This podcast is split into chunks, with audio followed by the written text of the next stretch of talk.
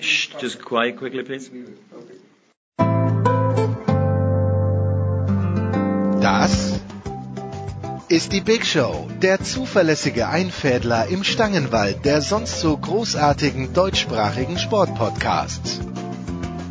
Kritiklos gegenüber Leipzig, ignorant gegenüber dem Damenfußball und das alles in suboptimaler Tonqualität. Was helfen da schon namhafte Gäste? Hey guys, it's Michaela Schifrin. Hallo, hier ist Roger Fedor. Hallo, mein Name ist Harald Schmidt. Hallo, hier ist Thomas Müller. Hallo, das ist der Thomas Muster. Hi, this is Pat Rafting. Hallo, Sie hören Christoph Daum. Eben, nix. Die Big Show. Fast live aus den David Alaba Studios in München.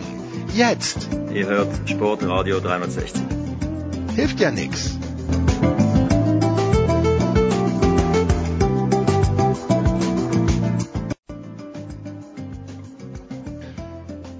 Show 398 hier bei Sportradio 360. Der Producer übernimmt später in der Sendung. Wir fangen an, wie immer, in den Außenstudios. Die Außenstudios, die heute mal abweichend von Malta in Düsseldorf sind und äh, nicht weit von Düsseldorf sitzt Christian Sprenger, einer unserer Fußballexperten in der Leitung. Hallo Christian.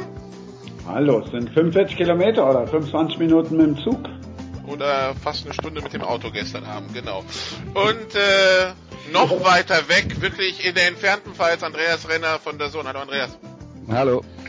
Ja, wir haben viel aufzuarbeiten äh, in Sachen Fußball. Seit der letzten Big Show ist ja fast schon Tradition geworden. Die Big Show ist aufgenommen, dann entscheidet sich irgendwer, er möchte seinen Trainer entlassen. Hatten wir bei Carlo Ancelotti, hatten wir bei Zinedine Zidane, der seinen Rücktritt kurz nach einer Big Show verkündet hat. Jetzt, Christian, äh, haben wir also die Entlassung von Domenico Tedesco letzten Donnerstag gehabt, dem erst vereinsintern nach der Klatsche in Manchester mitgeteilt wurde, dass er gegen Leipzig auf jeden Fall noch auf der Bank sitzt am Donnerstagvormittag auch noch das Training geleitet hat und dann hieß es, nö, doch nicht.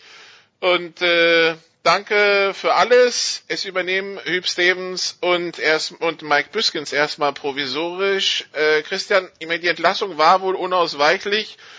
Wahrscheinlich zur Länderspielpause. So sieht's natürlich wieder tierisch ungeschickt aus. Ja, aber alles, was ich so gelesen habe, haben sie sich dann ja wohl den ganzen Tag zusammengesetzt und noch beraten. Tedesco ist nicht sauer und äh, insofern dann ja vielleicht doch alles gut. Ich klar hättest du ähm, den direkt nach diesem 0 zu 7 entlassen können, vielleicht auch sollen oder müssen, aber Schneider kann ja nicht alleine entscheiden. So, und dann müssen die anderen beraten und da kann ich auch verstehen, dass es länger dauert. Dann halt stell dir vor, die hätten den jetzt dann nicht entlassen und der hätte an dem Morgen nicht das Training geleitet, das wäre auch falsch gewesen. Dann wäre am nächsten Tag wieder da gewesen, da hättest du ihn noch mehr enteiert als so, finde ich.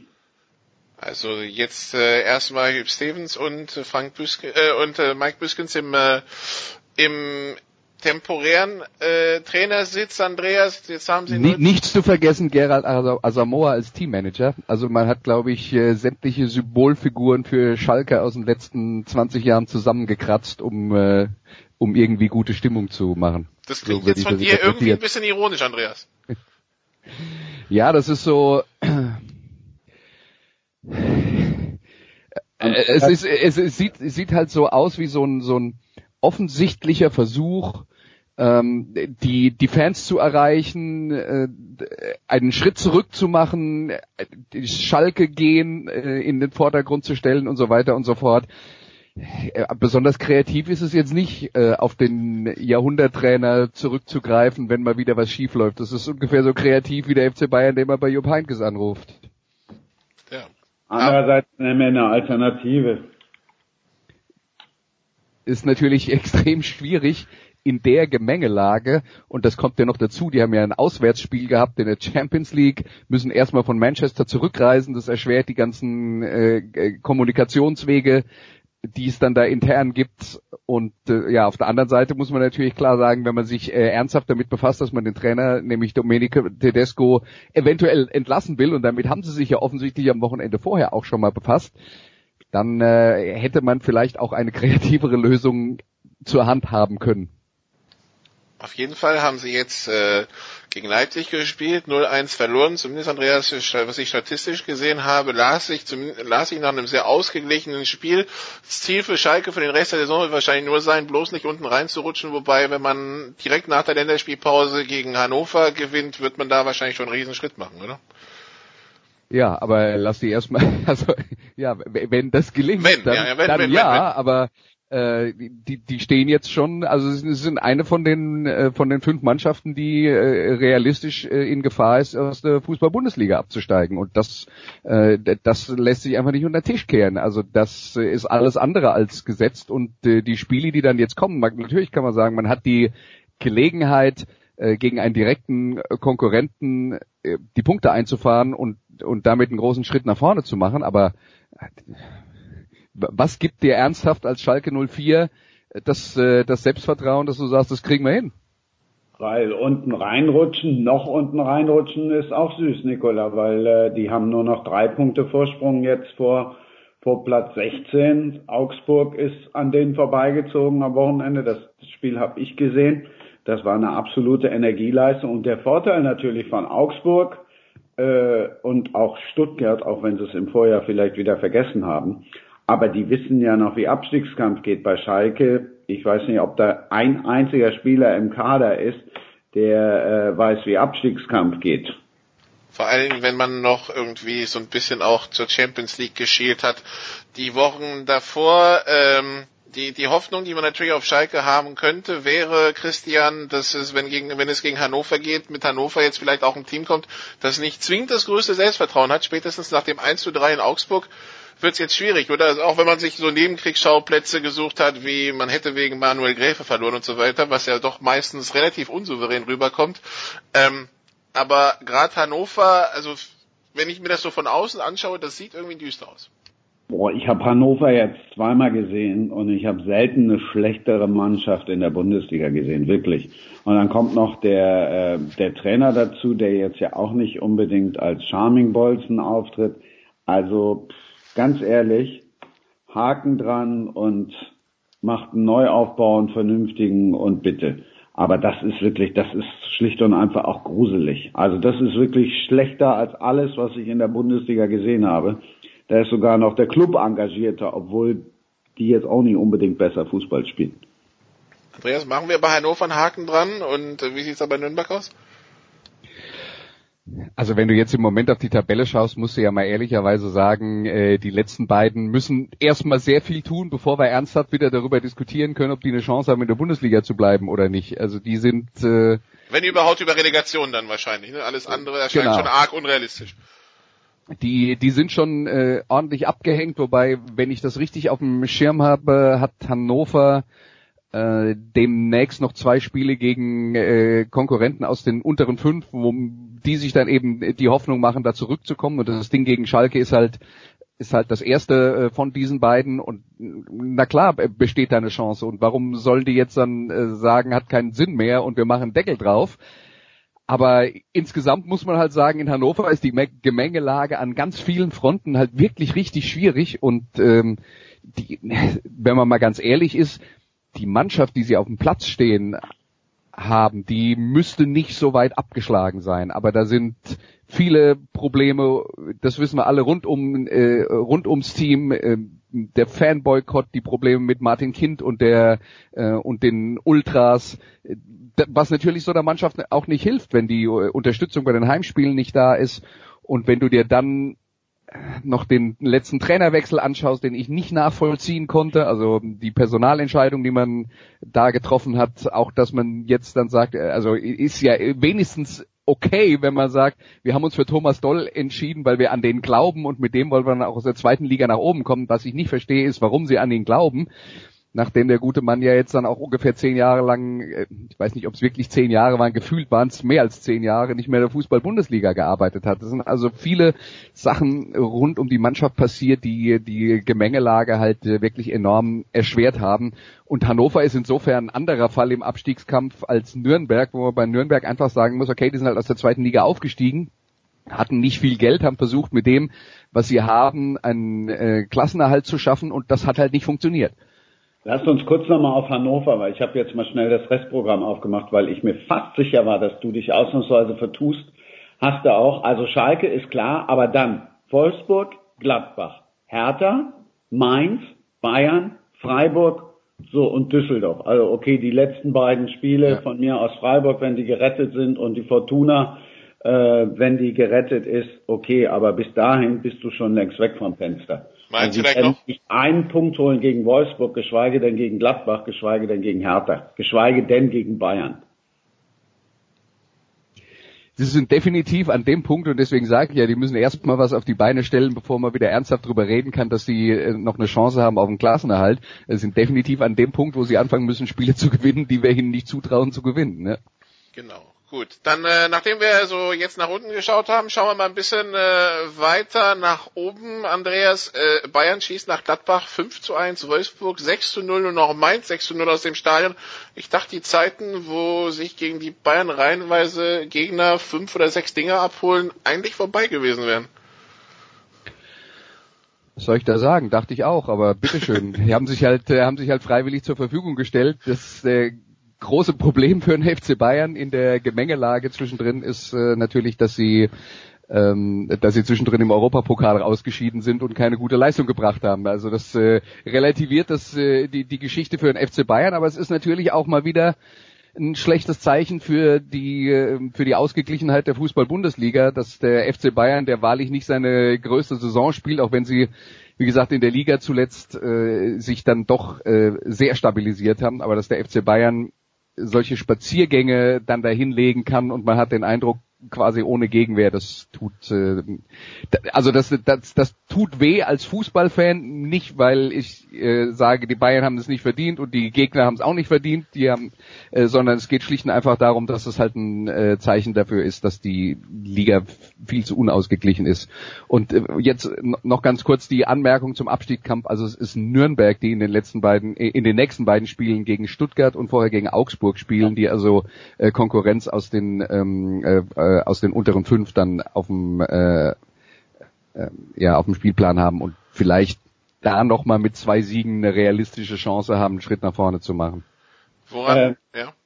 Na, auf die Ergebnisse der Bayern wollte ich jetzt auch noch kurz, kurz eingehen, weil also Gladbach, Schwächephase, richtiger Gegner zum richtigen Zeitpunkt.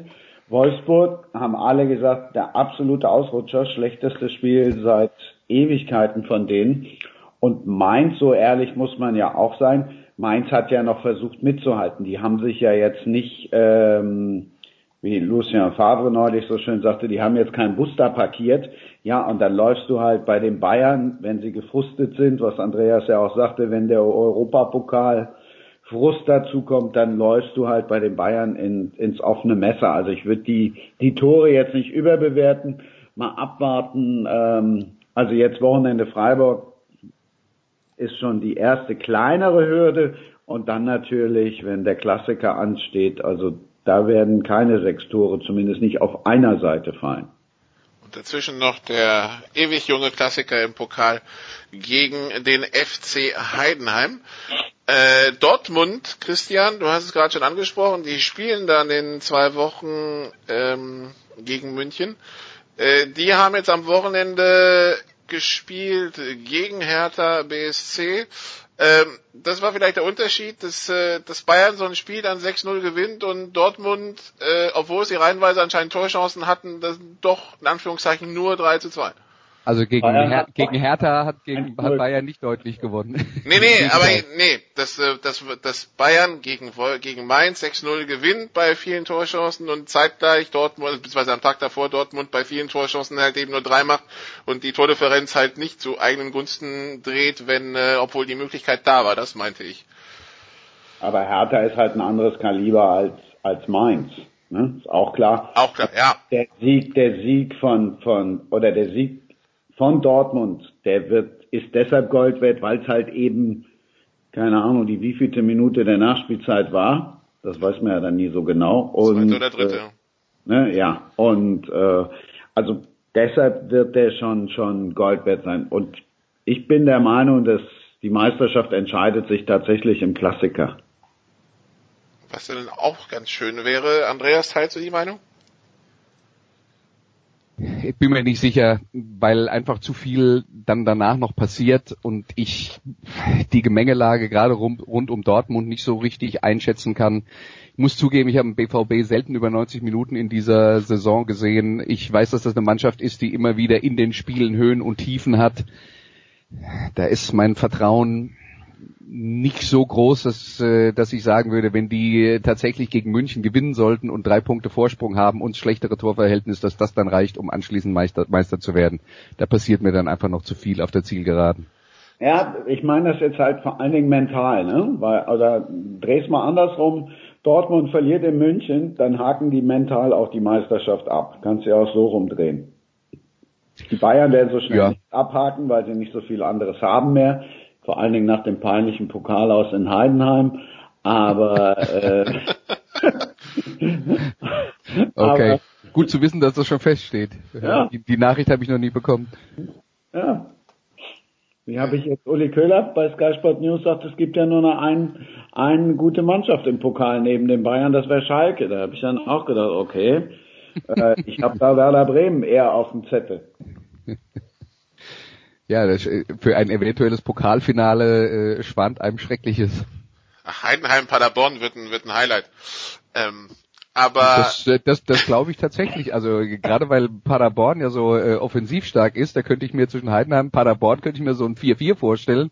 Das wäre vielleicht, das wäre vielleicht für alle neutralen Fans interessanter als ein 5-0 von Bayern gegen Schalke. Aber bis dahin ist ja noch ein langer Weg, wenn wir noch bei diesem äh, bei diesem Spiel zwischen Dortmund und Hertha sind. Am Ende gab es ja die Aktion von Ibisevic, der äh, den Ball äh, Richtung Birki wirft, schräg, schräg schleudert, äh, Birki dann am Kopf trifft, was glaube ich nicht beabsichtigt war, weil der sich in dem Moment bückt, äh, gab Rot und jetzt drei Spiele Sperre und auf Hertha-Seite ist man damit nicht ganz glücklich, Christian. Kann ich verstehen. Andererseits, äh, ja, wenn ich dreimal äh, in der Zone 30 10 zu viel fahre oder 15 zu viel fahre und das dreimal hintereinander, dann ist mein Lappen auch weg. Und das war halt noch eine ausgesucht dämliche Aktion. Also da gibt's halt jetzt überhaupt keine, da gibt's jetzt überhaupt keine Entschuldigung. Das gibt noch einen also Bonus, ja? Ja, auch Andreas, deshalb habe ich ja auch die Tempo 30 Zone genommen Ja. und nicht auf der Autobahn 120, wo 120 ist 5 zu schnell. Das wollte ich damit sagen. Ja, insofern äh, du, äh, tut's mir jetzt schwer, Mitleid für Veda Ibisevic aufzubringen. Deswegen ist halt so. Ich hatte, ich fand es spannend, dass einige, dass äh, am, am Samstag einige auf Twitter meinten, äh, auch Journalisten, ja vielleicht hätte Gelb auch getan. Dann denke ich mir halt, so wie der den Ball wirft nicht. Nee, so der wirft so, wenn er wenn er jetzt den Ball zurückgeworfen hätte und er trifft ihn aus Versehen, dann sah er schon nach, äh, nach, da war schon ein bisschen Wumms dahinter. War einfach dämlich. Und selbst wenn selbst es ohne Bums ist, ist es bescheuert. Ja, das ist klar. Aber vielleicht wird's dann nicht aus, unsportlich ausgelegt. Gut, dann machen wir eine kurze Pause und dann schauen wir, was international so los war. Äh, sowohl äh, Europapokal äh, als auch ähm, Nationalmannschaft. Bis gleich.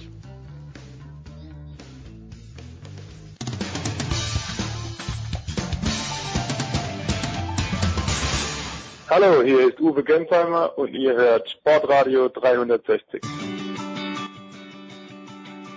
Big Show 398. Wir sind immer noch beim Fußball und Fußball in der Big Show wird Ihnen präsentiert von äh, bet365.com. Heute noch ein Konto eröffnen und einen Einzahlungsbonus bis 100 Euro erhalten. Wir reden immer noch mit Andreas Renner und mit Christian Sprenger und schauen auf das, was äh, im Europapokal passiert ist, nämlich zum einen, dass Frankfurt in Mailand 1-0 gewonnen hat. Andreas, äh, nach dem 0 0 im Hinspiel reicht das für die Qualifikation zum Viertelfinale. Ich zugeben, ich kann Inter jetzt nicht mehr so einordnen. Ich würde jetzt sagen, vor zehn Jahren wäre das eine absolute Sensation gewesen, habe jetzt aber auch so ein bisschen den Eindruck, Inter, da ist der Glanz doch inzwischen erheblich ab. Wie, wie ordnen wir das ein? Ja, genau so. Also Inter Mailand ist äh, weit von dem entfernt, was die früher mal waren. Und dann kommt noch dazu, die haben sich ja für den Europapokal qualifiziert. Das ist schon eine Mannschaft, die in Italien äh, in den letzten Jahren passable Leistungen gezeigt hat, obwohl sie natürlich nie um die ernsthafte Meisterschaft mitgespielt haben, was ja dann äh, der eigene Anspruch wäre.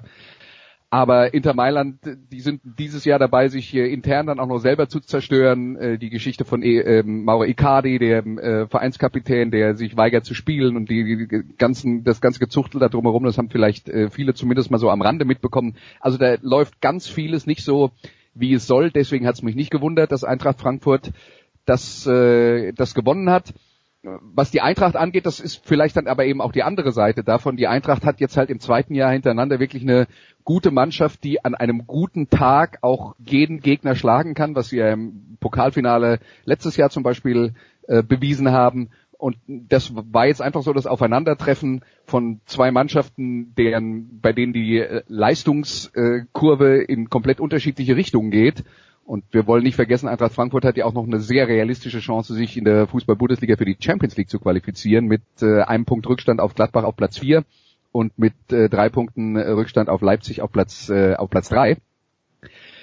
Das heißt, äh, die, die aktuelle Form hat sowieso vor diesem Duell für die, äh, für die Eintracht gesprochen. Deswegen fand ich das jetzt nicht sensationell. Was auch jetzt ganz schön ist, ist, dass sie mit Benfica Lissabon einen Gegner bekommen, der jetzt mal zumindest, würde ich mal sagen, so ungefähr auf Augenhöhe sich bewegt. Also auch da hat Frankfurt eine Chance wenn wir jetzt darüber reden, dass äh, euphorische Eintracht-Fans schon der Meinung sind, sie müssten jetzt unbedingt den Pokal gewinnen, dann muss man halt auch mal sagen, hm, spiel ihr mal gegen Chelsea und dann reden wir aber nicht davon, dass es ein Duell auf Augenhöhe ist. Und das wird, das wird halt echt schwer. Oder ähm, es gibt ja auch noch äh, Arsenal und Napoli, die jetzt äh, direkt aufeinandertreffen. Äh, auch das wären jetzt zwei Mannschaften, wo ich sagen würde, das wird, da wird die Luft für Frankfurt dünn. Äh, da, da sehe ich sie, da, da sehe ich sie definitiv im Nachteil, aber insgesamt ist das halt auch eine Mannschaft, bei der viel passt. Entscheidend für Frankfurt wird sein, wie, wie das so häufig ist. Ich denke bei Frankfurt an Ajax Amsterdam jetzt in der Champions League, an Ajax Amsterdam vor ein paar Jahren, als sie das Europa League Finale erreicht haben, wenn so eine Mannschaft mal zusammenpasst mit dem Trainer und es läuft alles super und dann kann das dann auch mal sein, dass man in so einem Pokalwettbewerb extrem weit kommt. Aber der nächste Schritt ist dann halt auch, die anderen sehen das, sagen, oh guck mal, die haben den guten Spieler und den guten Spieler und den guten Spieler und dann gibt's Angebote und dann werden die alle verkauft. So war es bei Ajax vor ein paar Jahren. Der Trainer Peter Bosch ging nach Dortmund, die Spieler haben sich in alle Winde verteilt und dann fängst halt wieder von vorne an. Das wird bei Frankfurt vermutlich auch passieren. Also je besser die jetzt ähm, in der Europa League aussehen, wenn die sich für die Champions League qualifizieren, wird's halt richtig schwer, die Truppe zusammenzuhalten, was ein bisschen schade ist, aber das ist halt der Weg des Fußballs in den letzten Jahrzehnten.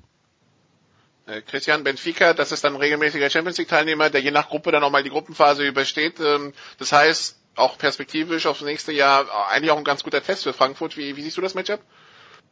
Ich sehe es genauso wie Andreas. Ich habe halt so ein bisschen die Befürchtung, dass die Frankfurter sagen, komm jetzt, äh, wir haben jetzt zwei aus der Champions League weggehauen, die, die, die wahrscheinlich besser waren. Den dritten nehmen wir jetzt auch mit. Andererseits äh, dieses wunderbare Wort, früher war es Fokus, was du mittlerweile nie mehr hören kannst, jetzt ist es im Moment das Momentum. Ähm, das spricht für Frankfurt und wenn du die siehst, wenn du diese Begeisterung erlebst, wenn du in diesem Stadion bist, das ist schon sensationell. Also klingt ein bisschen platt, aber die Adler sind halt echt auf dem Höhenflug und deshalb glaube ich, die sind ganz, ganz schwer zu stoppen. Also auch, auch am Ende nicht, weil das ist so eine Gewalt, das ist so eine Wucht und kannst wirklich nur hoffen, dass diese Jovic, Rebic und Aller und diese Paciencia, den du plötzlich kommt da einer, da hattest du schon längst wieder vergessen, dass die den irgendwie im Sommer geholt haben. Der wird dann eingewechselt, bei der dritten Einwechslung macht er direkt ein Tor, nächste Woche spielt er dann durch, macht wieder ein Tor. Also kannst nur hoffen, dass die Mannschaft irgendwie zusammenbleibt. Ja, ja ich, für, ich fürchte, genau das ist, was du machen kannst. Hoffen. Bringen wird's nicht viel, aber hoffen kannst du. Also sollte Frankfurt tatsächlich dieses Viertelfinale überstehen, würden sie dann im Halbfinale auf den Sieger von Slavia Prag gegen Chelsea treffen, Andreas. Und äh, da müssen wir sagen, in der Paarung ist wahrscheinlich Chelsea klarer Favorit, oder? Ja, Chelsea, das, das ist ein bisschen das, was Frankfurt dann zu diesem Zeitpunkt möglicherweise noch Hoffnung gibt, dass äh, nämlich äh, die die äh, Engländer ja jetzt auch nicht so richtig gut drauf sind und da gibt's auch Stress mit dem Trainer und die holen nicht raus, was äh, bei denen eigentlich drin wäre. Aber äh, also was die individuelle Besetzung angeht, ist Chelsea ein bis zwei äh, Regalbretter über Frankfurt äh, anzusiedeln. Also das, da gibt's gar keine Frage. Also das wird, das wird dann richtig schwer. Ähm, wenn wir jetzt drüber reden, bleibt Frankfurt zusammen und ich habe ja jetzt dann eben so ein bisschen despektierlich gesagt, mehr als hoffen kannst du da nicht sollte Frankfurt sich für die Champions League qualifizieren, dann hätte man natürlich ein Argument vielleicht ein paar Leute länger zu halten, als äh, das der Fall wäre, wenn es jetzt am Ende die Europa League oder noch nicht mal das wird und man in der Europa League dann möglicherweise im Halbfinale rausfliegt. Ja, man kann ja auch die Europa League gewinnen und sich dann für die Champions League qualifizieren. Das ist, glaube ich, auch ein Weg. Ähm, und die anderen. Ich möchte, möchte noch mal darauf hinweisen, dass du das jetzt gesagt hast, was ich ja gesagt habe, das halte ich für nicht sehr wahrscheinlich. Man muss ja nur, dass wir alle, dass wir alle theoretischen Möglichkeiten mal aufgezählt haben. So, äh, Christian, äh, insgesamt diese nicht die Paarung ja ganz gut, wie man ja Arsenal gegen Neapel und Villarreal gegen Valencia im anderen, äh, in den beiden anderen Viertelfinals, das, die Sieger dann im Halbfinale gegeneinander, das, äh, da braucht sich die Europa League ja dann auch nicht verstecken. Nee, vor allen Dingen äh, wird sich RTL freuen, weil äh, die Champions League wird jetzt noch, also mit Sicherheit nicht mehr so viele Leute reizen, noch irgendwie jetzt entweder das eine oder das andere Abo abzuschließen, geschweige denn Millionen von Fernseher ziehen. Das war halt fatal, dass da gar keiner mehr dabei ist. Also insofern freut sich mit Sicherheit RTL. Und äh, ich finde, das klingt natürlich aus deutscher Sicht, ja, klingt, klingt die Europa League jetzt, ist jetzt unsere Champions League. Okay, also die Champions League des kleinen Mannes. Äh, dann kommen wir zu den Viertelfinals in der in der Champions League, Andreas. Äh, können ja schnell die Paarungen durchgehen. Äh, Ajax gegen Juventus wäre Viertelfinale Nummer eins. Ähm, wie siehst da, du da die Gemengelage? Ich muss zugeben, ich habe Ajax jetzt mehr so aus der Distanz verfolgt und habe Highlights gesehen und lass mich mal so sagen, wenn man äh, bei Real Madrid gewinnen kann, kann man wahrscheinlich auch gegen äh, Juventus Turin gewinnen, aber Juventus Turin, die haben halt möglicherweise dieses eine kleine Element, was äh, Real Madrid seit der letzten Saison fehlt, nämlich dieser Ronaldo. Und äh, ja, das, äh, das, das erschwert natürlich alles. Aber das ist jetzt, äh, also Ajax Amsterdam ist eine, ist eine Mannschaft, die, sozusagen die Champions League Version von Eintracht Frankfurt, ein Team, wo alles passt und äh, die, die halt wirklich auch eine, eine, eine Reihe von echt guten Spielern haben, die auch äh, Schritte nach vorne gemacht haben in dieser Saison. Das wird interessant. Aus äh, meiner Sicht ist das äh, nicht so klar, dieses Duell, wie es vielleicht auf dem Papier erscheint für Juventus. Also ich glaube, Ajax hat eine Chance. Jetzt keine 50-50 Chance, aber eine Chance. Das äh, madrilenische Stadtderby, wenn äh, Real und Atletico gewonnen hätten, Ajax gegen Juventus. Dann Christian Liverpool gegen Porto. Ist dann das zweite Viertelfinale. Wie siehst du es da? Liverpool. Also ohne ohne lang jetzt äh, zu diskutieren und ohne das lang auszuführen, da ist für mich Liverpool ganz klar vorn. So wie Juve für mich äh, dieses Jahr die Champions League gewinnt, aber das nur nebenbei. Okay, dann haben wir ein Premier League Duell, Andreas. Tottenham gegen Man City. Ähm, also ich müsste jetzt die Bilanz nachschauen. Also beim ersten Spiel weiß ich, wie es ausgegangen ist, weil ich war da. Da hat City 1-0 bei Tottenham gewonnen. Ähm, hab jetzt aber nicht verfolgt, wie, ob es schon das Rückspiel gab. Ähm, aber erstmal Premier League Duell. Das heißt, auf der einen Seite einer aus der Premier League fliegt sicher raus, aber einer ist auch sicher im Halbfinale. Ja, und äh, Favorit ist Man City. Also da müssen wir nicht lange drum reden. Das hat auch was damit zu tun, dass bei Tottenham die Formkurve nach unten gegangen ist. Das hat man jetzt in der Champions League leider aus Dortmunder Sicht nicht so gemerkt. Beziehungsweise, man muss ja fairerweise sagen, in diesem Duell auf dem Platz hat man es schon gesehen, weil Dortmund war ja eigentlich äh, zwei von den vier Halbzeiten wahrscheinlich die bessere Mannschaft gegen äh, Tottenham, nur dummerweise haben sie in, diese, in diesen guten Phasen keine Tore geschossen und Tottenham halt vier in ihren guten Phasen deswegen ähm, ist da Dortmund auch rausgeflogen, aber Tottenham ist nicht so gut drauf und Manchester City ist aus meiner Sicht ähm, immer noch die beste Mannschaft in der Premier League. Ich sehe sie auch einen Tick stärker als Liverpool noch, aber in diesem äh, direkten Duell ist deswegen Manchester City für mich der Favorit. Manchester City, die dann, also der Sieger aus diesem Viertelfinale trifft auf den Sieger von Juve Ajax übrigens. Ähm, und im vierten Viertelfinale, da haben wir Christian etwas, was seit 25 Jahren in der Champions League immer noch großartig klingt, nämlich Man United gegen Barcelona. Ja, für mich ganz klar Barcelona, weil die werden im Finale dann auch äh, auf Juventus treffen. Und verlieren, wie du ja schon gesagt hast. Genau. Äh, also Christian hat die Champions League schon durchgetippt. Pokal auch. hättest du noch, hättest du, da, da, da ja die March Madness losgeht, Christian, hättest du auch noch einen Tipp, weil ich muss mein Bracket ausfüllen. Also nee, ich bin im Tippen im Grunde genommen super schlecht. Aber ich glaube, äh, Barca, das, also das spricht alles für Barca. Also da wüsste ich jetzt nicht. Allein die Motivation, es irgendwie real zu zeigen und dann vielleicht ähm, den Titel auch noch holen zu können, zumindest auch wenn ich ja nicht dran glaube, aber allein die Motivation Also das spricht für mich, spricht alles für Barca. Was für mich vor allen Dingen für Barca spricht, ist, dass Manchester United sich sehr, sehr, sehr glücklich schätzen kann, da zu sein, wo sie jetzt sind. Und äh, ja, also aus meiner Sicht war äh, Paris in diesen beiden Spielen gegen Manchester United zweimal klar die bessere Mannschaft.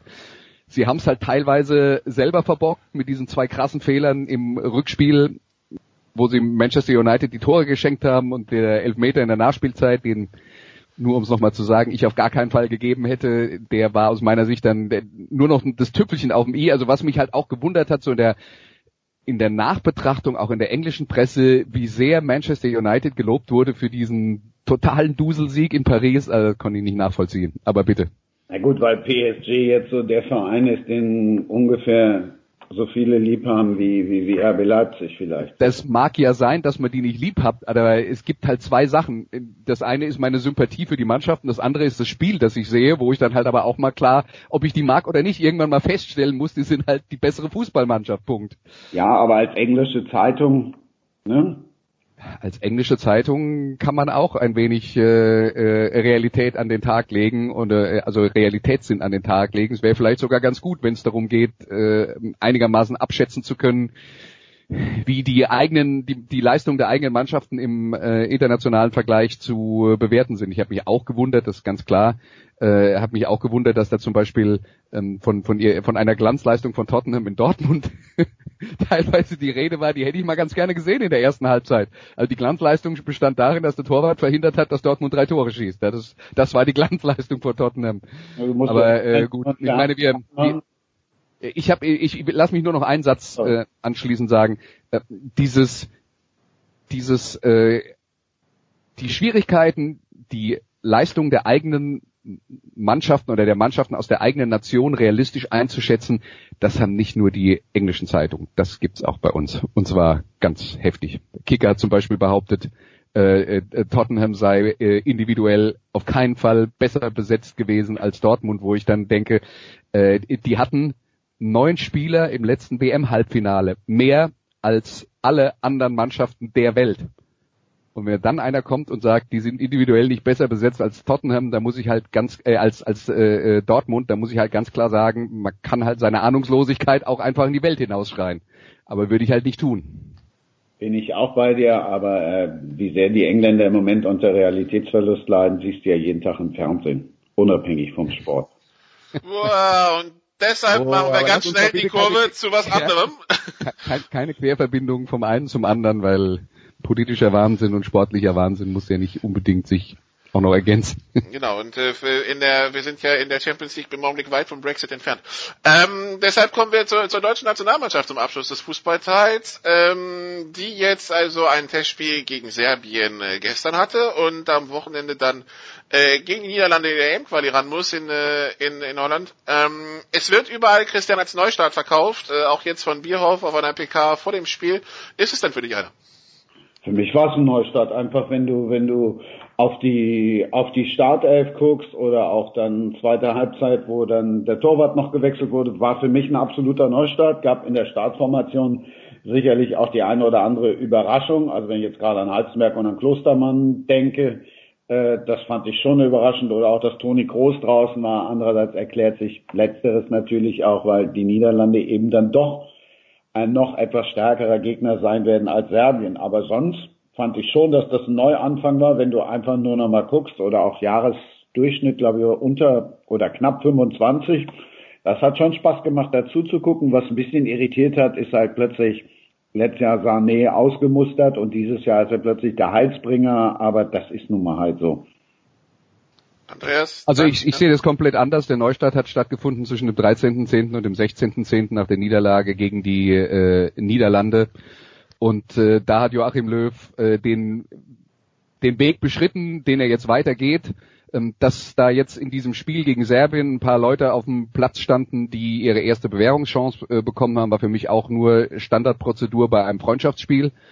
Deswegen ist das, ja, ich verstehe auch die, diese, die, die das habt ihr möglicherweise letzte Woche ausführlich diskutiert, aber die ganze Aufregung um das äh, Ausmustern in Anführungszeichen der, der Bayern-Spieler sind ja alles eigentlich Entscheidungen, die, äh, wenn man mal Hummels ausnimmt, eigentlich auch schon im Oktober gefallen sind, äh, die übrigens auch bei Bayern München schon gefallen sind, diese Entscheidung, dass das Leute sind, die nicht mehr in äh, vorderster Linie mit dabei sind und nicht mehr äh, automatisch äh, in der Startformation stehen.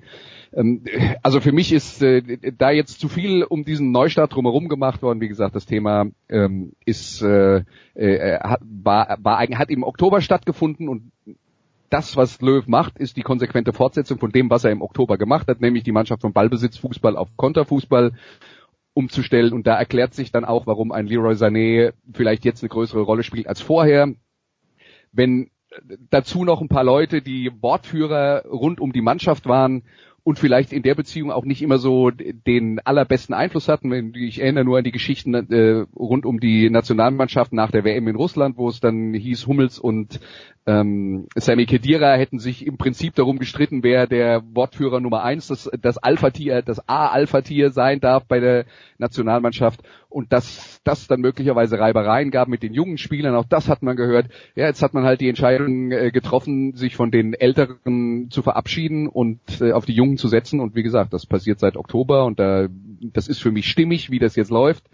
Ich fand auch, das war insgesamt ein gutes Spiel der deutschen Mannschaft. Sie hätten halt ihre äh, Torchancen reinmachen müssen und dann hätten sie das auch verdient gewonnen. Insgesamt ist aber auch, das habe ich ja auch schon oft genug gesagt, also für mich ist halt die Verwertung der Torchancen immer das geringste Problem. Insofern als dass du, wenn du schon mal so viele Torchancen hast, dass du es verdienst hättest, das Spiel zu gewinnen, musst du ja schon mal eine ganze Menge richtig gemacht haben. Und ich fand auch, dass es jetzt, ähm, sagen wir mal, abgesehen von einem Durchhänger Mitte der Mitte Ende der ersten Halbzeit äh, insgesamt ein gutes Spiel der deutschen Mannschaft war.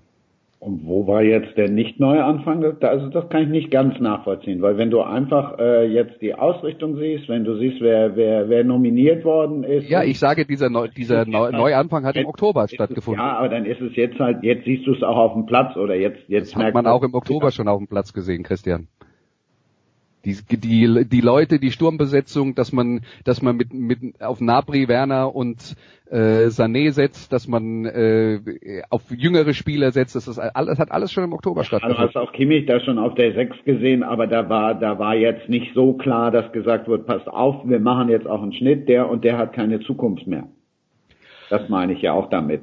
Also, da gab es ja immer noch das Hintertürchen, fatalerweise. So ehrlich müssen wir ja auch sein. Ne? Ich weiß, ich weiß nicht, ob ich das nicht nachvollziehen kann, dass man im Oktober dann sagt, wir richten uns jetzt neu aus und erzählt aber nicht mal gleich von heute auf morgen allen, ihr habt jetzt keine Chance mehr. Ich meine, seitdem sind drei, vier Monate vergangen. Das ist ja eigentlich auch nur fair zu sagen, wir gucken uns an, was die äh, Kandidaten alle in der äh, in der Zukunft äh, äh oder in den nächsten Monaten spielen und dann entscheiden wir uns, ob wir weiter auf die setzen oder nicht. Aber gut, das ist jetzt äh, die ganze Diskussion über das Verhalten von Löw. Also, ehrlich gesagt, ödet mich das ziemlich an, weil äh, wir, sind ja, wir sind ja gar nicht weit auseinander, also im ja. Gegenteil. Ja.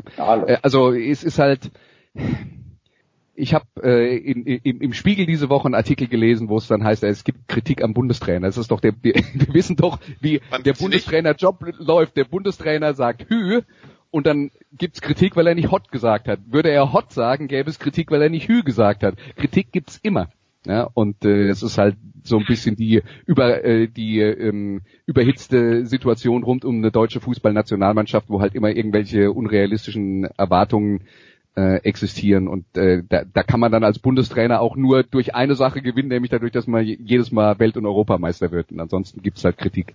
Ist halt so. Was, was ich viel überraschender fand, beziehungsweise was mich nahezu entsetzt hat, ähm, war diese Stimmung in dem Stadion. Das war ja Wahnsinn. Also das war ja wirklich, ich habe gedacht, die freuen sich jetzt mal in Wolfsburg den, den, den ich sag's jetzt nochmal, Neuanfang oder diesen Umbruch, den fortgesetzten Umbruch, einigen wir uns darauf, äh, da Teil dran zu haben. Da habe ich gedacht, die feuern die jetzt auch mal ein bisschen mehr mit an. Das war teilweise wie beim Frauenfußball. Da hörtest du einen, der dann brüllte, Deutschland!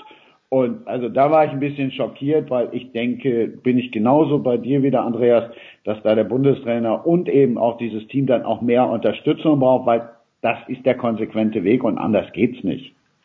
Und was das Spiel äh, gestern jetzt angeht, das möchte ich dann halt auch noch mal rausstreichen. Die Leistung der deutschen Mannschaft war nicht so schlecht, dass es jetzt äh, angemessen gewesen wäre, dass man da pfeift oder äh, extrem unzufrieden ist. Natürlich kann man sich ärgern, dass man zur Pause 0-1 hinten liegt. Ähm, das ist dann auch ein bisschen blöd gelaufen und es war Ende der ersten Halbzeit, habe ich auch schon gesagt, so eine Phase, äh, hat nicht alles zusammengepasst, aber insgesamt war das aus meiner Sicht eine mindestens solide Leistung der, der Mannschaft und es war überhaupt kein Anlass da, da irgendwie zu grummeln oder unzufrieden zu sein mit nee, dem, was da gemacht wurde. Weil, weil Serbien ist nicht, Achtung, ich zitiere Franz Beckenbauer in Abwandlung, aber Serbien ist nicht Andorra. Da gebe ich dir recht. Sind wir uns hundertprozentig einig. Und zur Stimmung sei noch auf das Video von André Vogt gestern Abend hingewiesen, der im Stadion war und da etwas unerfreuliche Erlebnisse hatte, sollte man sich auf jeden Fall mal äh, angeschaut haben und drüber nachdenken. Äh, einer, Andreas, der 2017 beim Kaufweltcup dabei war, bei der WM nicht und äh, jetzt auch nicht, ist Emre Can. Ähm, ist das jetzt, also braucht Deutschland den nicht oder meinst du, der wird später noch eine Rolle spielen? Wie ordnen wir das ein? Also wenn ich jetzt, also meine Meinung ist, dass Emre Can sehr viel Glück hatte, in der Vergangenheit für die deutsche Fußballnationalmannschaft nominiert zu sein.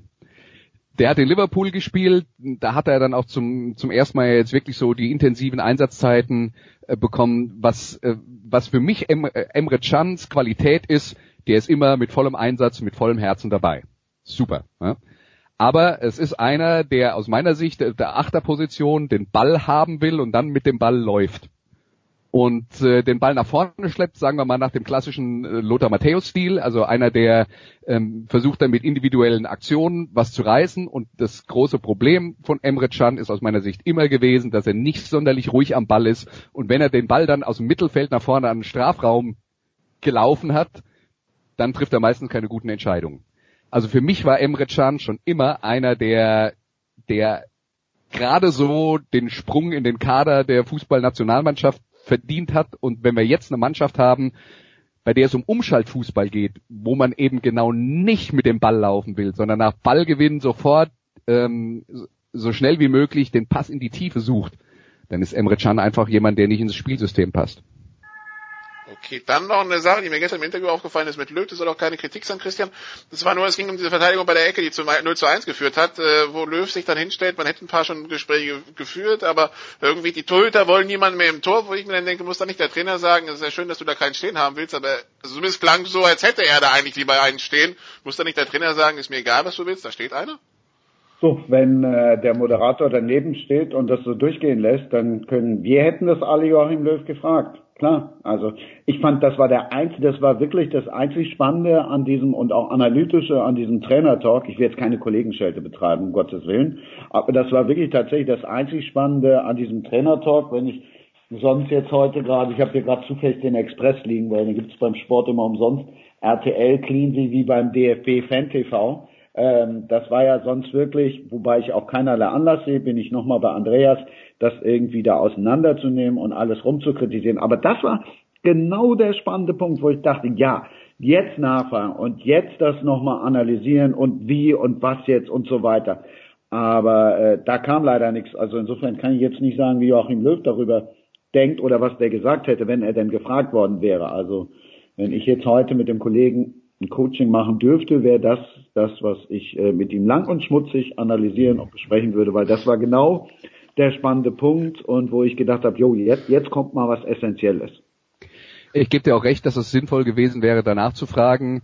Ähm, äh, allerdings muss man insgesamt sagen, dass die Art und Weise, wie die deutsche Fußballnationalmannschaft bei diesen Ecken verteidigt äh, und gerade bei der, das war ja klar im Raum verteidigt, äh, dass es da auch untypisch ist, dass man heutzutage noch Spieler auf die Linie stellt, weil man sagt, wir versuchen lieber dafür zu sorgen, dass der Gegner erst gar nicht an Ball kommt, statt dass wir einen äh, auf die Linie stellen, der dann möglicherweise, wenn alles passt, ein oder zweimal im Jahr einen von der Linie kratzt, sondern wir versuchen äh, dafür zu sorgen, dass wir genug Leute vor dem eigenen Tor haben, dass wir gar nicht in die Verlegenheit kommen, dieses äh, äh, dieses Kopfballduell zu verlieren. Was dann halt in der Situation blöd gelaufen ist, ist, dass Kimmich, der ja das Kopfballduell gewinnt vorne, der steht ja da und äh, ähm, äh, und, und klärt und die anderen sehen das und rücken raus und dann köpft er dem Gegenspieler an den Rücken und dann springt der Ball halt wieder vors Tor. Das ist jetzt, hätte man sicher besser machen können, aber das ist halt auch zum guten Stück einfach blöd gelaufen bei dem Gegentor. In der Tat, aber wie gesagt, mein Eindruck war, dass es sich so anhörte, als, er, als hätte er gern einen da stehen. Aber gut, das war vielleicht, das, das nimmt vielleicht jeder anders wahr.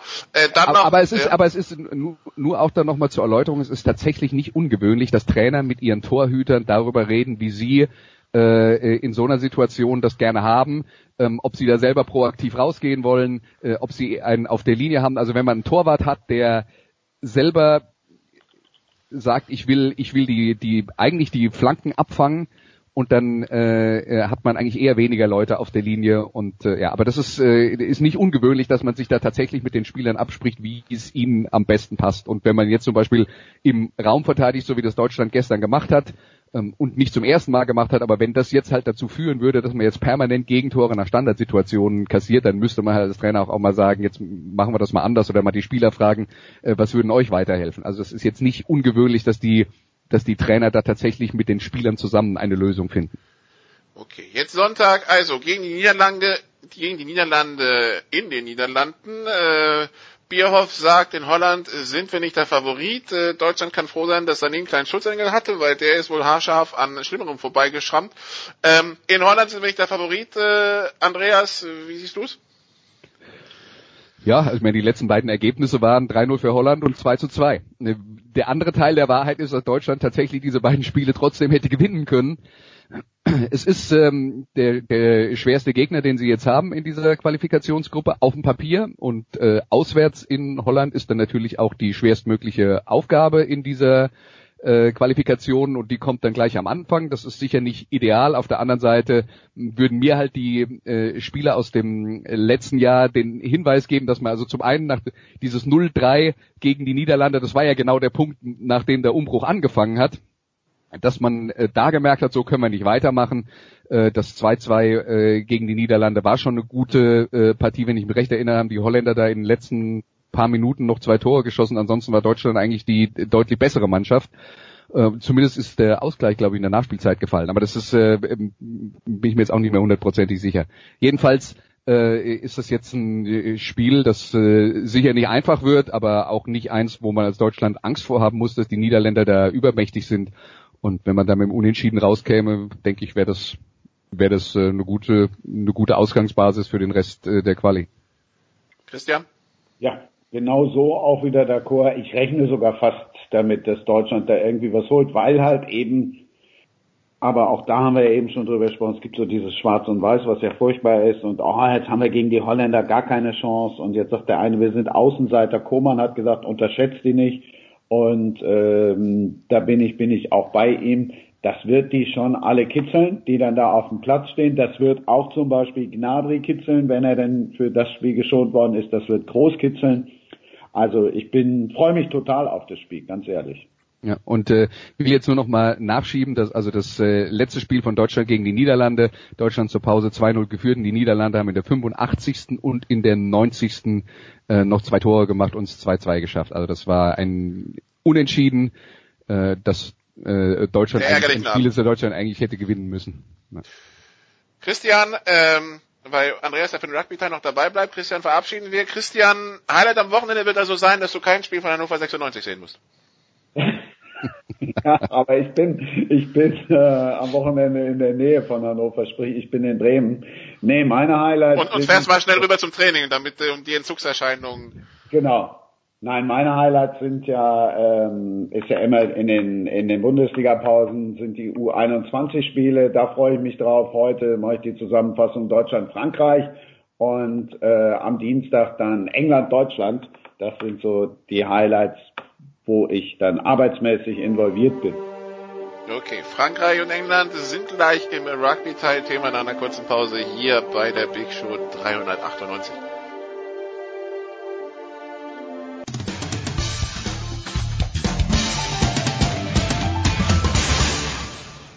Hallo, hier ist Heinz-Harald Frenzen und Sie hören Sportradio 360.de.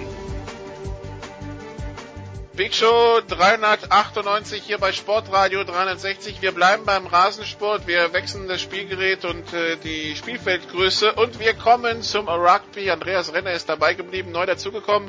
Vorne der Sohn Telekom Sport äh, ist dann noch später zum Eishockey dabei. Jan Lüdecke, hallo Jan.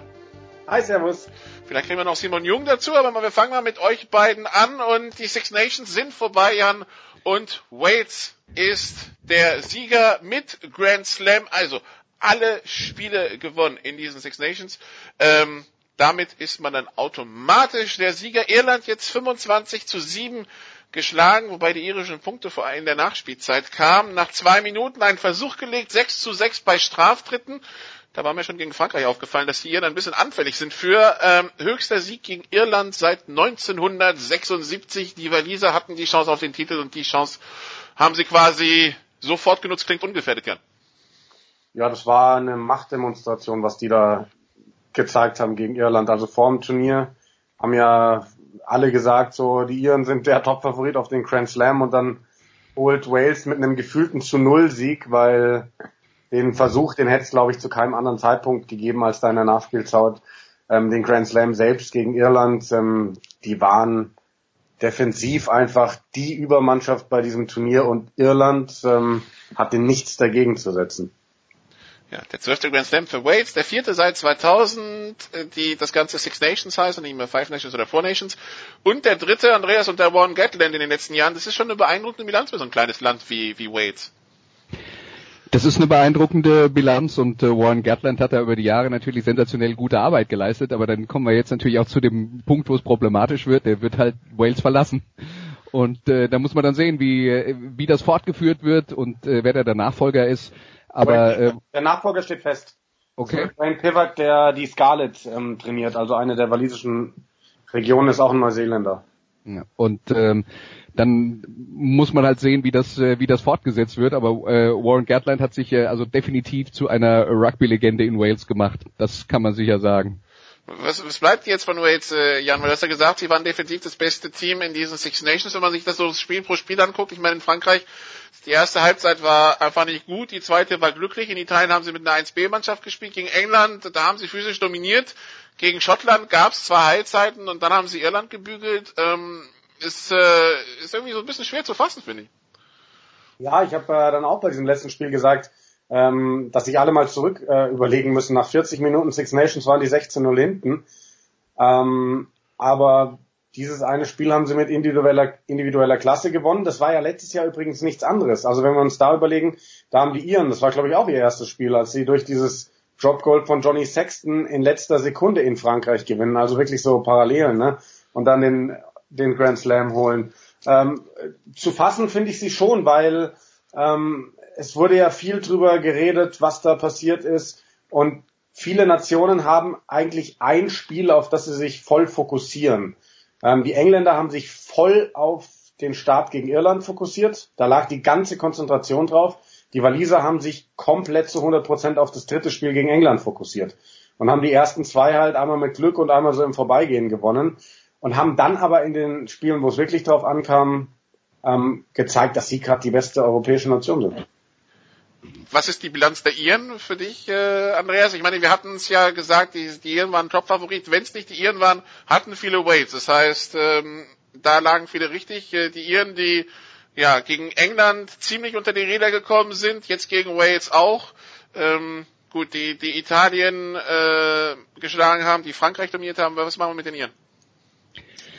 Ja, also gemessen an dem, was äh, die Erwartung vorher war und die Erwartung wurde ja geschürt durch die das gute letzte Jahr und vor allen Dingen dann äh, durch den äh, durch den guten Herbst mit dem Sieg gegen Neuseeland. Ähm, da waren die da waren die Iren ja dann auch in der Weltrangliste ganz oben mit dabei. Ähm, daraus entsteht natürlich diese diese Favoritenposition äh, in den in den Six Nations und das war auch nachvollziehbar auf der Basis eben von dem, was ähm, äh, äh, von dem, was man vorher gesehen hatte. Aber das Problem ist, und darüber haben wir auch schon vor dem Turnier geredet, in, in dieser oder in ähnlicher Runde, dass es halt immer extrem schwierig ist, so eine Hochrechnung zu machen von so einem, äh, von, vom Herbst auf die Six Nations, weil ja dann doch eben noch mal drei, vier Monate zwischendrin liegen und sich dann natürlich alles Mögliche verändert. Das ist ja in allen Sportarten so. Du kannst ja auch nicht, wenn die Fußball-Weltmeisterschaft äh, im, im Juni und Juli stattfindet, davon ausgehen, weil Frankreich Weltmeister ist, dass sie dann im Oktober jedes Spiel gewinnen. Also das ist, da, da gibt es trotzdem Herausforderungen, denen man äh, gewachsen sein muss. Aber natürlich werden die Iren enttäuscht sein, dass sie ihr Niveau nicht gehalten haben. Das kann man sagen. Das ist die Enttäuschung dabei. Wir hatten aber auch vor dem Turnier gesagt, es gibt eine Gruppe von Mannschaften, wo man dann auch eben einfach sagen muss, mit England, Wales und Irland, gerade bei den Duellen untereinander ist es halt wirklich extrem schwer abzuschätzen, wer da wen schlägt oder kann auch jeder gegen jeden gewinnen. Und im Turnier hat man dann eben auch gesehen, die Schotten sind in der Lage, äh, am guten Tag äh, einen von den äh, in Anführungszeichen größeren zu ärgern. Die Franzosen haben Wales äh, in der ersten Halbzeit im äh, ersten Spiel an die Wand gespielt, haben dann auch viele Durchhänger gehabt, aber das ist ja trotzdem passiert. Also das Potenzial ist ja auch in Frankreich da und auch die Italiener, die mal wieder alle Spiele verloren haben, haben äh, auch gute Spiele äh, für ihre Verhältnisse abgeliefert bei den bei den Six Nations und es hat halt einfach nur mal wieder be äh, bewiesen, wie schwierig diese Vorhersagen sind und umgekehrt gilt es natürlich auch jetzt dann aus dem, kommt ja vielleicht noch die Frage, das nehme ich gleich schon mal vorweg, jetzt aus dem, was, was jetzt passiert, ist schon dann für die Weltmeisterschaft, die im September anfängt äh, und erst Anfang November endet, ähm, äh, da irgendwelche Prognosen äh, äh, abzuleiten. Das ist halt schwer. Man, man kann halt Gruppen identifizieren von Mannschaften, wo man sagt, die könnten dann am Ende mit dabei sein, aber da jetzt einen klaren Favoriten auszumachen, ganz schwer. Wir haben Simon Jung dazu bekommen. Hallo Simon. Hi. So, ein bisschen verspätet England und, äh, nee, nicht England, Wales und Irland haben wir schon abgehakt, zumindest äh, sportlich. Aber was äh, bei beiden jetzt äh, zutrifft, ist, äh, dass sowohl Warren Gatland, der, der Coach von Wales, als auch Joe Schmidt, der, der von Irland bekannt gegeben haben, dass für sie nach der WM Schluss ist. Äh, für Gatland in Wales, für Schmidt, der hat erstmal gesagt, da können auch die, da können auch die British und Irish Lions kommen. Er nimmt erstmal mindestens zwei Jahre ein Sabbatical. Ähm, also Punkt A wäre, glaubst du wirklich, dass Schmidt, wenn die British and Irish Lions kommen, sagen, nö, ist nicht? Ähm, ich glaube, bei Schmidt, British and Irish Lions ist eine Option auf jeden Fall, aber ich denke, bei ihm wird auch äh, der All Blacks Job eine Option sein, also die neuseeländische Nationalmannschaft.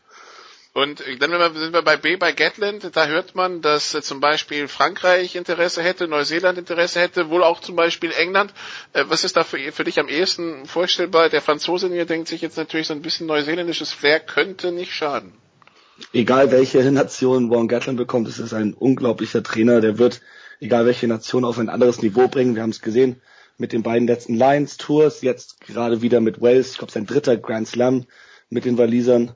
Ähm, unglaublich, wie dieses Talent, was er hat, um eine Mannschaft, um eine Spielergruppe innerhalb von einem kurzen Zeitraum aufeinander abzustimmen für solche Turniere. Äh, Jan, wovon hängt das dann ab? Ist es dann, wer mehr Geld auf dem Tisch liegt oder wo er mehr Perspektive sieht? Wo, wie, wie werden Cheftrainerposten im, im Rugby vergeben und wie entscheiden sich Cheftrainer im Rugby?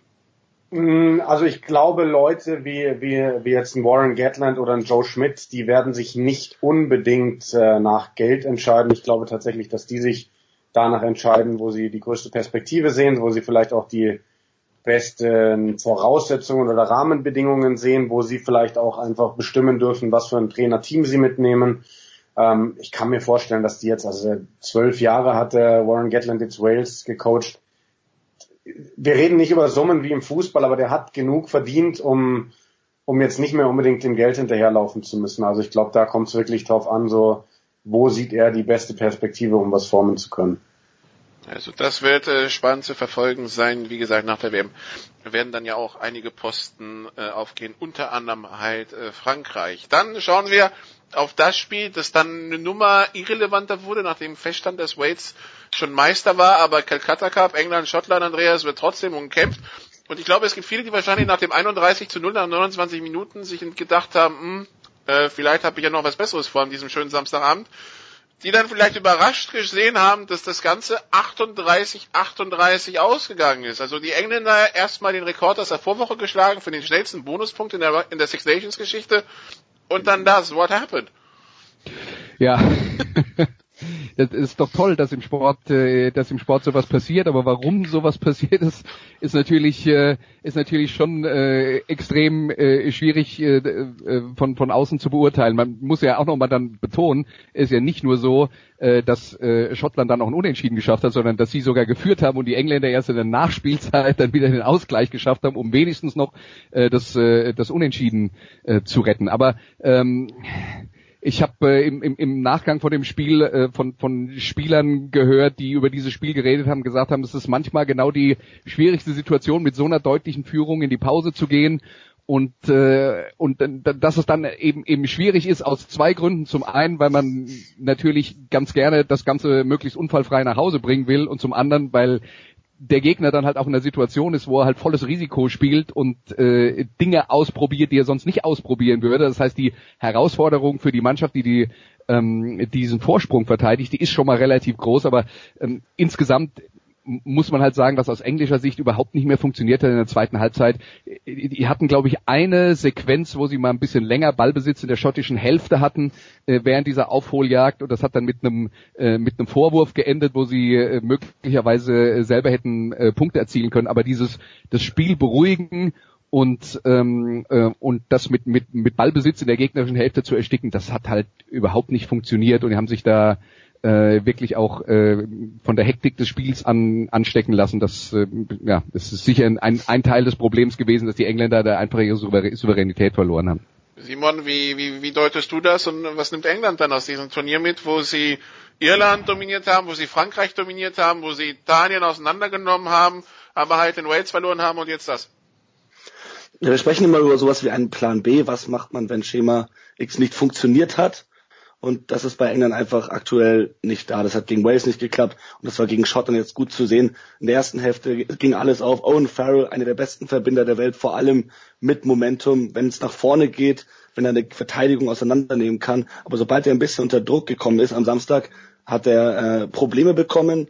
Ein Chargedown-Kick, eine Interception und entscheidend ist auch die Körpersprache der Spieler in der zweiten Hälfte von England. Die wussten nicht, was passiert um sie rum und die haben keine positiven Akzente mehr setzen können. Da muss Eddie Jones dran arbeiten, um mit den Spielern solche Szenarien, auch wenn es sehr schwer ist, das zu, zu, trainieren, das nachzustellen. Aber man muss ja versuchen, mit sowas umzugehen. In einem Spiel, wo es nicht so läuft, wie man sich es vorstellt, trotzdem positive Aktionen zu bringen, um wieder auf die richtige Spur zu kommen. Ja, ja, und die Schotten, äh, sie können es also doch, ne, obwohl in Blau und auswärts.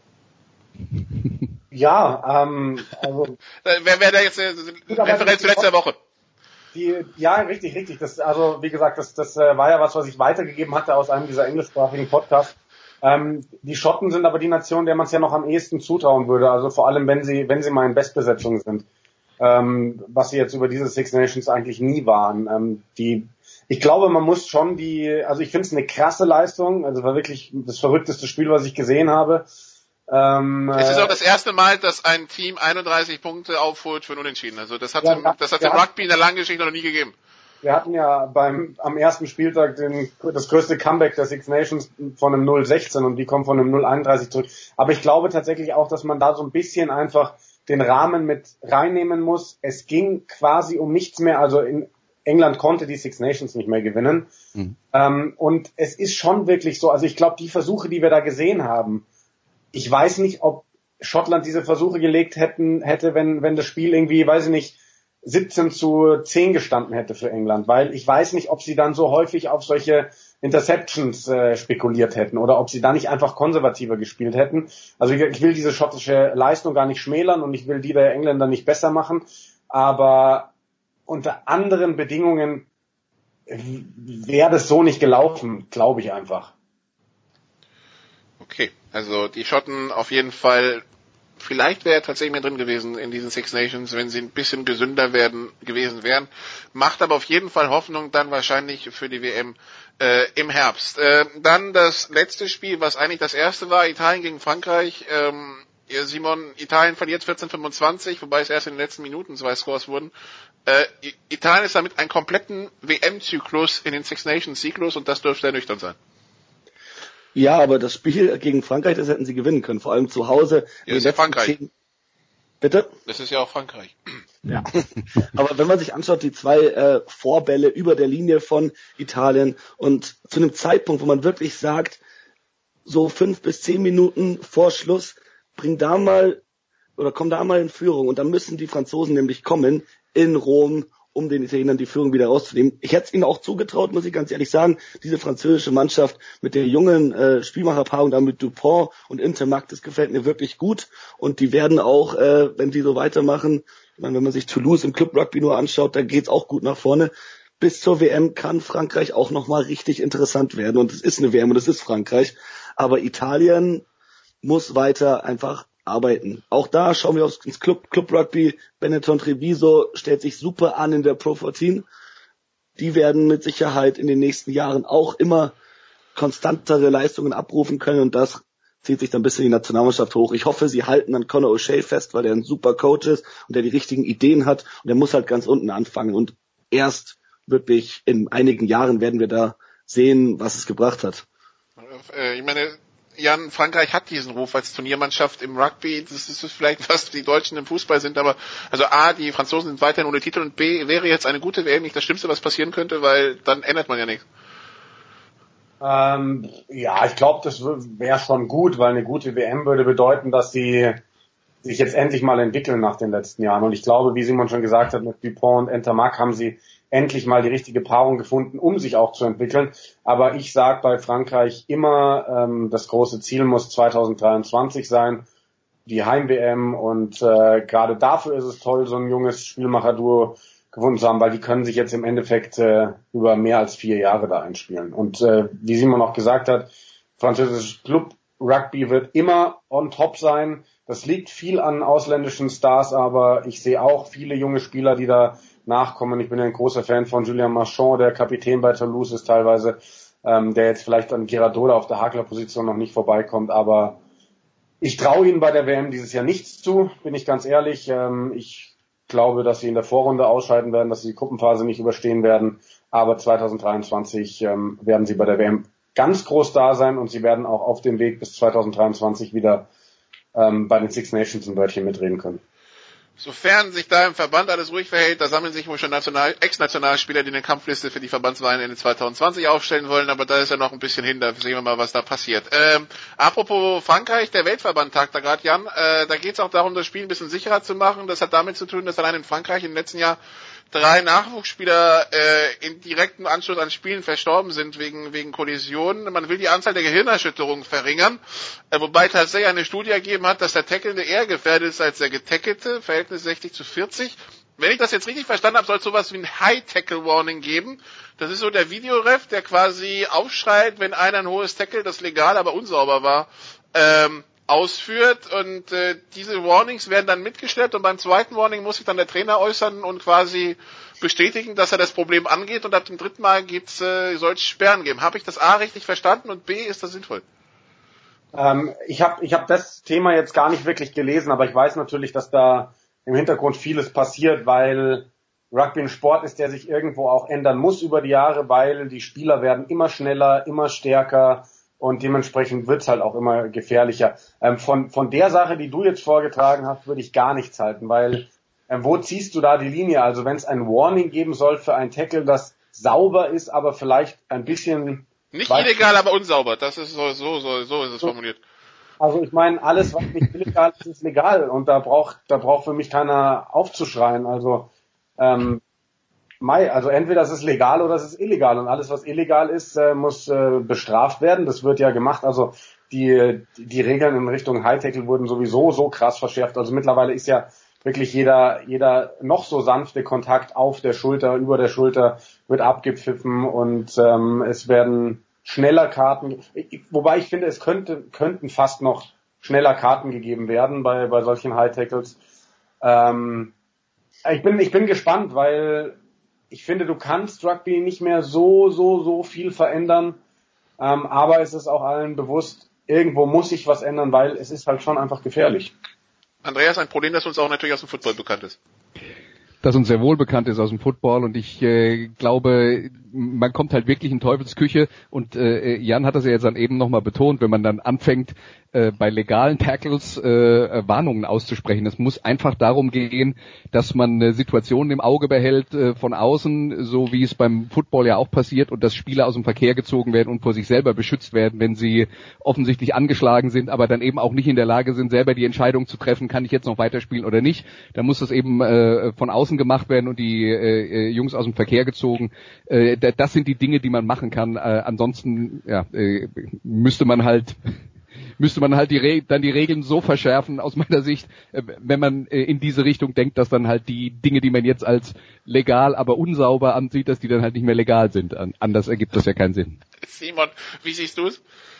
Ich sehe äh, wirklich alles genauso wie Jan und ich finde auch, es gibt Regeln, die bestehen und äh, wenn man sich an die hält, dann ist es soweit so gut oder sollte es zumindest sein. Vielleicht muss man in den Regeln noch ein bisschen was machen, weil ein Problem ist, dass sogenannte Seatbelt Tackles zum Beispiel, wenn nur ein Arm über die Schulter geht, aber quasi nicht in die Nähe des Halses, nicht an den Kopf, kein gefährliches Ding, aber ist, weil es ein Tackle oberhalb der Schulter ist, theoretisch ein Foul, aber sowas schadet eigentlich niemandem. Und tiefe Tackles sind teilweise schlimmer, vor allem für den Tacklenden. Wir gehört haben auch, äh, dass der oftmals schlimmere Kopfverletzungen davonträgt als der Ballträger, eigentlich der getackelt wird. Äh, das liegt auch daran, dass je tiefer, desto tiefer der Schwerpunkt, desto härter ist auch der, der Kontakt. Und das ist ein Problem. Sie haben jetzt letztens probiert, haben sie es im Jugendrugby äh, eine, eine Nippellinie einzuführen, dass man quasi auf den Trikots eine Markierung trägt auf Höhe der Nippel und ein High Tackle ab den Nippeln nach oben äh, schon ein Straftritt ist, schon, schon ein Foul ist. Und da gab es dann lustiger, nicht lustigerweise, eigentlich traurigerweise, gab es da dann wirklich mehr Kopfverletzungen als mit den normalen Regeln. Deswegen haben sie das ganz schnell gelassen. Es zeigt aber, dass auch beim tiefen Tackeln die Köpfe nicht so sicher sind. Ich kann mir vorstellen, dass es in Richtung von jeder muss einen, einen, einen Scrum Cap, einen Kopfschutz tragen, dass sowas kommen wird, auch wenn oft die Kollisionen eher schuld dafür sind, auch wenn es nicht gegen den Kopf direkt einen Schlag gibt. Aber irgendwas muss gemacht werden, weil das will kein Mensch, dass vor allem im Nachwuchs Menschen sterben in, beim einfach normalen Rugby spielen, ohne dass es jetzt schlimm irgendwas dabei gewesen wäre. Es sind einfach Unfälle und die müssen vermieden werden. Es ist halt und äh, das ist ja schon angeklungen auch äh, bei dem, was äh, Jan vorhin gesagt hat, ist halt so, so ein bisschen der, der Knackpunkt, wenn man sich anschaut, wie sich Rugby entwickelt hat seit äh, Ende der 80er Jahre, seit, äh, seit das ein Profisport geworden ist. Man guckt sich mal ein Video aus den 70er Jahren an und natürlich beim Fußball wäre das auch so. Aber äh, da sind halt diese, die, diese äh, Kontaktsituationen äh, halt nicht so häufig. Wenn man sich einfach anschaut, wie sich der Körperbau der Spieler verändert hat, das ist, das war halt ursprünglich bei den, beim Rugby, bei, bei der Erfindung des Rugby so nicht geplant. Und äh, da wird man sicher immer versuchen, äh, das Spiel sicherer zu machen, aber man wird auch an dem Punkt nicht vorbeikommen, wo man sagt, das ist halt ein Sport, der auf Kontakt basiert. Und äh, ganz kann man das nicht rausnehmen, sonst ist es halt nicht mehr der Sport. Ne? Und da wird, da wird immer äh, so eine so eine Gratwanderung, Gratwanderung nötig sein. Äh, aber äh, wenn man sich anschaut, was für Maschinen da mittlerweile aufeinander äh, prallen, und das ist ja jetzt nicht nur, wenn man den Vergleich mit den 70er Jahren, ja, ist ja noch nicht mal mehr nur, äh, man macht den Vergleich zu den 70er Jahren, das hat ja auch in den letzten 10, 15, 20 Jahren äh, hat sich das ja extrem, die Athletik extrem weiterentwickelt. Also das äh, definitiv, also das, äh, die, das Beeindruckende ist, wie, wie groß und wie schnell die inzwischen alle geworden sind. Dann noch ganz kurz, äh, Jan, Deutschland verliert gegen Spanien, muss in die Relegation, da geht's dann gegen Niederlande oder Portugal. Ähm, Im Endeffekt war von den drei Spielen Spanien vielleicht das, was man am wenigsten gewinnen konnte, so vom Spielverlauf, oder? Ja, ähm, also ich glaube, da war in, in anderen Chancen, in anderen Spielen war die Chance größer. Da kann vielleicht Simon äh, noch ein bisschen besser was zu sagen, der hat das Spiel kommentiert. Ähm, es ist wieder einfach sehr frustrierend, muss ich sagen, der Verlauf dieses European Nations Cups aus deutscher Sicht. Ich äh, glaube, dass sie also gegen die Relegationsmannschaften Portugal, Niederlande äh, ist Deutschland meiner Meinung nach leicht favorisiert dann, ähm, können sie auf jeden Fall gut mitspielen. Ich frage mich aber, ob es nicht vielleicht mal Sinn machen würde, doch eher runterzugehen, weil es bringt dir nichts, dir jedes Jahr da irgendwie die Dinger reinlegen zu lassen und ständig nur zu verlieren, ständig mit wechselnden Mannschaften. Also irgendwie, das frustriert alles ein bisschen und ähm, ja, vielleicht, vielleicht müsste man mal einen Neuaufbau mit vielen Talenten ein, zwei Stufen weiter unter irgendwie wagen. Simon, ganz kurz ergänzen und dann am Ende noch deine Highlights am Wochenende. Nehmen wir mal ganz schnell mit, weil Franz Büchner ist schon in den Startlöchern und äh, schart mit den Hufen. Ähm, zu Deutschland sehe ich ähnlich wie Jan. Ähm, es war vielleicht nicht so ein schlechtes Spiel, wie das der Spielverlauf oder auch der Endstand äh, vermuten lassen würde. Es waren viele positive dabei, wirklich im Spiel, gute Aktionen, vor allem von einzelnen Spielern. Aber im Großen und Ganzen muss man sagen, die deutsche Mannschaft hat aktuell nicht das Niveau von einer spanischen. Die haben in den letzten Jahren sich nicht weiterentwickelt, die Deutschen. Und um Entwicklung zu schaffen, um auch wieder Erfolgserlebnisse zu haben, wäre es vielleicht wirklich nicht das Allerschlimmste, wenn man eins runter absteigt in die Rugby Europe Trophy. Ähm, zum kommenden Wochenende muss ich ganz ehrlich sagen, absolutes Highlight ist, dass die deutsche Rugby-Bundesliga wieder losgeht. Erste Bundesliga, zweite Bundesliga, es geht wieder los. Wir hatten eine lange Winterpause seit November, die meisten Mannschaften. Und deswegen gibt's auch hier in Deutschland wieder Grassroots Rugby zu sehen am Samstag. Andreas, Highlights? Ich hab frei. Wunderbar. Dann äh, wünschen wir dabei viel Spaß, machen eine kurze Pause und dann geht's hier weiter mit Jan und dann mit Franz Büchner mit Eishockey. Bis gleich.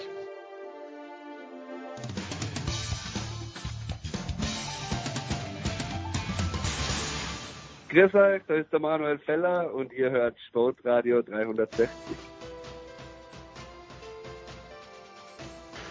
Big Show 398 bei Sportradio 360. Wir sind beim Eishockey angekommen. Jan Lüdecke ist dabei geblieben, neu dazugekommen von äh, der Sohn Telekom Eishockey äh, Sport 1. Franz Büchner, hallo Franz. Hallo, grüß euch. Und natürlich, Jan, die ganz große Meldung ist, dass das Ding in äh, München jetzt einen Namen hat. SAP Garden soll es werden oder SAP Garden. Ähm, natürlich, äh, bei Garden fällt einem äh, New York oder, oder äh, Boston ein. Ähm, es ist gut, dass das endlich geklärt ist. Ne?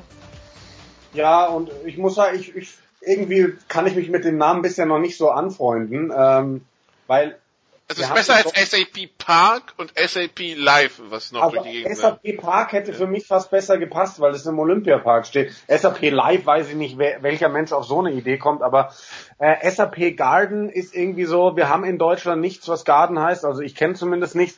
Und ich habe äh, gestern auch schon mit Kollegen diskutiert und habe gesagt, wie spricht man es denn überhaupt aus? Macht man so ein bisschen das äh, Bauerndeutsche Garden draus oder macht man eher das amerikanische Garden? Ähm, ich finde, beides hört sich oder fühlt sich beim Aussprechen irgendwie unnatürlich an, aber vielleicht ist es auch einfach nur eine Sache, an die ich mich gewöhnen muss, weil dass diese Halle kommt, äh, ist super und wie sie am Ende heißt, ist eigentlich egal. Spätestens wenn es wenn's im Basketball und im Eishockey international wird, äh, wird es eh SAP Garden werden, nehme ich mal an, Franz, oder? Also ja, es ist, ist anzunehmen, aber ich bin da auch ganz bei Jan. Äh, wie auch immer das Ding heißt, das ist, äh, glaube ich, ein guter Schritt, dass es kommt. Okay, dann äh, zu, bevor wir zu den Playoffs sehen kommen, zwei Trainer-News. Zum einen, Pat Cortina wird Trainer in Wolfsburg. Franz, äh, der Ex-Nationaltrainer, also Ex-Bundestrainer, der zuletzt bis seiner Entlassung im Herbst Trainer in Schwenningen war. Gute Verpflichtung? Na gut, das ist jetzt schon eine Weile durch, durch, der, durch die Meldungen gegeistert irgendwie, dass, dass sie da wohl sehr interessiert waren an Pat Cortina. Ich meine, ja, der hat äh, gute, gute Statistiken und so weiter, auch schlechte. Also das, man muss mal gucken, ob das wirklich funktioniert. Also er hat zumindest Schwenningen letzte Saison zu einem Playoff-Team gemacht. Das äh, muss man ihm schon mit hoch anrechnen, denke ich. Um, hat natürlich auch zu Zeiten als äh, Head Coach der Nationalmannschaft oder jetzt natürlich dann auch in dieser abgelaufenen Saison, wo man ihn dann ja dann auch relativ schnell entlassen hat, dann nicht mehr die Ergebnisse vorweisen können, die man sich vielleicht von ihm verspricht. Aber er ist zumindest ein Mann, der das System äh, DEL kennt, der die Lage kennt, der sicherlich auch damit diese Wolfsburger Mannschaft kennt, die ja eh relativ neu aufgestellt wird. Also ähm, das muss jetzt nichts Schlechtes sein. Ich will jetzt da auch noch, äh, ich halte mich da mal noch zurück mit äh, irgendwelchen Überlegungen, ob das jetzt gut oder schlecht ist. Das wird man dann sehen, wenn es soweit ist. Äh, Jan, wie siehst du es? Ähm, ja, ich bin, ich bin sehr gespannt äh, drauf, was äh, Cortina da, also er ist ja bekannt als Trainer, der aus relativ wenig viel machen kann. Ähm, das hat er in München bewiesen damals, äh, als er da in der zweiten Liga noch äh, am Start war, den Aufstieg geschafft hat. Ähm, in Wolfsburg braucht so einen Mann. Dann ist er aber auch dafür bekannt, dass er eher sehr defensives Eishockey spielen lässt. Ähm, muss man sich alles mal anschauen. Also das kann in alle Richtungen gehen.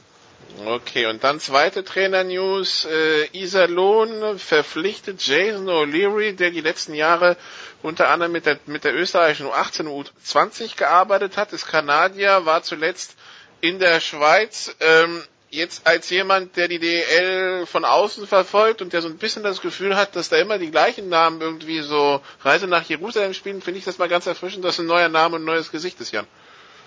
Ähm, ja, aber ähm, ich habe mit äh, dem Kollegen Basti Schwele in letzter Zeit häufiger darüber diskutiert und wir würden uns wirklich mal wünschen, dass die Vereine wirklich Mut zeigen und nicht nur äh, Trainer reinholen, die DEL, die DEL noch nicht kennen, sondern deutsche Trainer. Weil es gibt viele deutsche Trainer, ähm, die unterklassig arbeiten, die echt Qualität haben. Aber es traut sich, und es ist irgendwie unverständlich, keiner, die mal in die DL zu holen. Und ähm, von daher, mh, ich kann zu dem O'Leary nicht viel sagen, ähm, aber ich finde es schade, dass sich so eine Organisation nicht mal traut, einen Deutschen zu holen. Franz, woran liegt es deiner Meinung nach, dass sie sich nicht trauen? Ja, das ist natürlich die, das Problem der, der Roosters, dass die jetzt seit einigen Jahren nicht mehr da sind, wo sie hin, hin wollen.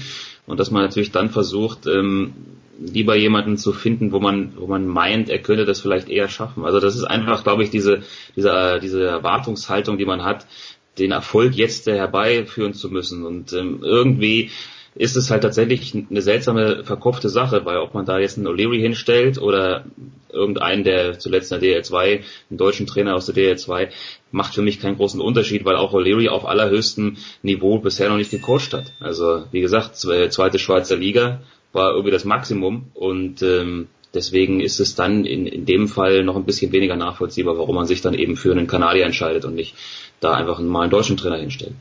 Okay, dann kommen wir zu den Playoff-Serien und fangen vielleicht mit der an, Franz, die äh, ja, wo schon morgen quasi ein Matchball ist, nämlich äh, für Mannheim gegen Nürnberg. Die ersten drei Spiele gewonnen, 7-2, 4-2, 4-1. Äh, von den Ergebnissen her würde ich sagen, macht das dann auch irgendwie wenig Hoffnung. Ich nehme an, Nürnberg will nicht vor Heimpublikum ausscheiden. Was muss passieren, damit ein Spiel 5 in der Serie äh, stattfindet? Weil irgendwie, das, das wirkt irgendwie doch recht deutlich. Also 15 zu 5 Tore, ouch. Hm. Ja, da muss, da muss glaube ich einiges passieren, muss einiges zusammenlaufen, dass äh, Nürnberg die Serie nochmal verlängern kann. Einerseits muss Nürnberg äh, schauen, dass sie ihre Chancen besser nutzen, denn äh, sie hatten schon durchaus mehr Möglichkeiten, noch mehr Tore zu erzielen. Ähm, so schlecht spielen die nicht das müssen wir auch mal sagen, aber sie haben einfach keine Chance bisher gehabt in den drei Spielen, weil man immer den Eindruck hatte, Mannheim kann zu jeder Zeit, wenn sie müssen, einfach nochmal das Tempo erhöhen und äh, im richtigen Moment auch dann die Tore machen. Das haben sie bisher immer gemacht und das ist halt äh, ein großer Unterschied. Und dann muss eben Mannheim einfach mal einen schlechten Tag erwischen.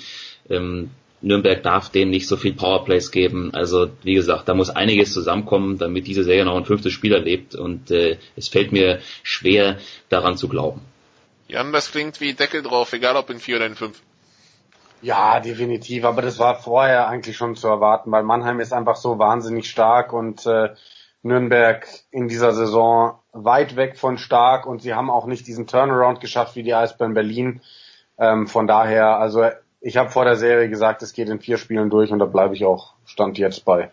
Wenn wir überhaupt auf den Spieltag 1 der Viertelfinals schauen, ich meine, der ist schon zehn Tage her, aber trotzdem, wenn Mannheim 7-2 gewonnen, Augsburg 7-1, Ingolstadt in Köln 6-2, nur München Eis, äh, nur äh, München, Red Bull München gegen Eisbären, das ging in die Overtime, ging da ja bei dir kurz so ein OH durch, das, äh, das so nach dem Motto, uh, das könnte übel werden, oder äh, sieht man das dann als Eishockey-Experte besonnen? Ähm, ich habe mich in dem Spiel äh, über die Overtime eigentlich gefreut, weil ich fand es ein richtig gutes Eishockeyspiel.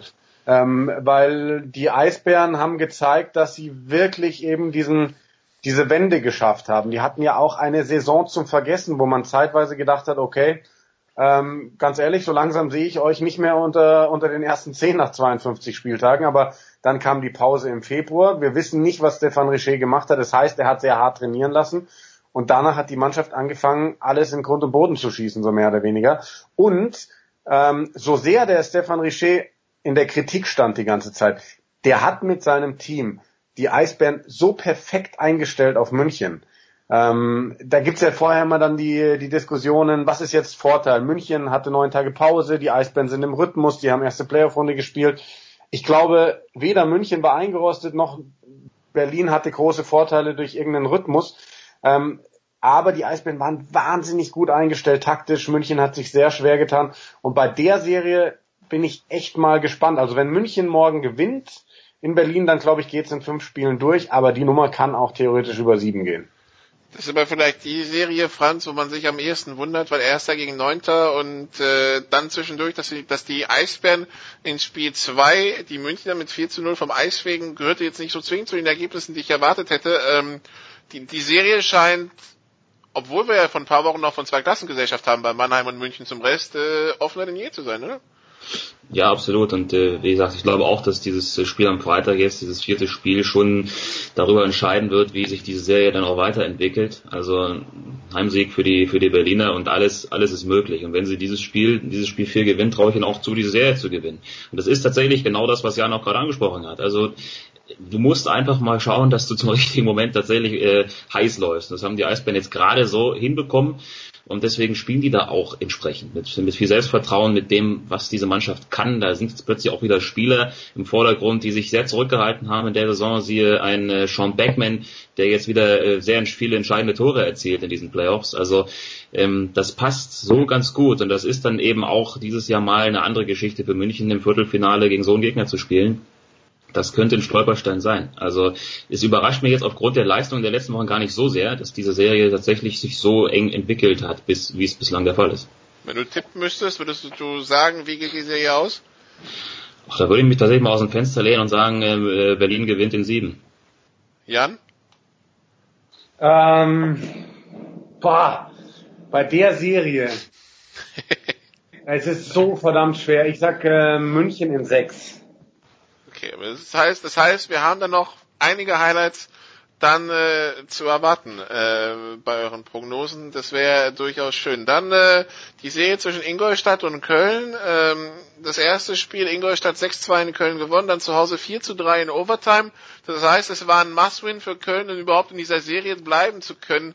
Äh, Jan, äh, und dann gewinnt Köln 3-2 nach Overtime das Spiel 3. Das muss eminent wichtig gewesen sein.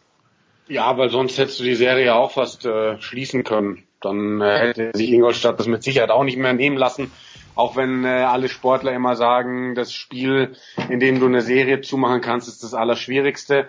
Aber zur Serie, ähm, ich hatte das Gefühl, bei dem, was ich gesehen habe, dass ähm, Ingolstadt einfach deutlich schneller ist als Mannschaft, als von den Spielertypen als Köln dass Köln darauf erst sehr spät taktisch eine Antwort gefunden hat. Also die sind in so viele Konter gelaufen und ähm, das hat so den Unterschied ausgemacht. Und nach dem, was ich gesehen habe, hab, auch wenn Köln jetzt gerade Spiel 3 gewonnen hat, glaube ich, dass Ingolstadt diese Serie gewinnen wird. Und wenn du mich da nach einem Tipp fragst, sage ich auch da Ingolstadt in 6.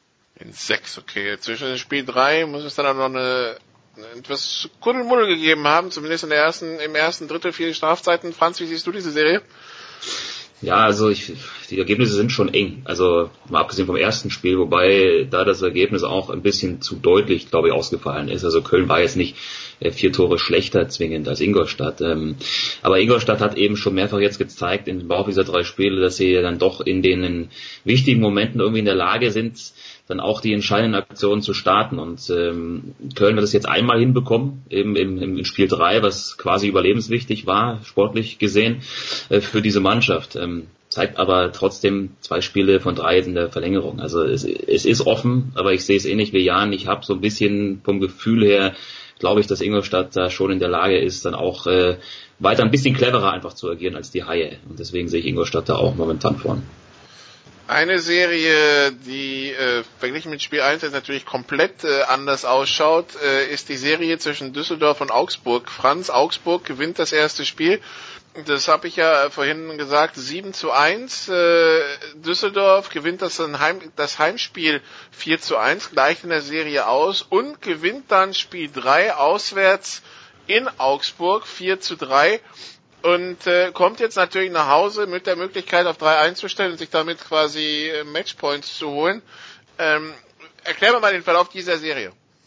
Also Spiel 1 war, es war sehr interessant. Das war vom Ergebnis her sehr deutlich und das war auch tatsächlich so deutlich, dieses Spiel. Und man, was erstaunlich ist, dass äh, jetzt auch im Nachhinein viele Spieler auch von Düsseldorf gesagt haben, wir waren nicht bereit bei Spiel 1, was ich erstaunlich finde, ehrlich gesagt. Weil, ja nur Playoffs. Äh, es sind Playoffs, ja, es ist Spiel 1 Viertelfinale. Klar waren die in den Wochen davor, ähm, ich glaube, die waren sogar seit der letzten Länderspielpause das schlechteste Team der deutschen Eishockeyliga. Das wirkt natürlich irgendwie nach, aber du hattest natürlich auch ein bisschen Zeit, dich jetzt darauf einzustellen, auf diese Serie und dann da so einen äh, furchtbaren Auftritt hinzulegen in Spiel 1, das ist schon irgendwie bedenklich gewesen. Aber gut für Düsseldorf, sie haben das äh, schnell gefixt, sie haben das äh, sich schnell angepasst haben ihre Spielweise ein bisschen geändert, diesen heftigen Augsburger Vorcheck ein bisschen abgefedert, ein bisschen abgeschwächt tatsächlich und äh, sind damit jetzt zurückgekommen in dieser Serie. Augsburg schafft es momentan nicht, das hat man auch jetzt in Spiel 3 gesehen, die ihre eigene Spielweise, so ein bisschen Vollgas-Hockey, über 60 Minuten durchzuziehen. Das haben die ein Drittel lang geschafft, jetzt auch in Spiel 3. Da sind sie von 1-3 auf 3-3 angekommen.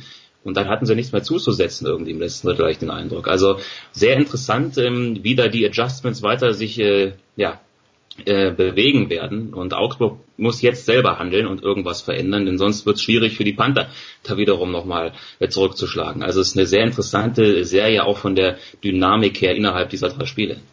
Augsburg gegen Düsseldorf, wenn man auf die reguläre Saison schaut, das ist 2-3 gegen Setter nur drei Punkte auseinander. Überhaupt dieses Mittelfeldpult den 80er Punkten, Jan, die sind wahrscheinlich auch einfach äh, so, so nah beieinander, dass äh, in so einer Serie viel kippen kann, oder? Absolut. Äh, Franz hat es ja gerade schon ausgeführt. Ich, ich habe auch ähm, Spiel 1 und Spiel 3 war ich vor Ort in der Halle und äh, das ist so wahnsinnig äh, interessant, wie das läuft, weil Spiel 1 war eigentlich gleich klar, dass man das nicht überbewerten durfte. Da hat sich Augsburg in den Rausch gespielt und Düsseldorf hat äh, irgendwann auch aufgesteckt gehabt. Die haben dieses Spiel relativ früh abgeschenkt. Und äh, wie Franz gesagt hat, die haben wirklich die richtigen Adjustments gemacht. Die haben richtig justiert. Ähm, als sie jetzt 4-3 geführt haben, da war mit Sicherheit auch Glück dabei. Dieses eine Tor, was gegeben wurde. Ähm, Busasch, das war, glaube ich, das zwischenzeitliche 2-1 ähm, da war die ganze Halle, ich stand neben DEG-Betreuern, die waren überrascht, dass dieses Tor gegeben wurde, nachdem sie es oben auf dem Tor, ähm, Videowürfel gesehen haben. Also wie gesagt, Glück dabei, aber ähm, Düsseldorf hat wirklich die richtigen Feinjustierungen hingekriegt. Die haben defensiv so bockstark gespielt, dass du hattest das ganze dritte Drittel das Gefühl, es brennt nichts mehr an bei denen. Es war eng, es war 4 zu 3 und Augsburg hat gedrückt, aber wir haben sie gedrückt. Sie sind nur noch über Außen ins Drittel reingekommen. Düsseldorf hat über die Mitte gar nichts mehr zugelassen. Und ich glaube, dass diese Serie jetzt auch so ein bisschen die Meisterprüfung wird für Mike Stewart. Es sieht ja alles danach aus, als würde er Augsburg verlassen und in Köln, Berlin oder sonst wo unterschreiben. Ähm, wie, wie sehr schafft er es, seine Mannschaft ähm, jetzt dann andersrum einzustellen, dass sie wieder in die Serie zurückkommt? Ähm, ja, wie, wie siehst du es denn? Weil irgendwie das klingt so, als hätte Düsseldorf jetzt das Momentum. Ja, ganz, also das muss man ganz klar sagen, wenn du das erste Spiel 1-4 verlierst und dann in der Folge gewinnst. Ähm, noch dazu ähm, ist, glaube ich, bei Augsburg, die zerbrechen sich den Kopf, wie sie diese Überreihe stoppen können. Mit äh, Descheno, Gogola und Barta. Und ähm, allein diese Angst vielleicht, die Augsburg vor dieser Reihe hat, und ich glaube, die haben sie, ähm, lässt Düsseldorf gerade ein Stück weit vorne sein. Aber Franz, Sie hatten vier Tage zum Überlegen. Vier Tage ist eine lange Zeit. Das ist tatsächlich so. Ist auch ein bisschen ungewöhnlich, ähm, dass es jetzt äh, so, so gestrickt wurde, der, der Plan und jetzt keine Spiele unter der Woche waren. Aber gut, man, man streckt das halt so ein bisschen und das ist vielleicht kein Nachteil unbedingt für das Team, das zurückliegt äh, in der Serie. Und vielleicht äh, gibt es ja ein äh, Gegenrezept gegen die Top-Reihe der DEG, denn das sehe ich so ein bisschen als die Achillesferse dann wiederum auf Seiten der Düsseldorfer, weil wenn die mal nicht funktioniert, die Reihe und keine Tore schießt, danach wird es ein bisschen dünn.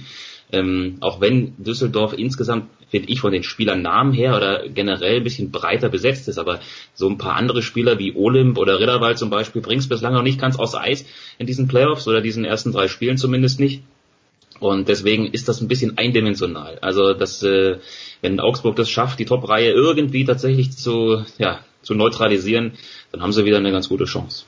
Das heißt, ich, das heißt, okay, ich, ich, hab mich nämlich, ich war nämlich überrascht, dass ich am Dienstag keine Spiele gesehen habe. Das heißt, ich, ich lag nicht so falsch, da welche zu erwarten, Franz. Ja, ja das, ich meine, aus den letzten Jahren war das ja durchaus so der Modus, dass alle zwei bis drei Tage gespielt wurde. Äh, wie äh, Tipp, ja, äh, Tipp für die Serie? Ja, ich erwarte weiter eine lange Serie. Also ich, sieben Spiele und wer auch immer gewinnt. Keine Ahnung. Jan? Düsseldorf in fünf. Oh, okay. Äh, also das heißt quasi, du, sie, du gehst davon aus, sie, sie, sie setzen dieses Moment um und dann ja. äh, wird Augsburg quasi dann erstickt. Ja, das glaube ich. Na gut, also am äh, Freitag um 19.15 Uhr geht's weiter, wenn ich es richtig sehe. Alle Spiele zeitgleich und dann am Sonntag staffelt sich dann über den ganzen Nachmittag die Spiele 4 Und äh, fünf äh, im Augenblick ist natürlich für Mannheim gegen Nürnberg erstmal kein Spiel, fünf angesetzt. Da müssen wir mal gucken, ob es überhaupt eins braucht. Äh, werden wir euch in den Hallen erleben am Wochenende, Franz? Ja, und zwar gemeinsam. Achso, oh, oh, oh. Ja, ja, genau. Am Sonntag in Augsburg. Achso, das, das heißt, du kannst dann direkt schauen, dann können wir direkt sehen, ob das dann, äh, ob dann Spiel 5 dann klappt, ja? Richtig, richtig. Ich werde das Ganze moderieren und äh, Franz wird kommentieren. Und äh, sonst so, Franz, das klingt, das klingt nicht nach einem typischen Wochenende, dass du nur Augsburg machst. Hey, ich, äh, also wenn wir heute noch dazu nehmen, geht's los mit EM-Qualifikation, Fußball. Äh, Belgien, Russland kommentiere ich für The Zone und am Samstag werde ich das äh, EM-Quali-Spiel der deutschen U17-Nationalmannschaft gegen Island für RAN.de kommentieren. Okay, Jan, was, äh, was steht bei dir sonst noch auf dem Plan? Äh, heute Abend Basketball Euroleague, Bayern Basketballer gegen FC Barcelona, Wiedersehen mit Svetislav Pesic. Und äh, ansonsten tatsächlich nur am Sonntag Eishockey. Und sonst ja. mal ein bisschen frei. Ja, das äh, ist, ist, ist zumindest, was ich hier in Düsseldorf sehe, es wird ja Frühling in Deutschland. Von daher äh, ist das ja wieder ganz nett frei zu haben. Dann danke ich euch beiden. Wir machen eine kurze Pause bei der Big Show 398 und dann geht's weiter mit Motorsport.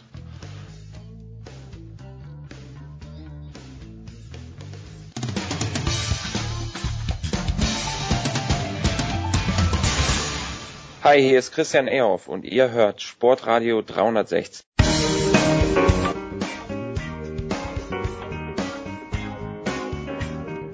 Big Show 398 bei Sportradio 360. Wir sind beim Motorsport angekommen und äh, wünschen an dieser Stelle gute Besserung an Stefan Ehlen, der eigentlich eingeplant war, aber krank geworden ist. Äh, aber dafür haben wir unseren Marathonmann in der Leitung, Stefan de Vois Heinrich. Hallo Stefan. Grüß dich, Nikolai. Ja, und wir freuen uns, dass es auch diesmal wieder klappt mit dem Benzingespräch. Äh, ich schließe mich den äh, äh, Glückwünschen und den Genesungswünschen an. Es ist gerade die Zeit, wo man gern im Frühjahr jetzt kränkig. Ja, ich, mich hat sie in Deutschland jetzt auch ein bisschen erwischt, aber äh, das zumindest ist die Stimme nicht so be, äh, belegt, wie, wie man es befürchten könnte. Dann äh, kommen wir, um uns aus dem äh, noch etwas frischen Deutschland zu verabschieden, zum warmen Melbourne. Vor zweieinhalb Wochen bin ich selbst noch an dieser Strecke am Albert Park entlang spaziert, muss man muss sagen. Wunderschönes Setting natürlich, dieser große Preis von Australien. Es gibt die, die wahrscheinlich dieses Setting genießen konnten, nämlich Mercedes und, äh, und, und Red Bull und die, die sich wahrscheinlich nicht so gerne an äh, Melbourne 2019 erinnern werden, nämlich Ferrari äh, The Voice, weil wenn man sieht, wie die Erwartungshaltung nach den Tests in Barcelona war, dann muss man das Wochenende wahrscheinlich schon als Riesenenttäuschung einstufen, oder?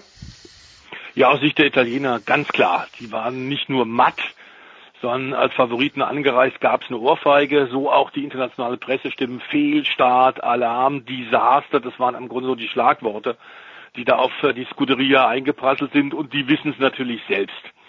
Ähm, zwar war von Anfang an klar, du hast angesprochen, die Testfahrten und die guten Ferrari-Zeiten in Barcelona bei den Wintertests, zwar war auch den Ferrari-Leuten klar, dass Albert Park mit der Holperstrecke dort, eine nicht permanente Rennstrecke in dieser parkähnlichen Gelände, traumhaft gelegen, äh, wunderbares Setting, nicht so ganz optimal zum Überholen, aber die ganze Atmosphäre in Australien, ein junges Land, zwar jetzt auch natürlich ein bisschen erschüttert über das, was in Neuseeland äh, passiert ist, aber in jedem Fall sportbegeistert ohnehin. Das muss jetzt nicht nur Rugby sein, sondern eben auch Motorsport, die australische V8 Supercar Championship im Rahmenprogramm der Formel 1 hat mit Sicherheit auch 50, 60, 70.000 begeisterte Zuschauer rangelockt.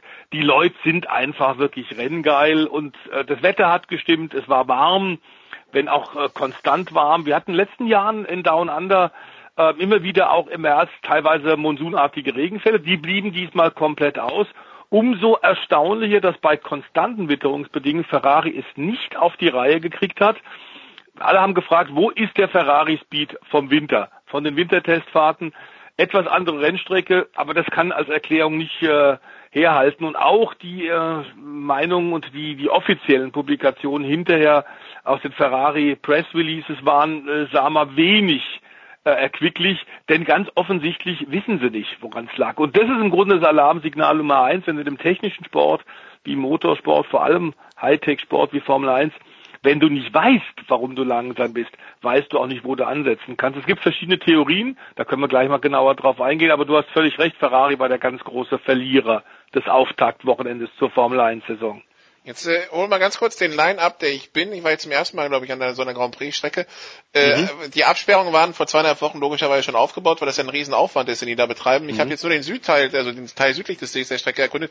Ich fand das ganz schön eng für die, dafür, dass man da mit 200 oder 300 Sachen langkachelt. Äh, es ist dann wahrscheinlich auch einfach ziemlich eng. Also ich weiß nicht, im Fernsehen hat man das Gefühl, da ist mehr Platz mhm. auf solchen Rennstrecken.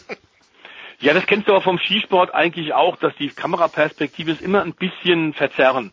Ähm, es ist in der Tat sehr eng, es ist ein Stadtkurs, zwar ein relativ flüssiger, also nicht ganz so eng und winklig wie Monaco, aber Fehler darfst du in der Tat die eigentlich auch nicht erlauben, obwohl es immer ein bisschen gut nach Auslaufzonen aussieht, aber die Mauern sind sehr nah dran und aufgrund des, der hohen Geschwindigkeit ähm, dort ist klar, ähm, Fehler darf man nicht machen. Man muss sagen, alle Teams äh, haben relativ wenig Fehler sich geleistet.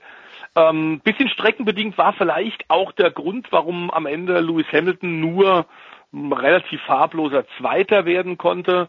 Ganz klar im Schatten von Valtteri Bottas, der nach einer Desaster-Saison 2018 kein Rennen gewonnen. Und da haben ihm wahnsinnig viele Leute schon quasi rausgeschrieben bei Mercedes. Sie haben äh, Toto Wolf und Niki Lauda im letzten Jahr klar darauf hingewiesen, den müsst ihr loswerden, den müsst ihr entlassen. Mit so einem Auto, mit dem Hamilton klar zum fünften Weltmeistertitel fährt, kein Rennen zu gewinnen, das geht ja gar nicht. Der Finne schafft es nicht. Er hat es geschafft. Er hat das Desaster ja abgehakt, hat offenbar alles resettet auf Null, auch im Kopf und hat eine grandiose Vorstellung gezeigt. Ähm, aber ein bisschen erklärlich, dass das Tempo am Ende vom, vom Hamilton nicht gestimmt hat. Der hat sich offenbar am Unterboden, das ist jetzt klar und wurde bestätigt, am Unterboden beim Überfahren einer der relativ hohen Curbs den Unterboden also stark beschädigt. Da gab es deutlich weniger Abtrieb und das erklärt, warum man mit Valtteri Bottas so überhaupt nicht mithalten konnte. Wenn sein Auto, Lewis Hamiltons Auto, funktioniert hätte, der Silberpfeil, bin ich mir aber auch nicht sicher, ob er Bottas hätte schlagen können. Denn Bottas ist von der dreckigen Seite aus Startreihe 1 losgefahren, hat einen Bombenstart gehabt. Da hat tatsächlich Hamilton auch, war nicht ganz konzentriert, nicht ganz auf den Punkt, bisschen zu viel durchdrehende Räder gehabt. Und dann hat er im Rennen im Grunde nicht nur den Auspuff nicht gesehen, sondern den auch noch entfleuchen äh, sehen. Kein einziger Fehler von Bottas. Ein fabelhaftes Rennen. Am Ende Sahnehäubchen obendrauf noch die schnellste Rennrunde, für die es ja jetzt seit Saisonbeginn auch nochmal einen extra WM-Punkt gibt.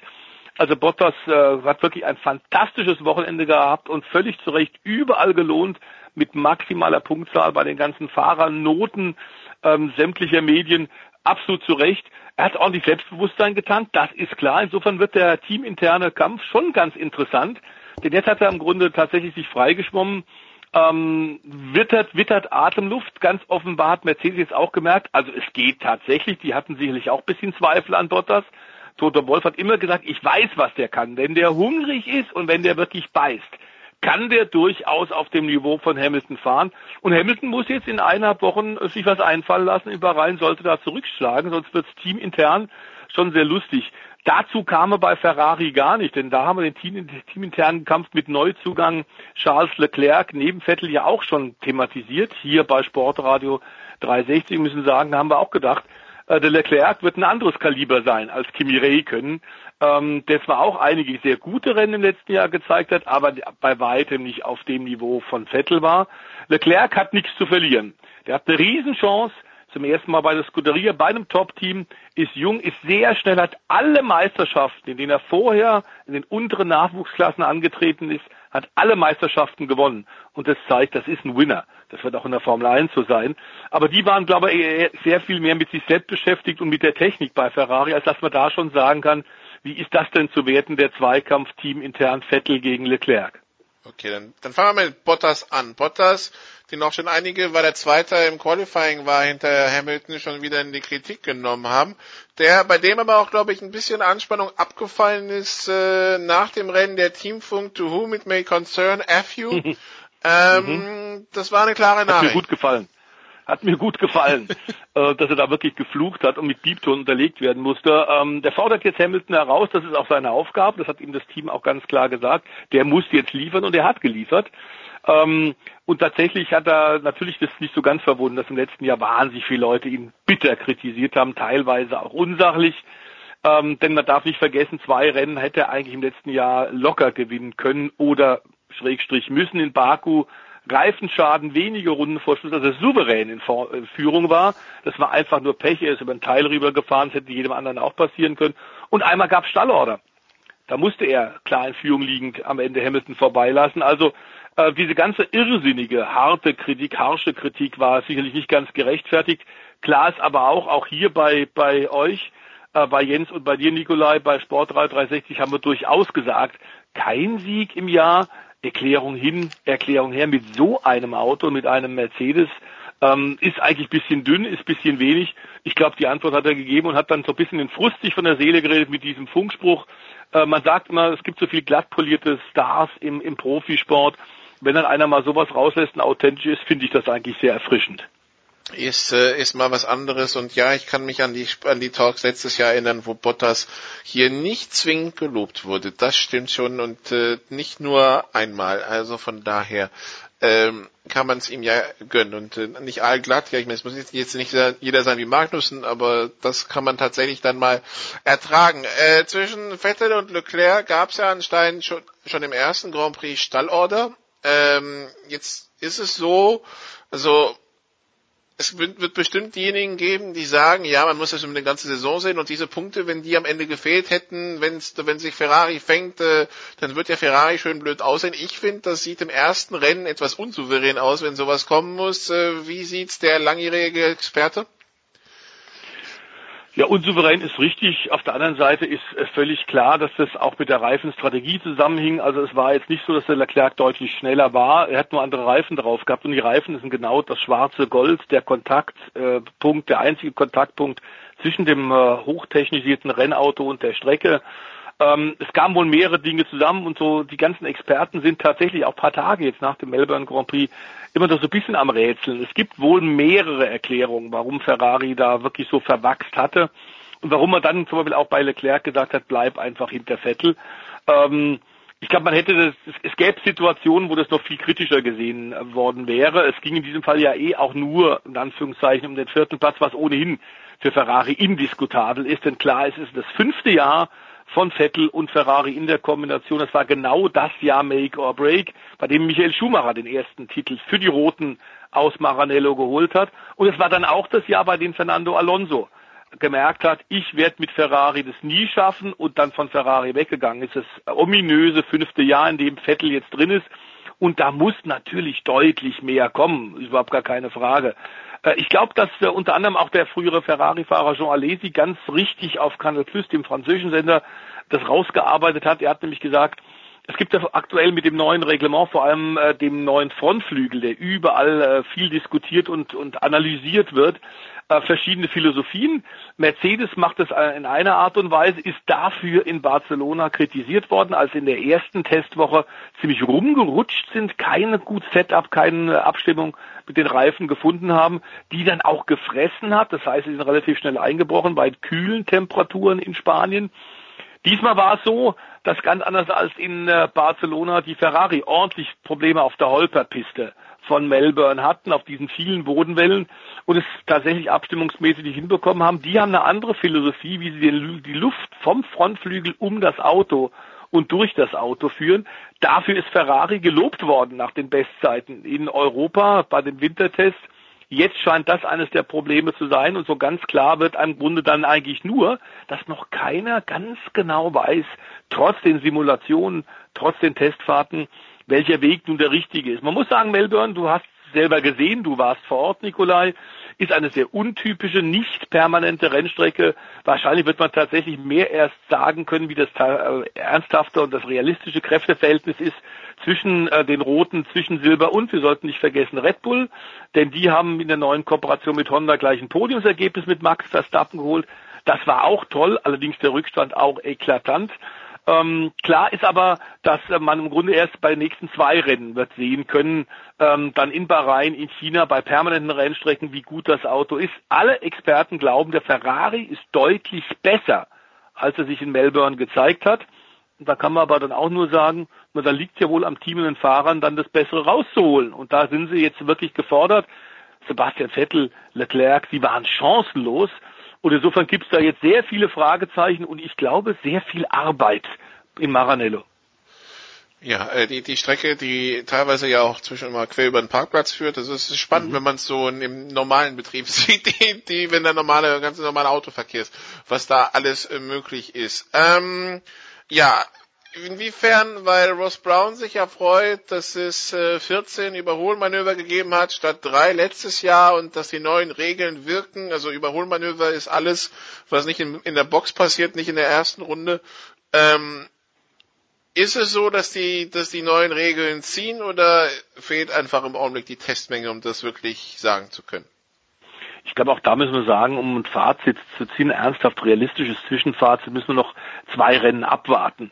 Ich glaube tatsächlich, und die Statistik zumindest beweist, dass Ross Braun, und wenn, wenn sich einer mit Zahlen auskennt, dann ganz sicherlich äh, der äh, Reglementsmacher, der Sportdirektor von Liberty Media verantwortlich für die Formel 1, Ross Braun, der ja bei Benetton gearbeitet hat, als Schumi zweimal Weltmeister wurde, als Technikchef, der dann äh, bei Mercedes mit aufgebaut hat, bei Ferrari lange war. Also der weiß schon, äh, wie es geht. Deswegen war die Entscheidung, ihn zu holen, um das sportliche Reglement ab 2021, 2022 tatsächlich den technischen Weg dorthin zu begleiten, war ein sehr guter. Also dieser Coup, dieser Personalcoup von Liberty Media äh, ist fantastisch, ist keine Frage.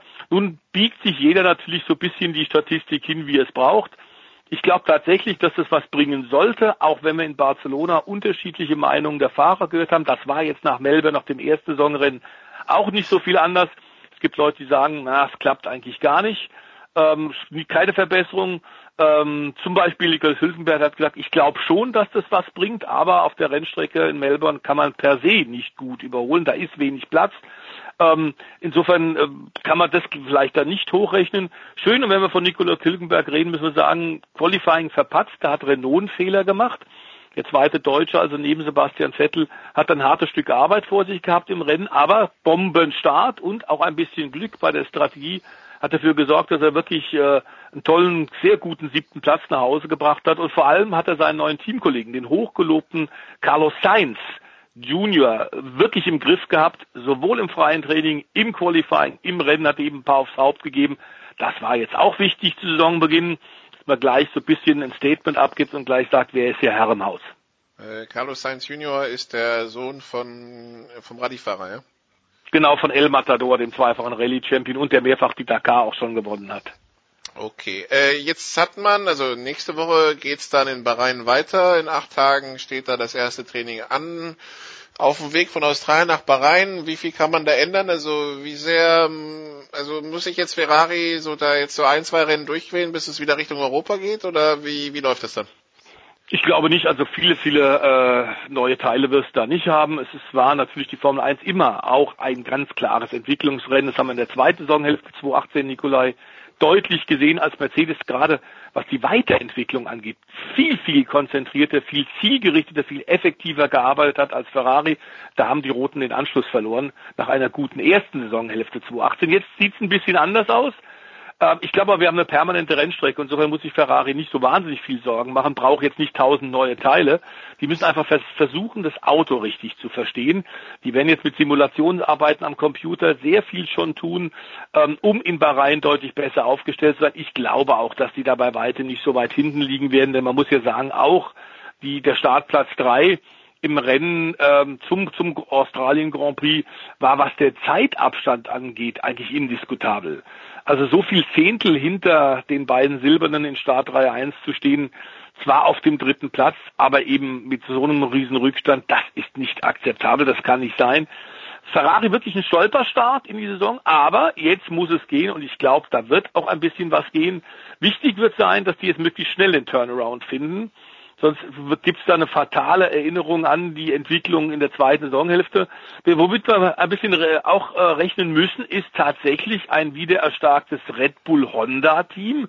Es war der erste Honda Podestplatz seit 2008 und die haben sich ja vier Jahre echt schwer getan. Als sie mit McLaren in den letzten Jahren zusammengearbeitet haben, bei ihrer Rückkehr mit dem Hybrid, Motorenreglement, haben sie das offenbar unterschätzt, die Japaner. Aber jetzt, seitdem sie mit Red Bull zusammenarbeiten, geht es richtig voran und es war ein Traumstart für diese Kombination Max Verstappen, Red Bull, Honda, Pierre Gasly, ein bisschen ein neuer Red Bull-Mann, ähm, ein bisschen unter Wert geschlagen worden. Ich glaube, da geht auch mehr.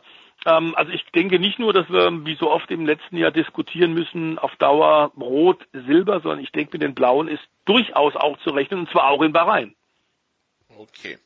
Einer, der nicht mehr in der Formel 1 fährt, ist Fernando Alonso. Der war am Wochenende unterwegs in Florida und äh, äh, da, wo Alonso fährt, äh, außerhalb der Formel 1, hat man das Gefühl, da ist vorne. Ne? Ja, das stimmt. Was natürlich auch zeigt, wie gut er tatsächlich ist und dass er eigentlich noch in die Formel 1 gehört. Aber er hat ja so viel verbrannte Erde bei so vielen Teams hinterlassen, unter anderem, wir haben es gerade erwähnt, bei Ferrari im Streit gegangen, dass die ihn alle nicht mal wieder Kohlenzange anfassen wollen. Äh, was der fahrisch kann, steht außer Frage. Ähm, so viel Rennen gewinnen, äh, so viel Grand Prix Rennen, so viel äh, WM-Titel holen, überhaupt keine Frage. Und der ist nicht sehr viel langsamer geworden, wie er im letzten Jahr ja bei einigen Qualifikationsrennen auch mit einem unterlegenen McLaren gezeigt hat. Äh, Anfang des Jahres hat er die 24 Stunden von Daytona bestritten, hat die gleich gewonnen. Das war auch in Florida. Jetzt sind wir ungefähr äh, beim Sebring-Rennen zweieinhalb Autostunden entfernt äh, von Daytona, im Herzen von Florida, mittendrin, da wo auch relativ viel Sümpfe sind. Ähm, ist nicht so wahnsinnig attraktiv, nicht so wahnsinnig Küste, weder Golf von Mexiko-Seite noch Atlantik-Seite, ist eher mittendrin, aber Sebring auch ein absoluter Klassiker im Langstreckenkalender seit den 60er Jahren. Ganz große Namen haben da gewonnen. Ähm, aus der Formel 1, aus dem Sportwagensport, die Besten der Besten. Und äh, da hat Alonso jetzt sich auch in die Siegerliste eingetragen, zwar nicht beim 12-Stunden-Klassiker der IMSA-Rennserie, der US-Meisterschaft, sondern beim WEC-Rennen, das über 1000 Meilen ging. Aber nun hat er wirklich ein paar Klassiker äh, gewonnen. Letztes Jahr ja im Sommer 2018 auch parallel zur Formel 1 Sieg bei den 24 Stunden von Le Mans mit Toyota. Anfang des Jahres im Cadillac 24 Stunden von Daytona gewonnen. Jetzt Sebring. Also der holt sich jetzt schon seine Streicheleinheiten und was natürlich in diesem Jahr besonders in seinem Interesse ist, neben den äh, schönen Siegen, die er mitnimmt, ist ganz klar, ob er bei den 500 Meilen von Indianapolis triumphieren kann. Das fehlt ihm eigentlich noch zum Grand Slam im Motorsport. Äh, Monaco hat er gewonnen, Daytona, äh, äh, Le Mans, Entschuldigung, Le Mans im letzten Jahr. Jetzt fehlt noch der Sieg bei den 500 Meilen beim Indy 500. Das ist am 26. Mai in diesem Jahr. Vor zwei Jahren, 2017, hat er sein Debüt gegeben und ist da gleich auch in Führung gelegen, hat gleich gezeigt, dass er das auch kann. Ähm, am Ende mit Motorschaden ausgefallen, aber dass er das kann, steht außer Frage. Und ich bin sicher, die Weltöffentlichkeit wird da durchaus in diesem Fall am 26. Mai nach Amerika gucken, ob er das tatsächlich schafft. Und er hat auch gleich gesagt, ich habe weiter Spaß dran außerhalb der Formel 1. Rallye Dakar, der Start, kann ich mir gut vorstellen. Bathurst 1000, das größte australische Rennen der Supercars, vor 250, 300.000 Zuschauern. Auch da will ich mal mitmachen. Also momentan hält er sich schadlos ähm, abseits der Formel 1 und fährt von Sieg zu Sieg. Gut. Das also der Motorsport-Blog für diese Woche. Äh, wie gesagt, nächste Woche dann unter anderem Bahrain auf dem Plan und äh, ich nehme so langsam erwachen dann, also beziehungsweise die, die NASCAR läuft ja schon, aber so langsam kommt dann auch regelmäßiger Betrieb jetzt auch in alle Serien. Ne? Also die, die Winterpause ja, in Europa stimmt. ist vorbei. Das stimmt, die Winterpause vorbei. Wir haben dann auch bald wieder Vorschau in der nächsten Woche. Wir machen zwar auf die Rallye-Weltmeisterschaft den nächsten Lauf. Und Mick Schumacher wird sein Debüt in Bahrain geben im Rahmen der Formel 1. Er fährt ja jetzt als FIA Formel 3 Europameister 2018, 2019 in der Unterklasse der Formel 1, in der Formel 2 hat er bei einigen der Testfahrten auch hervorragende Zeiten gebracht. Da werden wir da ein bisschen mehr drauf eingehen. Da gibt's natürlich auch einiges zu sagen. Gut. Dann äh, danke Stefan. Das war's für den Motorsport hier in der Big Show 398 von Sportrad 360. Das war's auch von mir. Ich übergebe jetzt an den Producer. Hier geht's weiter mit Jens Rüber. Danke Stefan, danke liebe Hörer.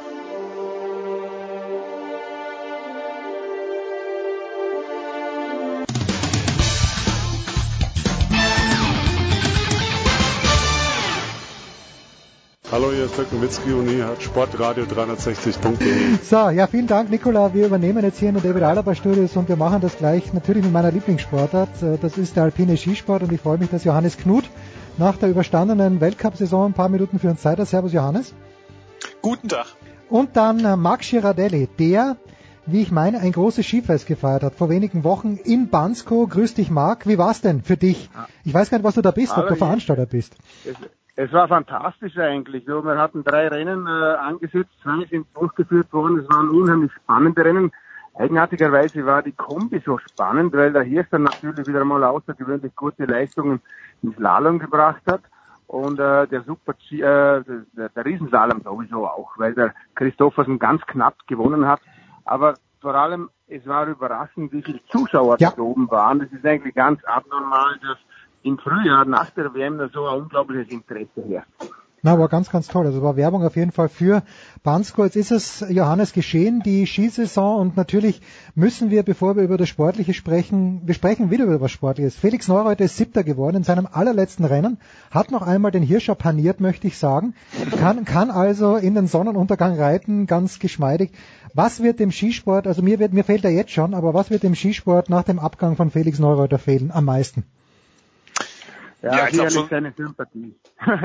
fang an. Marc, fang du an, bitte, Marc.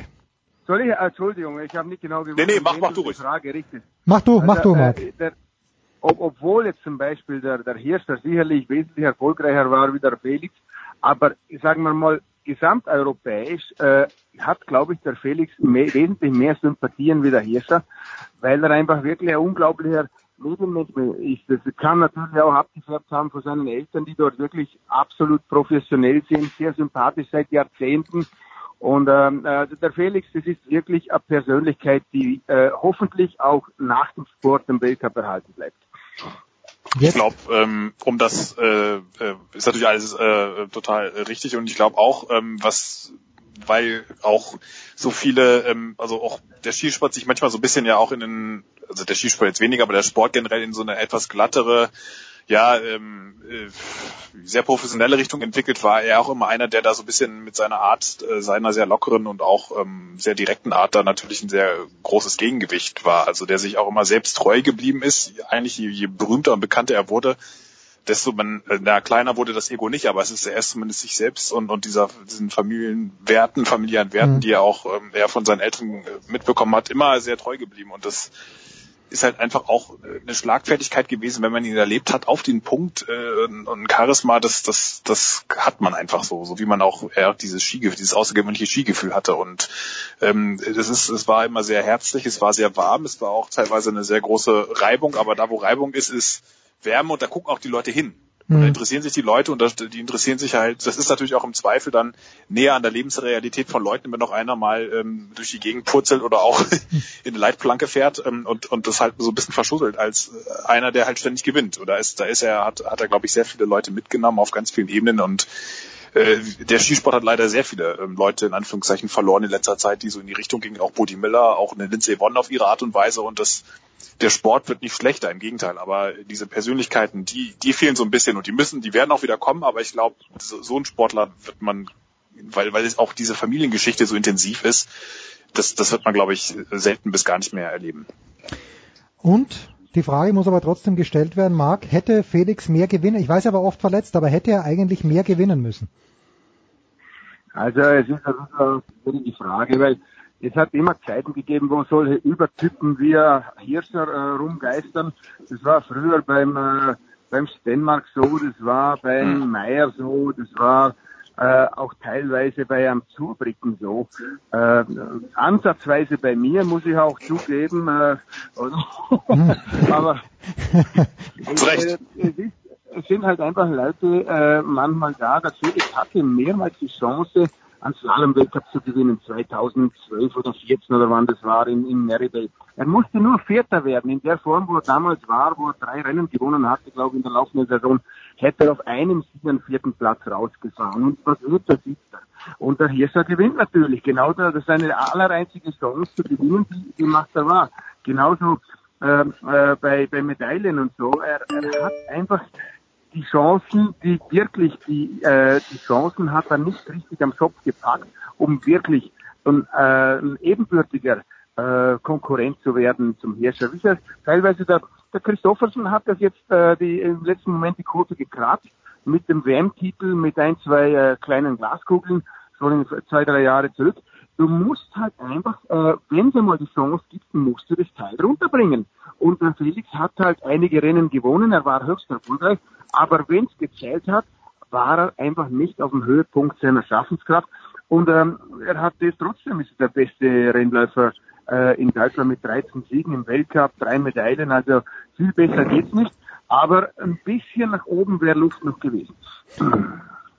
Um es aber noch abzurunden, Johannes, ich war, ich, wir haben glaube ich darüber gesprochen. Ich weiß nicht, ob du in Schladming warst oder ob äh, Marc in Schladming war, aber diese Verabschiedung in Schladming hat das nicht.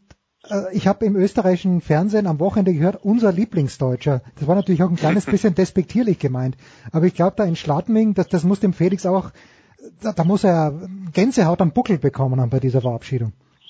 Ja, hat er auch. Äh, gut, er beteuert ja, dass, dass er da das noch nicht ähm, wusste und haben auch alle Betreuer beteuert, äh, beteuert dass, dass äh, es überhaupt noch keine Entscheidung gab. Aber ich glaube schon, also sie war auf jeden Fall in seinem Hinterkopf gepflanzt und ähm, das, das war schon ähm, intensiv. Und aber da merkt man halt auch, die Frage ist, äh, Marc hat völlig recht, er hätte auf jeden Fall das Talent gehabt, auch den Hirscher richtig ähm, auch äh, nicht nur für ein, zwei Winter, sondern noch länger zu fordern in Meribel war es dann, glaube ich, so, da war der Rücken schon sowas von taub, dass er, oder auch da hatte die Füße, seine Füße teilweise nicht gespürt. Also es ist überhaupt schon ein Wunder, dass er da ähm, ins Ziel gekommen ist.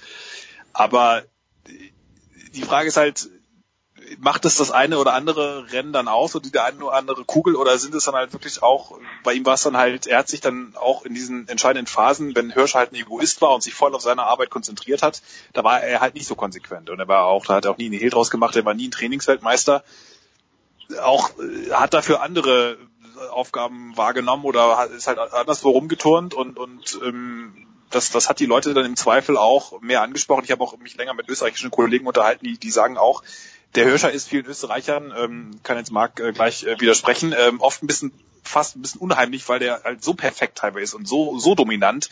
Das ist an der Lebenswirklichkeit vieler Menschen, die, mhm. die, die mögen dann eher so dieses Wurstigere und, und auch dieses bisschen Lausbübischere und ähm, was auch der Meier auf eine Art und Weise vielleicht auch ein bisschen mehr verkörpert hat. Oder auch dieses, dieses ähm, ja, ähm, rauere und äh, er hätte sicherlich erfolgreicher sein können, aber ob das seine Popularität unbedingt gemehrt hätte, weiß ich gar nicht. Da sind wir schon beim Hirscher, Marc. Der hat die letzten Rennen sehr müde gewirkt. Der hat dann gesagt, der Frühjahrsschnee, den mag er sowieso nicht. Äh, jetzt ist er 14. glaube ich geworden beim letzten Slalom, Riesentorlauf. Ähm, Sechster. Und zweimal nur, also einmal sogar nur drittbester Österreicher, was ja sehr lustig ist, weil ohne Hirscher ist beim ÖSV, wenn der Feller ausscheidet, was er eigentlich oft macht, nichts los. Äh, wie, wie, wie kann man das erklären? Ist es der Spannungsabfall, nachdem er Gesamtweltcupsieger geworden ist? Ist es äh, tatsächlich der Schnee gewesen? Die letzten Rennen von Marcel Hirscher, Marc, hast du wie gesehen? Ich glaube, dass einfach die Spannung aus seinem Körper raus war. Also in dem Moment, wo er die achte Kugel sicher hatte, ich glaube in Kranzkagora war das, hat man richtig gesehen, wie eine unheimliche Last vor ihm gefallen ist. Mhm. Und äh, die Spannung war einfach nicht mehr da. Er hat auch technisch sehr viele Fehler gemacht. Äh, seine Körperhaltung war nicht mehr so kompakt wie, wie vorher. Und das hat innerhalb von wenigen Tagen hat sich das eigentlich zugespielt. Aber äh, wenn äh, wenn der Hirscher äh, einmal eine Schwäche zeigt, wer, also der hat es am meisten verdient, dass er einmal eine Schwäche zeigt, nachdem er acht Jahre lang keine gezeigt hat. Hm, ja. Also bitte, der Hirscher hat wirklich etwas Unmenschliches vollbracht die letzten acht Jahre und äh, jetzt hat er um Himmels Willen halt einmal Ende Saison ein bisschen äh, verliert. Das ist jetzt wirklich äh, kein Beinbruch. Er hat immerhin Weltmeistertitel geholt, er hat die große Kugel geholt, zwei kleine Kugeln. Also äh, viel mehr geht nicht. Und wenn er mal zwei Rennen vergeigt, wo ist das Problem? Ja, gut, glaubst du denn, ähm, glaubst du denn, Marc, dass er weitermacht? Das ist die Riesenfrage jetzt. Ja gut. Ich bin zwar kein Prophet, aber ich kann nur eines sagen. Bansko habe ich mit, äh, ich musste, ich musste ein bisschen Zimmer organisieren, weil die mit ihren eigenen Organisationen nicht ganz glücklich waren. Und äh, dann habe ich mit den Trainern und Managern ein bisschen gesprochen und äh, die suchen alle eigentlich schon so verdeckt nach Jobs. Also die Tendenz ist, äh, sagen wir mal, die Wahrscheinlichkeit, dass er aufhört, scheint größer wie die, dass er weitermacht. Also andernfalls würden die nicht äh, äh, öffentlich über neue Jobs reden. Also das äh, würde ich als Seinbetreiber sicher nicht. Ja. So, aber Marc, du, ich meine, du warst ja auch in der Situation, aber du warst ja, wenn ich mich, korrigiere mich bitte, aber du hattest ärgere Verletzungsprobleme, aber der Hirscher ist gesund, soweit wir das wissen. Und der wird nie was auch nur annähernd so gut können wie Skifahren. Der fährt ja nach wie vor um den Sieg mit, der ist ein Racer. Also wenn er gesund ist, ist das dann so einfach aufzuhören? Oder war das einfach so wahnsinnig anstrengend die letzten Jahre und wir haben es nur nicht gesehen? Ja, Jens, äh, wer sagt dir eigentlich mit so einer Bestimmtheit, dass er nicht woanders genauso gut ist?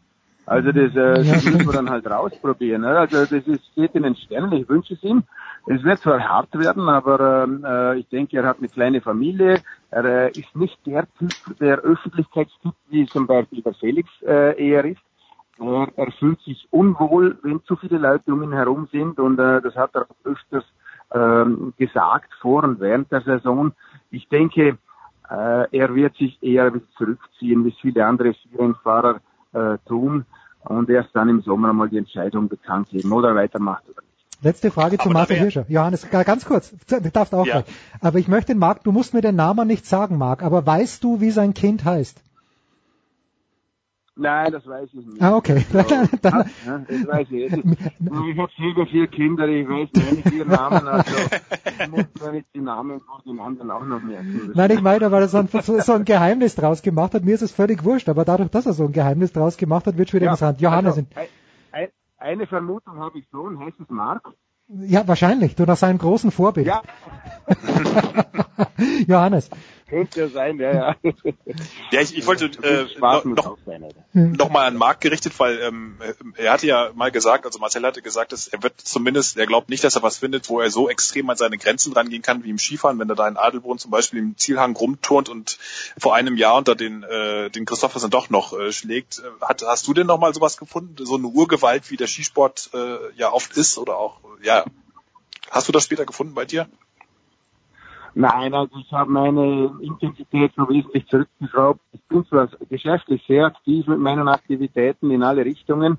Ich mache mir unheimlich Spaß, aber ich glaube nicht, dass man auf dem Niveau, als, äh, wie man als Spitzensportler fungieren muss, wie es er im Moment macht, wie es ich früher gemacht habe, äh, dass man das sehr viel länger wie zehn Jahre mitmachen kann, sei es körperlich oder geistig. Also ich glaube, es verlagert sich etwas, man nimmt unheimlich viel aus der Karriere mit, an Erfahrung, an Selbsterkenntnis. Äh, man kann seinen Körper, seinen Geist wirklich besser einschätzen. Und äh, ich glaube, die Zeit, die man, die man eigentlich im Sport äh, eigentlich geschäftlich vergeudet, weil es ist einfach was ganz anderes, wie später Geschäfte machen, wenn man es dann machen möchte. Ähm, die holt man durch die Erfahrung, durch diese äh, schnellen Entscheidungen, die man im Sport mhm. machen muss, äh, eigentlich locker auf. So, jetzt müssen wir natürlich noch, äh, bevor wir den Marc äh, gehen lassen, aber wir müssen schon noch ein Wort, Johannes, verlieren zu Michaela Schifrin. 17 Rennen hat sie gewonnen, hat den Re Punkterekord von Tina Maase nicht ganz erreicht, aber auch, weil sie viele Pausen eingelegt hat. Und das ist jetzt die, gerade an das anschließend, was Marc sagt. Du kannst es vielleicht zehn Jahre machen, aber ist es nicht denkbar, dass Michaela Schifrin das vielleicht sogar länger machen kann, Johannes, eben weil sie so schlau ihre Pausen eingelegt hat, auch in diesem Jahr? Absolut. Und es ist auch wirklich, aber man muss natürlich auch erstmal sagen, das ist, ähm, wenn, wenn Hirschers Leistungen, die sind natürlich auch unfassbar unmenschlich, äh, aber was sie ge gemacht hat, ist fast noch oder mindestens gleichwertig einzuschätzen. Was, was die abgeräumt hat, das ist wirklich äh, irre. Und das, das wird natürlich auch nicht immer so weitergehen, weil man natürlich jetzt überschlägt, naja, nochmal 15 Siege oder nochmal, dann ist ja schon bei Stenmark. Ich glaube, so einfach wird's nicht, weil da auch ganz schön doch noch einiges nachkommt auch. Aber ja, klar, sie, sie macht das strategischer, äh, wie es ja auch manchmal schon so ein bisschen mit despektierlichem Unterton manchmal vorgehalten mhm. wurde von der einen oder anderen Ex-US-Skifahrerin. Aber ähm, es ist halt erfolgreich und das ist ja auch ihr gutes Recht und ähm, es ist ja auch nicht so, dass sie auch äh, auch da, du hast das schon richtig gesagt, ähm, wir sehen diesen irren Aufwand nicht. Das ist, das sieht dann immer so leicht auf aus der Piste, auch weil sie so eine unfassbar gute, äh, saubere Technik hat. Das sieht das äh, so so spielerisch aus, ähm, aber oder auch ja so so elegant. Aber das, was da an, an Power drin steckt, ich bin mal sehr gespannt, wie das gut geht, weil es muss natürlich auch der Kopf mitspielen. Ähm, ein Leichtathletikmanager hat mal gesagt, jeder Athlet hat äh, eine Karriere ist wie eine Kerze, die die brennt ab. Hm. Wenn du aktiv bist, brennt die ab und irgendwann ist die, ähm, ist die abgebrannt. Und äh, sie ist ja jetzt auch schon mit, sie, ist ja, sie hat ja mit 15 angefangen, ja. Äh, ist jetzt zwar erst 24 geworden, aber auch schon seit mehr als acht Jahren dabei. Und ähm, wie, wie das, wie lange das noch gut geht und äh, du willst auch irgendwann mal in dein echtes Leben starten, bin ich sehr gespannt. Ich glaube schon, dass sie nochmal diese 86 Siege versucht, aber äh, weil es halt doch einfach eine Wahnsinnsmarke ist, aber ähm, es ist schon, ähm, bin mal sehr gespannt, äh, wie lange sich diese Spannung noch äh, aufrechterhalten lässt. Hm. Marc, du hattest uns zu Beginn des Jahres gesagt, da haben wir vor Sölden gesprochen, hast du gemeint, naja, die Schifferin hat überhaupt keine Ecken. ist im Grunde genommen also natürlich eine perfekte Skifahrerin. Also ich zitiere dich nicht wörtlich, aber sinngemäß. Aber halt als Typ ein bisschen langweilig. Ist irgendwas in diesem Jahr, in dieser Saison passiert, wo du, wo du deine Meinung ein kleines bisschen ändern musstest, wo du einfach mehr Interesse entwickelt hast für die Michaela Schiffrin oder muss man einfach sagen, beste Skifahrerin aller Zeiten, sieht brillant aus, ist offenbar ganz witzig im Umgang mit den Medien, aber halt komplett glatt geschliffen. Tja, ich kann das nicht so beurteilen, ich bin kein Psychologe, aber sie äh, hat mich schon von Anfang an beeindruckt, als ich das erste Mal aufs Podium kletterte vor äh, nicht einmal allzu vielen Jahren und jetzt ist sie mit 17 Siegen in allen Disziplinen, das ist einfach unglaublich. Also das hat wieder mal die die Won geschafft in ihrer besten Zeit. Vielleicht die Pröll, wenn es einen Super-G ja. gegeben hätte, wären natürlich fünf Jahre lang alle Super-Gs von der Pröll gewonnen worden äh, in den 70er Jahren, aber äh, das muss man auch einmal äh, in den Raum stellen. Stimmt. Aber äh, die Schifferin ist einfach eine außergewöhnliche Person. Ich kenne sie nicht gut, aber ein bisschen und sie ist eine sehr sympathische Frau, muss man mittlerweile sagen, bis bis vor zwei Jahren war es noch ein Mädchen eigentlich und mich wundert dass sie einfach die psychische äh, Kraft einfach so ähm, äh, im Griff hat, weil die Holdener fährt ja auch nicht langsam und die anderen. Aber sie schafft es immer wieder im entscheidenden Moment, äh, ihr, ihre beste Leistung abzurufen und macht natürlich die Konkurrenz dadurch auch, äh, bringt sie zum Verzweifeln, würde ich sagen. Ja. ja. Haken dran an diese Skisaison, äh, da sind ja ein paar ganz happy rausgegangen. Petra Vlhova zum Beispiel, äh, auch ein Weltmeistertitel, fährt vorne mit, alles gut. Wir bedanken uns ganz herzlich bei dir. Marc, was steht denn für dich? Wie oft wirst du noch Skifahren gehen? In diesem Jahr oder reicht's dir auch schon langsam? Ja, also bei mir, ich habe meine Saison geht noch bis Mitte, Ende April. Ich habe mit BEMA viel zu tun. Ich mhm. habe jetzt noch ein paar Events am Laufen. Ich habe ziemlich viele Anfragen für meine Skibekleidung. Äh, wir haben jetzt mittlerweile das Zillertal schon relativ flächendeckend eingekleidet äh, für Skischulen, Skiclubs, äh, Seilbahngesellschaften und wir versuchen natürlich als kleines Team noch mehr Skigebiete, Clubs und Skischulen zu akquirieren. Wir haben ein super Produkt und es scheint wirklich gut zu laufen. Ja, das unterstützen wir gerne. Und nicht vergessen bitte, apropos zweite Karriere für Marc Girardelli, die eine ist natürlich äh, die mit seiner Bekleidungsfirma. Äh, einfach googeln, Marc Girardelli, dann direkt bestellen. Die andere, Abfahrt in den Tod, sage ich nur. Ein ewig junger Bestseller und Schlager. Marc, ich danke dir. Vielen, vielen Dank. Johannes, bleibt noch ja. ein paar Sekunden bei uns. Big Show 398.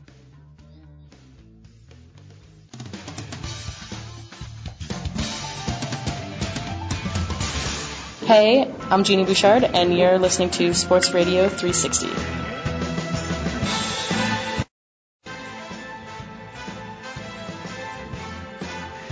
Weiter geht's in der Big Show 398. Johannes Knut hat noch ein paar Minuten Zeit für uns und dazugekommen ist von der BZ und schon auf dem Weg eigentlich ins Springtraining Oliver Knark, mein lieber Kollege von Dazon. Servus Oliver. Einen wunderschönen guten Tag noch auf den frisch Berlin. gepackt und wenn ihr das hört, dann ich da. So. so, ja genau, dann bist du schon da und äh, kannst dann aus erster Hand von dem schönen äh, Deal für Max Kepler berichten, davon haben wir schon, aber Mike Trout hat jetzt nochmal extra abgeräumt. Olli, deine Einschätzung zu Recht. Ich glaube, es sind zwölf Jahre und 430 Millionen Dollar. Ja, das sind Unsummen, also unvorstellbar. Ähm, es ist, ähm, also ich weiß nicht, wie die, wie die, wie die Vereine, wie die Clubs ähm, das irgendwie wieder reinholen können, wenn das schief geht. Also wenn, wenn es schief geht, klappt sowieso nicht. Aber, und wenn es funktioniert, dann äh, müssen ja im Prinzip jedes zweite Jahr die World Series herkommen. Oder zumindest musst du in den Playoffs weit kommen. Äh, das, das alleine einem Spieler zuzumuten oder zu trauen, halte ich doch für äußerst gewagt. Sagen wir es mal so. Jetzt ist ja so, Johannes, wenn Cristiano Ronaldo aus welchen Gründen auch immer zu Juventus Turin wechselt, dann kann man ja sagen, mit, mit gutem Recht, Juventus Turin verkauft dann 100.000 Trikots und kriegt die Kohle rein. Wenn jemand wie Mike Trout bei seinem Verein bleibt, stelle ich mir zumindest diesen Blickwinkel ein kleines bisschen schwierig vor. Ja, zumal ja auch ähm, es jetzt nicht so ist, äh, dass er jetzt schon wahnsinnig, ähm, der Club jetzt wahnsinnig äh, erfolgreich war in letzter Zeit. Also ähm, äh, sie haben ja auch jetzt doch, glaube ich, äh, mit Playoffs oder hat er überhaupt schon mal in den Playoffs gespielt? Ich glaube, äh, hilf mir kurz, ich glaube. Puh, da, da, da verlässt mich mein Kurzzeitgedächtnis. aber hat, hat zumindest kein äh, Spiel gewonnen, glaube ich. Aber ähm, ja, gut, ja und er hat keinen Eindruck hinterlassen, ansonsten wüssten wir es. Ja, genau.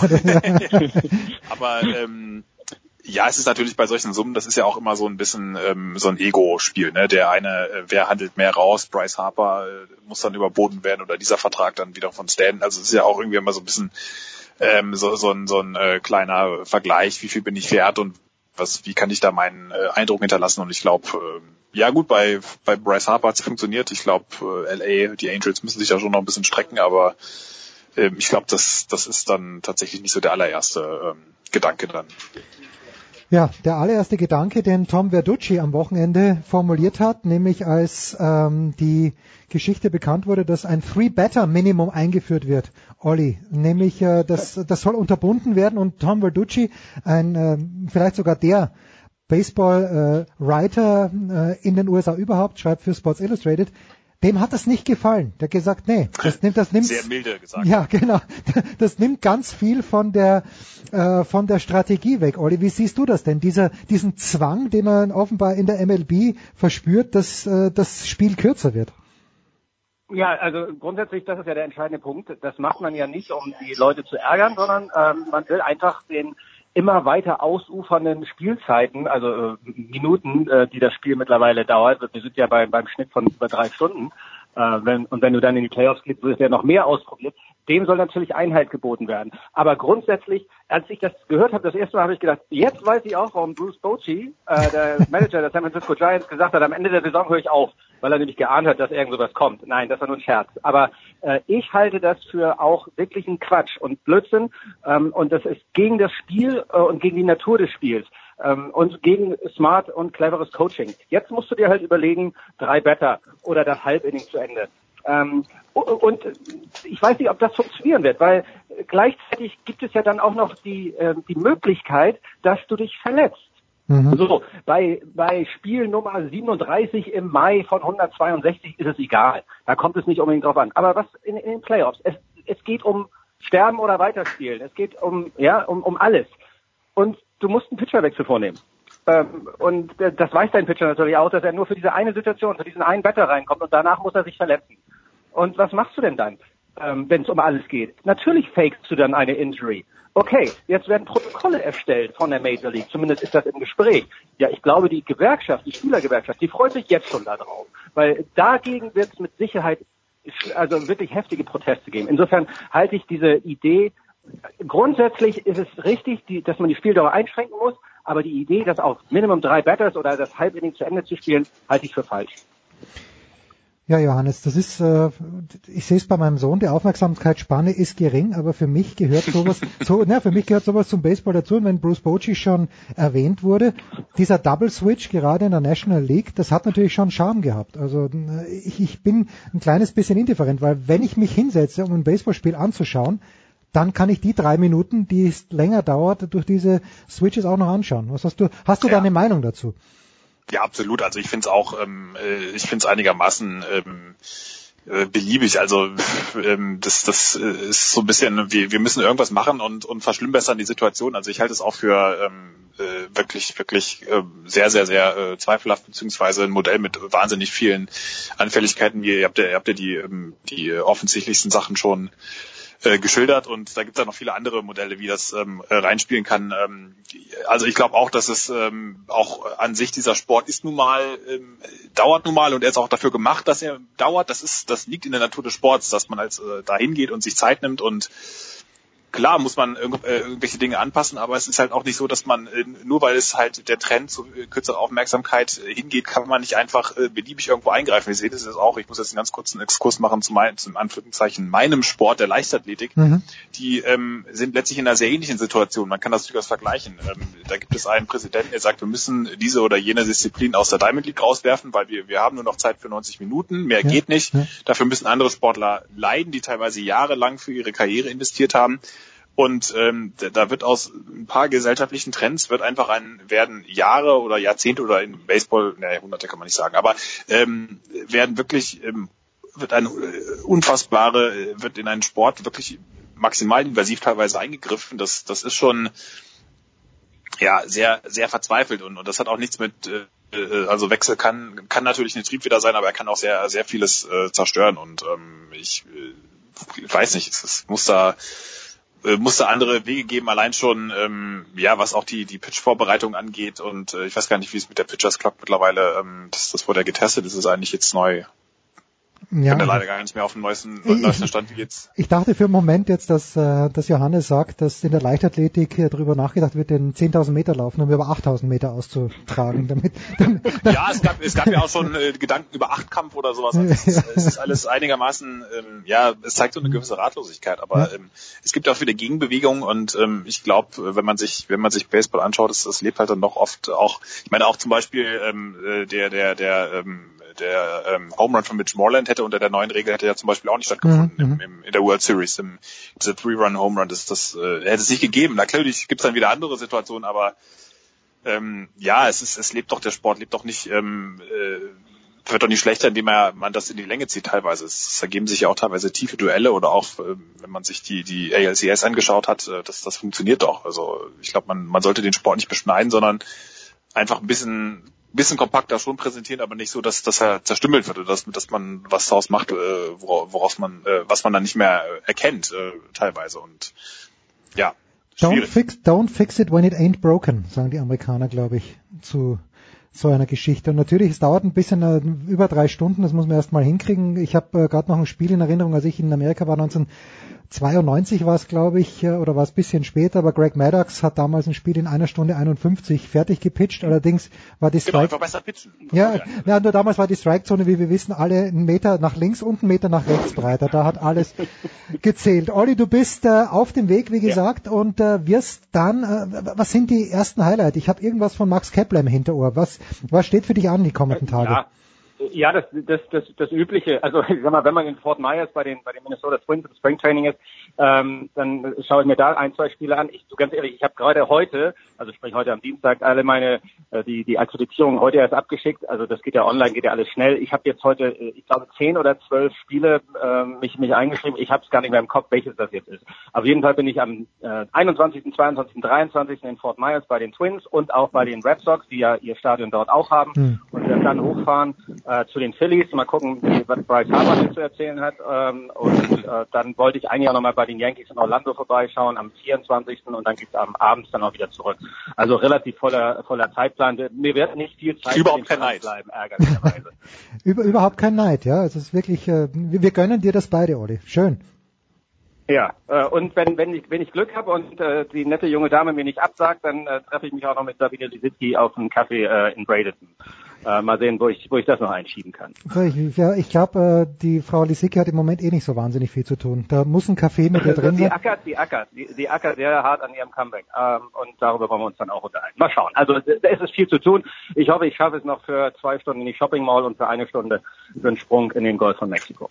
Ja, bring mir bitte was mit, denn wir werden am 28., wenn ich es richtig auf dem Zettel habe, das, den Season Opener der Minnesota Twins gegen die Cleveland Indians gemeinsam bei der Zone kommentieren.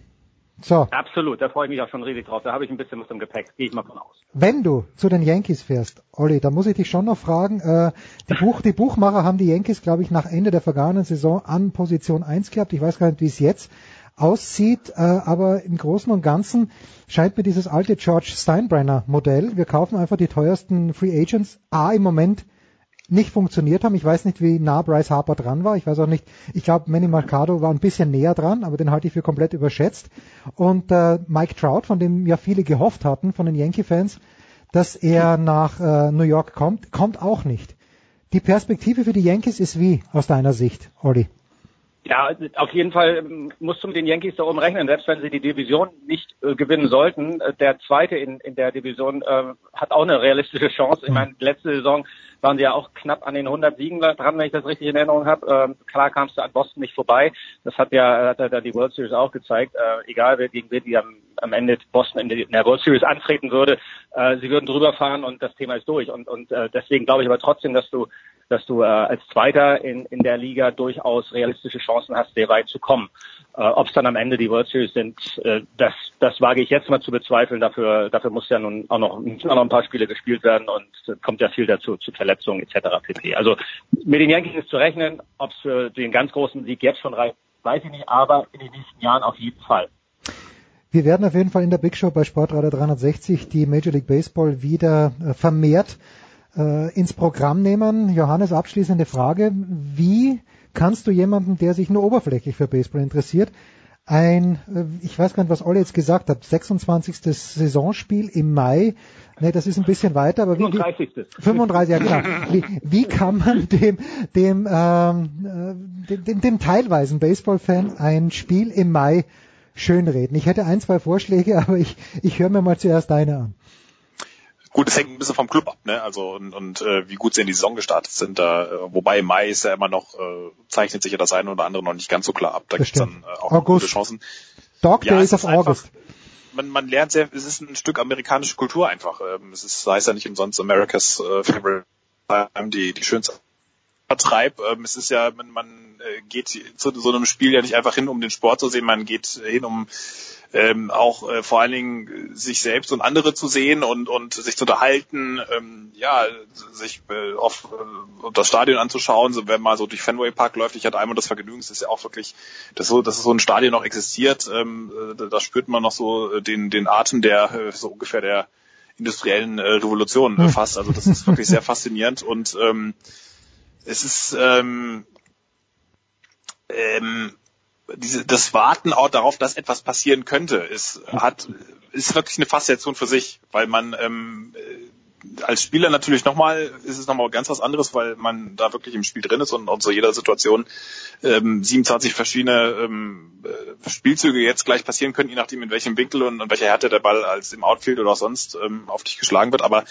das, das ist ähm, ja, es ist, es ähm, kann aus dem, manchmal entsteht aus dem, aus, aus minutenlangen, teilweise ähm, 20-minütigen äh, Spannungsbogen, der flaut plötzlich ab und dann, dann entsteht aus dem Nichts, äh, haut der Schlagmann äh, plötzlich einen Three-Run-Home-Run. Das hatte ich mal in, in Washington erlebt als, ähm, also es ist, ähm, es ist wirklich unfassbar äh, mannigfaltig und ähm, man muss sich natürlich darauf einlassen. Es, ist, es widerspricht so ein bisschen unserem europäischen Spielkonzept, dass, dass wirklich immer was passiert, dass, dass ständig Aktion ist, dass ähm, immer dieser volle Wille und Einsatz zu sehen ist, das ist was anderes. Es ist, ähm, es ist ein äh, Sport, der äh, sehr entspannt, äh, also natürlich auch sehr intensiv ist, aber auch so eine gewisse Entspanntheit äh, vor sich herträgt. Und das, das macht einen großen Spaß, dieser, dieser Wechsel, weil diese Anspannung ist ja auch erst dann so richtig schön, wenn, wenn man danach so ein bisschen wieder die Entspannung hat. Und das, das, äh, der, der Wechsel macht schon Spaß. Und, äh, Ja, und das Geile ist ja, dass die Amerikaner sagen, Fußball wäre langweilig. Aber gut, das ist eine Ja. andere, das ist eine andere Geschichte. So. völlig zu Recht natürlich. Ja, natürlich, Ja, meine Herren.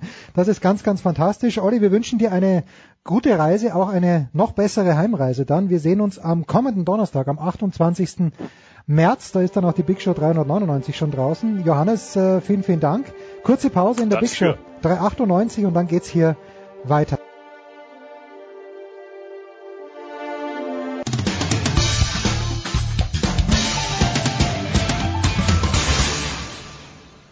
Ja, hier ist Heiner Brandt und Sie hören Sportradio 360.de. Es ist eine liebe Gewohnheit geworden. In den letzten Big Shows und einmal machen wir es auch noch in der Big Show 398. Wir schalten nicht nach Östersund erstaunlicherweise, sondern nach Brunfloh zu Saskia Aleite. Saskia, aus geografischer Sicht, wo sind wir denn gerade? Ist Brunfloh Teil von Östersund? Ist Östersund das Bundesland? Und die wichtigste Frage, wie geht's dir? Also ich bin gar nicht in Brunfloh, ehrlich gesagt. Ah, Ich bin okay. doch in Östersund. äh, ja. Äh, Brunfloh ist ein Vorort von Östersund. Ah, okay. Und äh, ja. Aber da will man nicht unbedingt so viel Zeit verbringen, wenn man äh, sie anders verbringen kann. Deswegen bin ich in die Stadt gefahren mit dem Bus und äh, ja. Das ist großartig. Sitze hier an dem See, wo angeblich dieses Ungeheuer leben soll. Das noch niemand gesehen hat, aber Ja, das kommt nur im Sommer. So, Im, Win äh, Im Winter ist dem Ungeheuer eh zu kalt wahrscheinlich, dass es da rauskommt. Könnte ich mir vorstellen. die Frage hab, bitte? Die Frage habe ich jetzt Ich sage, im Winter wird es dem Ungeheuer eh zu kalt sein, dass es rauskommt, deswegen Ja. bist du auf verlorenem Posten. Wie muss man sich, wir sprechen mit der Saskia am Montag, sie fliegt am Dienstag zurück nach München äh, vom weltberühmten Flughafen Aare Östersund oder Ore Östersund. Wie muss man sich äh, die, die Szenerie vorstellen, einen Tag nach Ende der Biathlon-Weltmeisterschaft? Bist du schon komplett alleine oder gibt's auch noch ein paar andere, die nicht richtig gebucht haben? Also in Brunfloh ist die Unterkunft schon sehr leer geworden. Ansonsten, wenn man so durch die Stadt geht, hört man schon noch ein paar ja, deutsche äh, Fans, denke ich mal, sind das äh, meistens eher, die sich hier noch einen Tag gönnen und aber man kann schon sehen, dass hier diverse Werbeschilder von den Laternen montiert werden und ja, so manche ja, Werbesachen einfach verschwinden und auch dieses eine Volleyballfeld, das sie hier aufgebaut hatten, die haben ja Schneevolleyball gespielt. Mhm. Das ist jetzt auch weg, also ja. Wenn du so zurückschaust Wird auf, aufgeräumt. Ah, na, na, muss er, muss er, Entschuldigung. In Schladming äh, wurde auch aufgeräumt, aber da ist dieser Bogen, der ein Vermögen gekostet hat, über dem Zielstadion immer noch da. Wenn du jetzt zurückschaust auf zehn, glaube ich, waren zehn oder waren es elf oder zwölf Wettkampftage, jedenfalls auf die Wettkampftage, welcher Wettbewerb hat dich denn am meisten gepackt, so im Nachhinein betrachtet? Ich habe einen Kandidaten oder eine Kandidatin. Was, was hat dir denn am meisten Freude bereitet? Puh, das ist jetzt schon wieder alles so lange her. ja, eben. Dann, dann schau doch nicht weiter zurück als bis zum Freitag. Was der Freitag? Oder bis zum, na, bis zum Samstag, glaube ich. Samstag waren Staffeln. Ja. Genau, genau. Also ich habe die natürlich, ja, also aus der jüngeren Vergangenheit, wenn ich jetzt mal bis Samstag zurückdenke, sicherlich die Frauenstaffel, wo die Hanna Oeberg am Ende noch die die Goldmedaille verschießt sozusagen. Ja. Ähm, ja, aber packend, packend ist sicherlich einiges. Kommt ja auch, auch immer darauf an, wie man so ein Rennen verfolgt. Also es gibt ja auch immer mal so Diskussionen, ob der Einzel jetzt zum Beispiel ein sehr langweiliger Wettbewerb ist für Leute, die jetzt nicht so auf Biathlon gucken, weil die ja nicht wissen, wer gerade vorne ist. Ne? Mhm. Für andere, die das oft machen, die freuen sich, wenn noch 50 Starter kommen und der erste schon im Ziel ist. Also, weil sie sich dann immer die Zwischenzeiten angucken können und äh, ja, das ist dann bei dem noch spannend und hier und da. Also, nee, ich habe da jetzt keinen klaren Favoriten, ehrlich gesagt. Ganz ehrlich, äh, weil ich bin ganz kurz weggenickt. Als die Norwegerin ins Ziel gekommen ist, dann die Öberg ins Ziel gekommen ist und ich dachte mir, da kann nichts mehr passieren. Und plötzlich schreckt mich Siege Heinrich aus meinem Halbschlaf auf. Es waren, glaube ich, drei Zehntel, die Laura Dahlmeier hinter der Ukrainerin war. Hast du das kommen sehen oder wie, wie paint us a picture, please. Sitzt man da im Pressezentrum und schaut gebannt auf äh, die, den Bildschirm, musst du mit Schlusspfiff fertig sein. Gerade bei dieser Damenstaffel, wie war denn das zu arbeiten? Ja, ich glaube, es waren sechs Zehntel am Ende und die Hm. Ukrainerin hat da jetzt auch nicht mehr so viel, äh, also der Vorsprung von ihr war ja relativ groß, als sie das letzte Mal vom Schießstrang weggefahren ist oder halt Hm. groß genug, um dann anscheinend nicht mehr voll Gas zu geben und ja gut, bei Dahlmeier weiß man, die ist halt läuferisch schon mal besser in Form gekommen, dass sie da nochmal, sie hat sich da sozusagen schon so ein bisschen in, in Form gebracht und in Form gelaufen für den Massenstart am Sonntag. Ähm, das war jetzt kein Rennen, wo ich äh, mit Schlusspfiff sozusagen ähm, ja einen Text schicken musste, deswegen habe ich das tatsächlich, äh, ich bin die meisten Das Rennen draußen gewesen. Also Okay. eigentlich fast eigentlich fast alle, außer außer gestern, die äh, gestern das letzte Rennen, weil es dann mit dem Andruck ein bisschen schwierig war. Aber nee, sonst war ich immer draußen und habe das äh, am Schießstand, hinterm Schießstand sozusagen, hinter den Trainern zwischen äh, Zieleinlauf und Schießstand wird erlebt. Das heißt, man als Journalist in Östersund und meinetwegen auch in Ruppolding, du bist äh, nicht auf der Tribüne, so kenne ich das vom Tennis, da sind wir ähm, auf der Tribüne, wo auch sonst, wäre auch lässig, wenn wir unten auf der Spielerbank sitzen würden. Du bist in diesem Bereich, den man im Fernsehen auch manchmal sieht, wo die Trainer sind. Genau, also ich bin dann direkt hinter den Trainern. Äh, ja, es ist Und dann kriegt man halt auch mit so ein bisschen, äh, wenn dann mal Ansagen von den Trainern Richtung Athleten durch die Funkgeräte kommen oder so, Mhm, ne? okay. Oder man kann einen Blick auf das Trefferbild werfen oder ja, kann so schon mal ein erstes Statement einholen, wenn jetzt das Rennen vorbei ist und das ist eigentlich immer ganz praktisch. weißt du, was ich sehr sympathisch an diesen Biathlon-Trainern finde, im Gegensatz zu den Skisprungtrainern, die alles geile Typen sind, bin mir sicher, der Werner Schuster, äh, Stefan Horngacher, der nächstes Jahr vielleicht die Deutschen betreuen wird, Alex Stöckl, sicher super Typen, aber dieses leidige High-Pfeifen, wenn der, Einzel, äh, der, der eigene Springer den K-Punkt erreicht hat, das geht mir dermaßen, das geht mir nicht dermaßen, aber es stört mich ein kleines bisschen. Und das finde ich großartig bei den Biathlon-Trainern, die ganz kurze Faust zu sich selbst und das war's dann. Oder gibt's da auch Kandidaten, die, die kurz in Ekstase geraten? Deutschen sicherlich nicht. ähm, aber, auch, aber auch sonst im Feld ist das jetzt nicht so.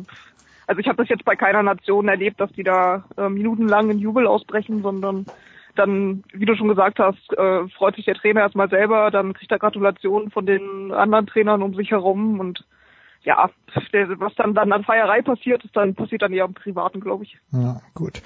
Äh, wenn wir einen Blick noch auf die Damenstaffeln werfen und ich muss sagen, Siege Heinrich war in Höchstform am Samstag. Das konntest du natürlich nicht hören. Ich weiß gar nicht, ob der Siege dort war überhaupt in Östersund. Ich ja, hab, ja, ja. Okay, gut. Ja, also ich stelle mir Sigi ja wirklich vor, er kennt alle wahrscheinlich, ähm, plaudert mit jedem, es war, war großartig. Und äh, ich glaube, nach dem dritten Schießen waren die Amerikaner noch auf, die Amerikanerinnen vielmehr, noch auf Medaillenkurs. Wie schätzt du das denn ein? Wäre das für den Biathlonsport jetzt immens wichtig gewesen, dass die Amerikanerinnen, wo ich glaube ich zwei, mindestens zwei, sicherlich sehr deutsche Vorfahren hatten, dass die da eine Medaille machen? Ist das wichtig für den Biathlon oder sind sich die Norweger, Schweden, Deutschen und Russinnen eh selbst genug?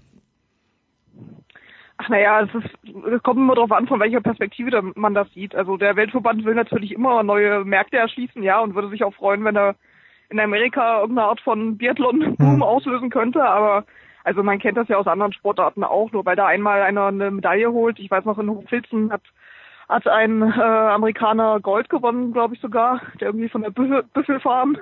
Ah, okay. ja, ja, ich, ich erinnere mich vage, ja. Ja, genau. Und äh, das hat jetzt das Land auch nicht verändert, dass auf einmal alle Biathleten geworden sind. Ne? Also klar, es ist immer schön und es steht ja auch irgendwie für, für einen hohen Wettbewerbscharakter in, generell da in dem Konkurrentenfeld. Ne? Aber ansonsten hätte das jetzt, glaube ich, äh, für die Geschichte des Biathlons nicht so viel verändert. Ich muss dich ein bisschen korrigieren. Es hat das Land verändert. Es rennen alle mit Waffen neuerdings herum in den USA, allerdings ohne Biathlon-Ski. Das, äh, so weit sind wir noch nicht, aber es ist alles neu. Die Damenstaffel, nochmal, die Italienerinnen haben, und ich habe das nicht ganz verstanden, weil ich zu spät eingestiegen bin. Bei Sigis, ähm, Sigis Intro habe ich irgendwie versäumt. Aber Dorothea Viera ist nicht gelaufen in der Staffel und hat dann Pfeilgrad am Sonntag den Massenstart gewonnen.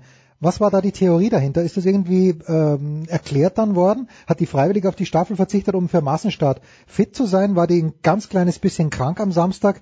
Saskia, hast du da etwas in Erfahrung bringen können oder war dir das komplett wurscht? Nee, sie war krank. Ach, sie war krank, okay. gestern auch gesagt. Sie hatte Magenprobleme, also ist dann kurzfristig ausgefallen. Sie stand auch erst in der Mhm. Aufstellung, in der Startliste und genau, das ist eigentlich die relativ einfache Erklärung dafür.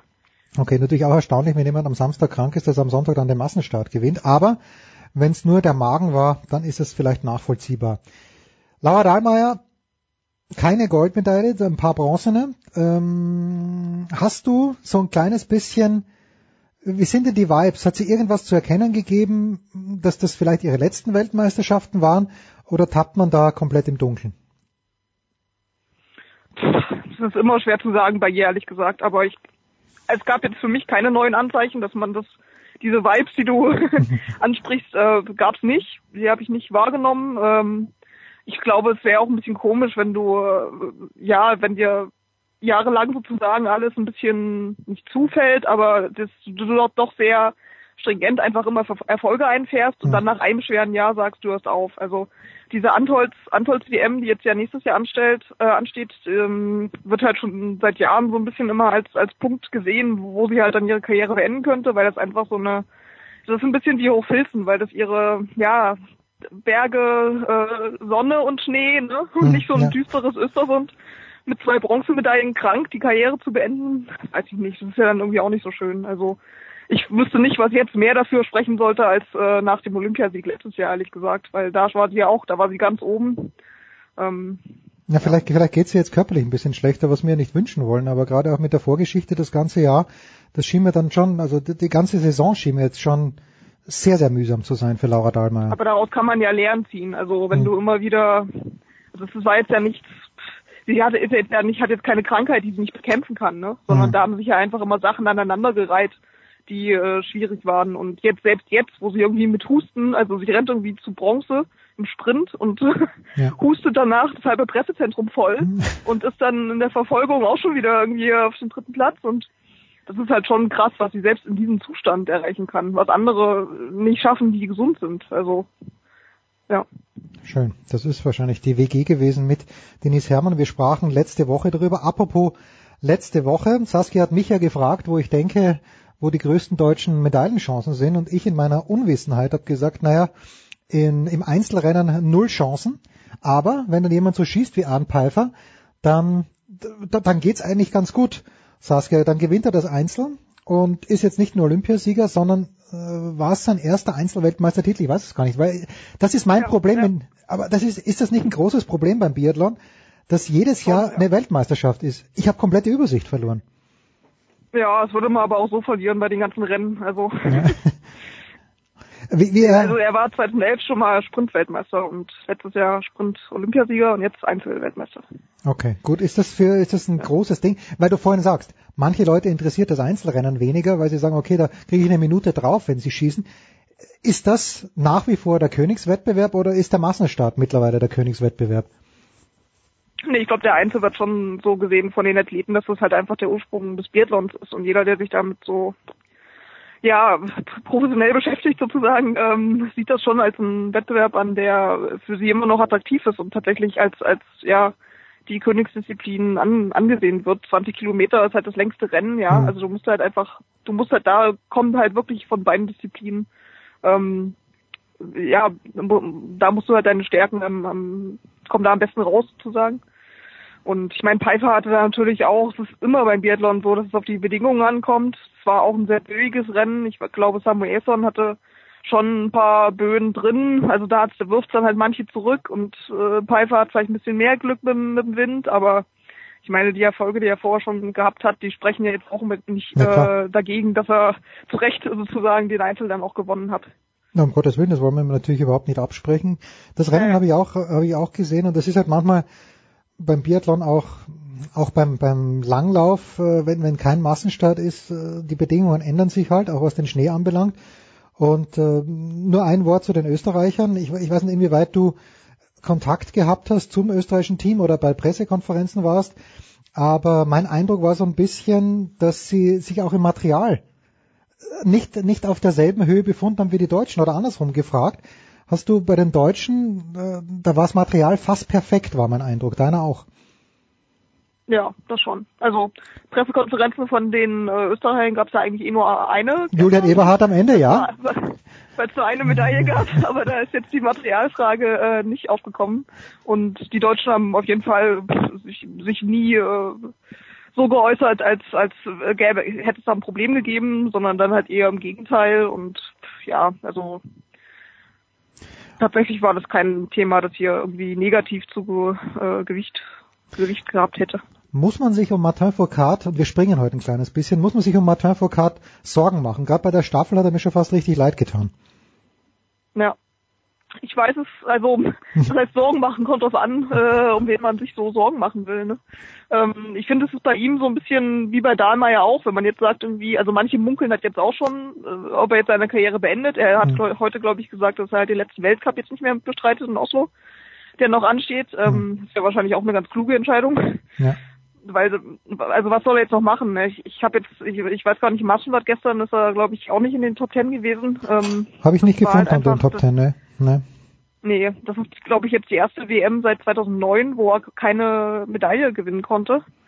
Und klar, also du siehst ihm an, dass er halt irgendwie versucht noch, er versucht halt immer weiter, ne? Aber es ist schon traurig dann irgendwie, wie er da in, ins Ziel trudelt.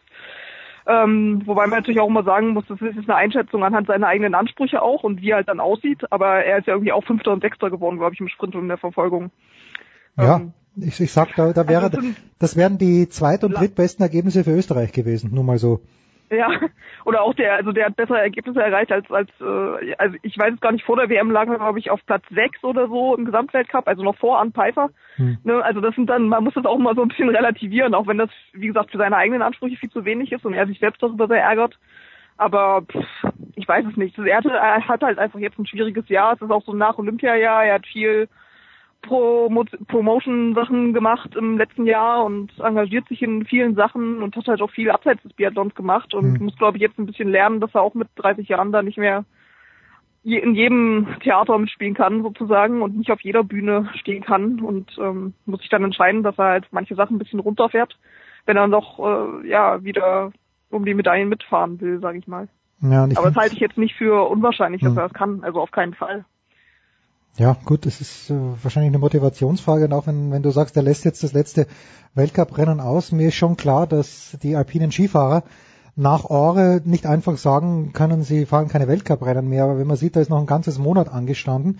Der Hirscher ist auf dem Zahnfleisch dahergekommen, die letzten zwei Rennen, gut, da war er dann schon Weltcupsieger, aber auch äh, ist eine ganz schwierige äh, Sache, die Motivation zu finden, glaube ich. Das Ähm, ist aber bei den Biathleten einfach so. Also die rennen auch einfach nicht jeden Weltcup. Da wird jetzt, und das ist ganz oft so auch nach, nach dem, die haben ja ganz oft nach dem Saisonhöhepunkt sozusagen, geht die Saison noch weiter und der Gesamtweltcup ist weg, den hat äh, Johannes Denis Bö gewonnen. Also warum soll er jetzt am nächsten Wochenende nochmal in Oslo äh, Rennen bestreiten und sich nochmal weiter quälen? Also ich glaube, das ist, ich weiß auch gar nicht genau, ehrlich gesagt, kann auch sein, dass die Franzosen selber gesagt haben, also der Martin, französische mach eine Verband Pause. selber gesagt hat, wir, ja, und wir wollen anderen jetzt eine Chance geben, weil da sind ja auch einfach noch, ich glaube, es sind drei andere Franzosen, die im Gesamtweltcup vor ihm, vor ihm liegen. Ähm, die hätten sowieso fahren können, aber ja, vielleicht gibt man dann noch einfach anderen jungen, jüngeren Leuten die Chance, die sich über andere Bühnen da schon empfohlen haben. Jetzt warst du in Rio de Janeiro, weiß ich, bei den Olympischen Spielen. Du warst in äh, Sochi. Du warst in, Nee, in Pyeongchang. Ah, in Pyeongchang warst. Was nicht in Sochi, warst in Pyeongchang. Warst jetzt in Östersund. Du, du warst eigentlich schon ziemlich viel unterwegs. Äh, gerade jetzt Östersund im, im Vergleich mit diesen anderen beiden Orten. Würdest du eine Reiseempfehlung aussprechen nach Östersund? Äh, einfach, ja, na, sprich die Reiseempfehlung aus, aber wer sollte, das ist die Frage, wer sollte, in welcher Lebenssituation und mit welcher Begleitung sollte man nach Östersund fahren? Selbstmordgedanken, ja oder nein? Puh, das ist eine gute Frage. Also auf jeden Fall würde ich nicht empfehlen, im November oder Dezember hierher zu kommen, weil da die Biathleten auch immer hier sind. Sonst im Weltcup, ja. Ja. Und es da ja immer sehr schnell äh, dunkel wird. Du hast, glaube ich, fünf Sonnenstunden am Tag. Habe ich mal nachgeguckt. Hm. Ähm, das kann ich jetzt nicht unbedingt empfehlen. Ansonsten, pff, ich glaube nicht, dass ich hier nochmal herkommen muss. Ehrlich gesagt. Ähm, die Leute sind sehr nett und das Städtchen ist auch sehr äh, beschaulich. Allerdings, ähm, ja, war es für mich jetzt einfach von der Organisation nicht ganz so perfekt, wie es bei anderen Veranstaltungen der Fall war. Also gerade wenn man an die Biathlon-WM in Hochfilzen ähm, zurückdenkt, 2017, Ja, Entschuldigung. war dann schon eine andere Nummer und Komm. ich glaube, Antolz wird auch nochmal, äh, ja, perfekt. Jetzt muss ich mal kurz überlegen. kann? Haben wir, nein, wir haben zwischen, wir haben zwischenzeitlich auch noch gesprochen, oder? Es ist nicht äh, schon zwei Jahre her, dass wir über die Tiroler Gastfreundlichkeit gesprochen haben. Da warst du, warst doch zwischendurch auch nochmal in Hochfilzen. Oder war das das letzte Mal, dass wir Hochfilzen am Programm gehabt haben, 2017? Das weiß ich gar nicht. Ich war im Dezember nochmal. Ja, genau, nein, nein, da, da, genau. Da haben wir drüber gesprochen. Jetzt, jetzt, äh, ich erinnere mich vage. Das ist ganz, ganz fantastisch. Saskia Aleite von der Süddeutschen Zeitung. Es war eine Freude, äh, sie zu lesen, jeden Tag, auch, äh, auch und vor allem, und das wird mir natürlich in Erinnerung bleiben, weil ich dem Süßen verfallen bin, die ganzen Semmler-Geschichten und der König, welcher König war es noch, der nach zwölf Semmlers dahingeschieden ist? Augustinus, ne, wie hieß der? Äh, ich, ich, ein, ein Vorname war tatsächlich Adolf, aber Frederik, Adolf Frederik irgendwas. Okay, gut. Kannst du nicht ändern. Ah, es geht zurück für dich nach Berlin. Was, was sind die nächsten großen Aufgaben für dich in der Süddeutschen Zeitung? Mit anderen Worten, mit welchem Thema dürfen wir dich schon bald quälen? Ähm, ich denke mal, dass ich demnächst eine Geschichte über das deutsche Schwimmen machen werde. Also weit weg von Schnee, eher den Sommersportarten gewidmet. Und ja, das ist äh, was, was jetzt auch ganz gut ist nach all den äh, weiß, weißen Landschaften, die ich jetzt hier zwei Wochen lang äh, angucken konnte. Tja, eines Tages werden wir uns nach diesen weißen Landschaften sehnen, wenn es die nicht mehr gibt. Fantastisch. The one and only Saskia Aleite in Östersund. Wir machen eine ganz kurze Pause in der Big Show 398.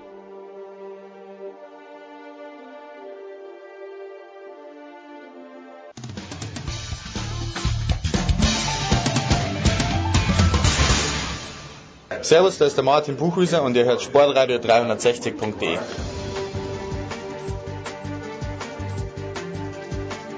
Es geht weiter in der Big Show 398 mit größter Freude und äh, ich darf nur sagen, letzte Woche, Heiko Older schickt mir selten eine Message, aber dann schreibt er mir plötzlich äh, Tiger Woods äh, four, nein, was er sagt, äh, äh, na jedenfalls vier Schläge drüber am 17. Loch und darüber sprechen wir jetzt über der Players Championship. Zum einen mit der Legende Günther Zapp. Servus Günther.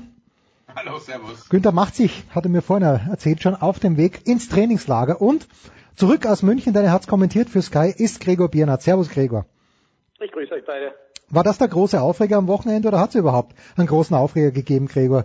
Dieses, ich glaube am Freitag war es, das Quadruple Bogey, jetzt kriege ich es auf die Reihe von Tiger Woods.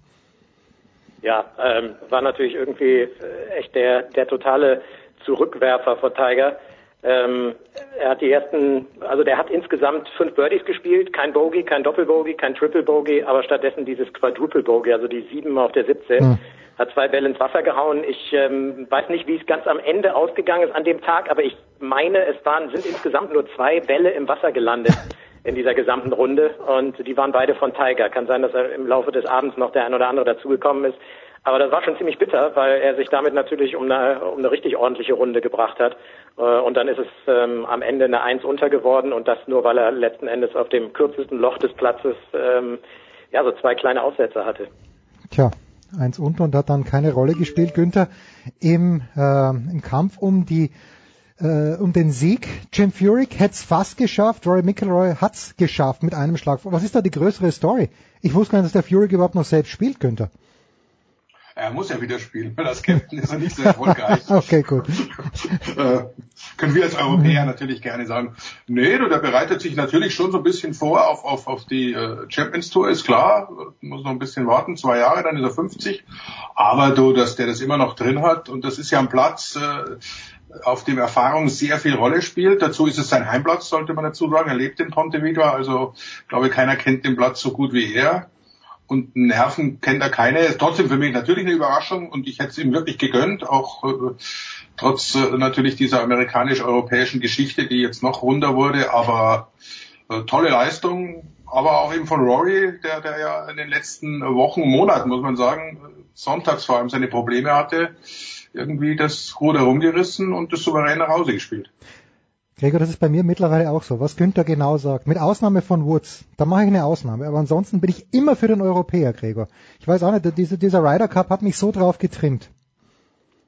Ist auch so, absolut, bei mir genauso. Ich sehe das auch ganz genauso wie Günther. Also ich habe mich tatsächlich, also Jim Furyk ist so ziemlich der einzige Amerikaner, der da oben mitgespielt hat, dem ich tatsächlich noch einen Ticken vor Rory gegönnt habe, einfach weil es auch ein super Typ ist und weil es klasse ist, wenn irgendwie die älteste Generation in so einem Turnier dann plötzlich den Titel holt. Ich weiß gar nicht, ich glaube, er, er müsste schon der älteste gewesen sein, prinzipiell mal der, der im Turnier war. Also ja, wie, wie, Vijay, glaube ich, ist der, der Vijay ist, ja schon ist noch ein paar Jahre älter, genau. Also wie auch immer, ist, ähm, da waren Jungs bei, die sind halb so alt gewesen wie er.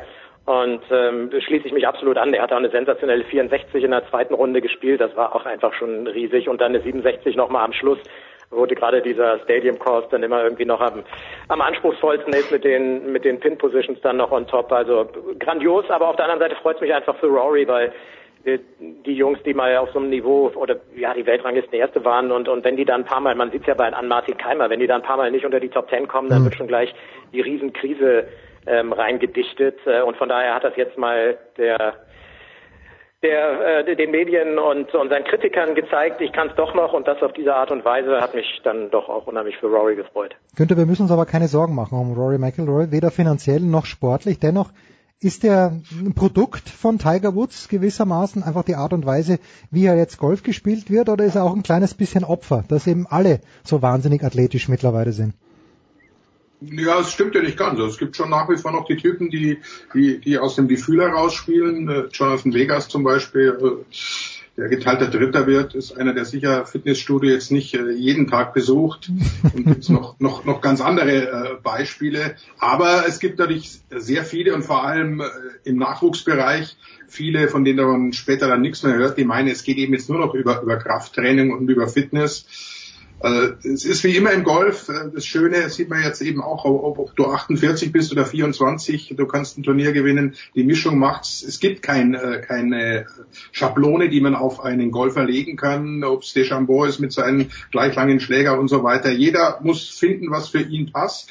Und wenn, wenn dann alles äh, zusammenstimmt, dann kannst du auch Turniere gewinnen, egal wie kräftig, wie fit du bist, wie groß der Bierbauch ist. Also das, das ist ja unter anderem die Faszination am Golf.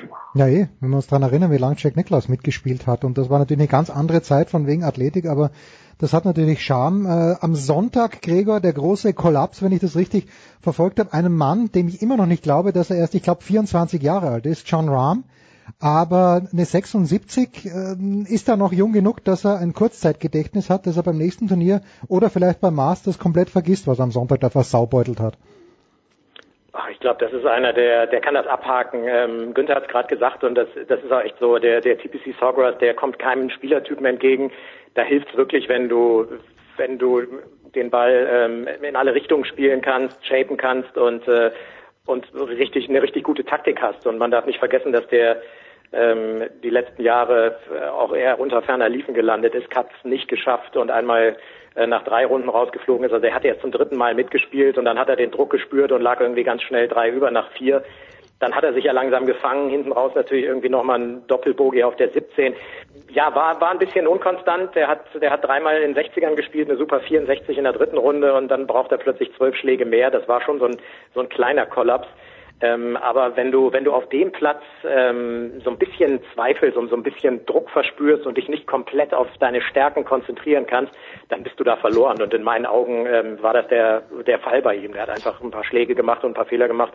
Die hat er in den ersten Tagen noch nicht gemacht. Er hat die ganze Zeit in den Interviews vor dem äh, vor der Finalrunde gesagt, das wäre für ihn natürlich der, der größte Sieg, wie, wie für alle anderen auch. Die sehen Mhm. das als Major an und ähm, von daher ist jetzt, keine Ahnung, das ist, der Junge ist auch erst, was ist er, 23, 24, ist ein, 24, ist ein Junger, der hat jetzt irgendwie mal seine, seine Lektion gelernt bei einem riesengroßen Turnier am Sonntag und das hat der, jede Wette, das hat er diese oder nächste Woche beim WGC wieder vergessen.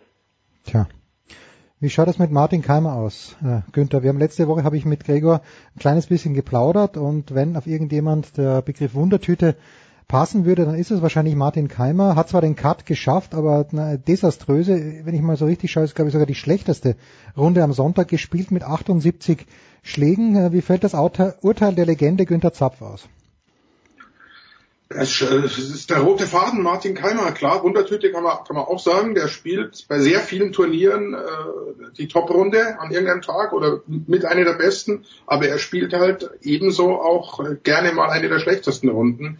Jetzt, wenn er die ersten beiden nicht die schlechteste dabei hat, dann schafft er den Cut, böse ausgedrückt, aber er schafft es halt nicht, das sagt er auch selber, über vier Tage konstant äh, gut zu spielen und das brauchst du auf dem Niveau, musst dann noch ein bisschen Glück haben, klar, wenn du ganz vorne landen willst. Auffällig ist natürlich schon, äh, dass, ich weiß, Gregor sicher noch besser und kannst vielleicht äh, uns erklären, dass, äh, wenn du quer durchschaust, alle deutschen Spieler das Problem haben, kommt der Sonntag und bist du irgendwie in Contention, äh, dann versagen sie. Wenn man sich mal die Mühe macht und wirklich quer durch alle, alle äh, Touren die deutschen Spieler und die Ergebnisse am Sonntag jetzt mal äh, Kiefer die letzten Wochen überraschenderweise ausgenommen anschaut, aber der war früher auch so ein Kandidat, die spielen immer einfach schlecht am Sonntag, kommen also offensichtlich mit dem Druck nicht zurecht. Martin Keimer, Geschichte ist bekannt, Abu Dhabi, zehn Schläge Vorsprung, äh, verspielt er, seitdem hat er nicht mehr gewonnen. Das muss man sich immer wieder vor Augen halten, das war 2014, also ist ein Weilchen her. Er versucht alles, er versucht viel, er spielt auch gutes Golf, das sieht man ja, dass er, dass er wie gesagt immer mal wieder eine Top-Runde abliefert. Also er kann mit dem Besten mithalten, aber da glaube ich schon, äh, wäre ein Psychologe vielleicht mal gefragt, äh, zumindest einen Lösungsansatz zu bieten. Dr. Psych Gregor Biernat. Was steckt da dahinter? Ja, sind, äh, sind, zwei, sind zwei super Themen zu den deutschen Golfern. Also jetzt mal separat das Thema Martin Keimer, der war gestern im Interview. Ähm, der hat gesagt, er weiß gar nicht ganz genau, ähm, was, was er so falsch macht. Äh, und das ist natürlich irgendwie auch schon hart. Das ist ein Weltranglisten-Erster gewesen, Major-Sieger, Players Champion, der in der Finalrunde drei Doppelbogies, drei Bogies, drei Birdies spielt ähm, und steht dann im Interview und ist mehr oder weniger ratlos, weil er sagt, er, er hat eigentlich gar nicht, gar nicht so schlechte Schläge gemacht. Aber das, was dann eben so ein bisschen aus der Richtung ist, und da bestraft dich der TPC Sawgrass einfach gleich, ähm, dann, dann wirst du doppelt bestraft. Also du haust einen weg und dann kannst du auf anderen Plätzen vielleicht nur einen Bogie retten, das wird ganz schnell ein Doppelbogie und dann kommt so eine 78 zustande. Also bei Martin weiß ich auch tatsächlich nicht. Der redet natürlich jetzt auch nicht so wahnsinnig viel über sich ähm, und, und so über seine, seine persönliche, was weiß ich, familiäre Lage. Muss er auch nicht, aber dann ist es halt immer ein bisschen schwer. Aber ich glaube, das sind so alte ähm, psychische Weisheiten, ja, jemand, der so richtig mit sich im Reinen ist und, und wo die, die drei großen Säulen passen, das ist äh, Familie, Beruf, Beziehung, die, die haben die besten Chancen, auch einfach frei im Kopf zu sein, um, um gutes Golf zu spielen. Und dass der das nicht verlernt hat, ist überhaupt keine Frage. Das muss sich ja bei ihm ausschließlich im Kopf abspielen, denn er sagt selber, sein Schwung und so, mit seinem langen Spiel ist er richtig zufrieden. Er hat jetzt in den letzten Jahren Natürlich auch so, so zwei, drei, vier Meter Putts waren jetzt auch nicht so seine Spezialität. Das ist aber auch besser geworden.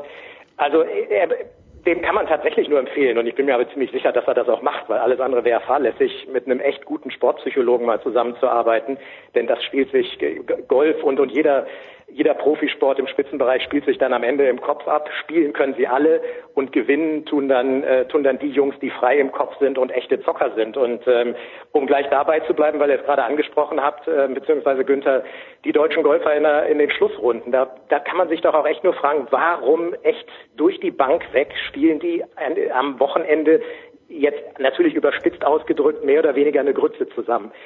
Die können auch alle Golf spielen, die können auch alle jeden Schlag, das zeigen sie in Runde 1 und 2 und manchmal auch noch in Runde 3. Warum am Finaltag nicht, spielt sich auch nur im Kopf ab. Und warum ist das bei den Deutschen so und warum sind die, sind zum Beispiel die ganzen Iren und Briten so richtige Zocker? Also ich habe so ein bisschen eine Vermutung, wenn ich das auch auf unseren deutschen Golfplätzen sehe, wenn ich da irgendwie so der Jugend zuschaue, ich glaube, dass die in Großbritannien und, und, und Irland, jetzt um mal die Nationen, die Golfnationen rauszupicken, dass die von Kindesbeinen an schon echt zocken. Die spielen auch, die spielen mehr Matchplay, mhm. die, ähm, die spielen mehr Matchplay-Turniere und, und wenn die auf so eine Runde gehen, dann hauen die einfach mal irgendwie 50 Pfund oder sowas auf den Tisch und wer die verliert, dem, dem tut das dann mit 14 irgendwie richtig weh.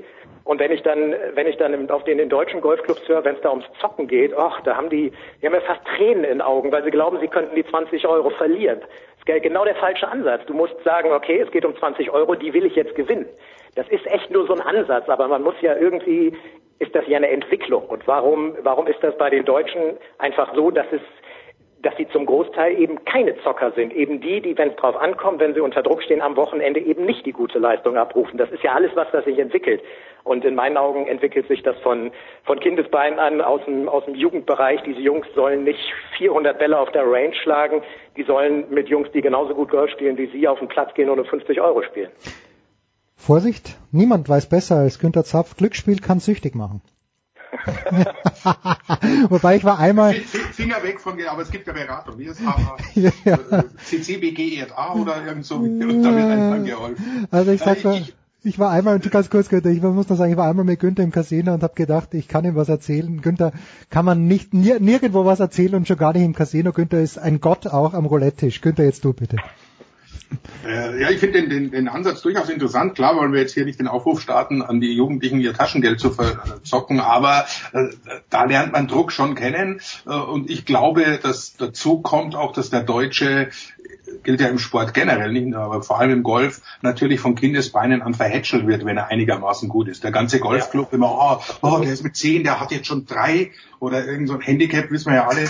Und, und ja. da, oh, du bist der Größte, du wirst mal Weltranglisten Nummer eins, du gewinnst Majors. Die, ja. die, die, die, die, die glauben dann selbst wirklich, sie sind so gut. Während in England und, und Irland und, und Spanien, da wissen sie, da sagen sie, das sind 20, die sind so, die sind besser als du. Also wenn du was erreichen willst, musst du weiterarbeiten. Und, und, und, und Scratch Player mit, mit 12, 13, 14 ist heute nichts Besonderes mehr. Also das, da ziehe ich auch meinen Hut nicht, weil die können sich bewegen, die haben das Top-Material.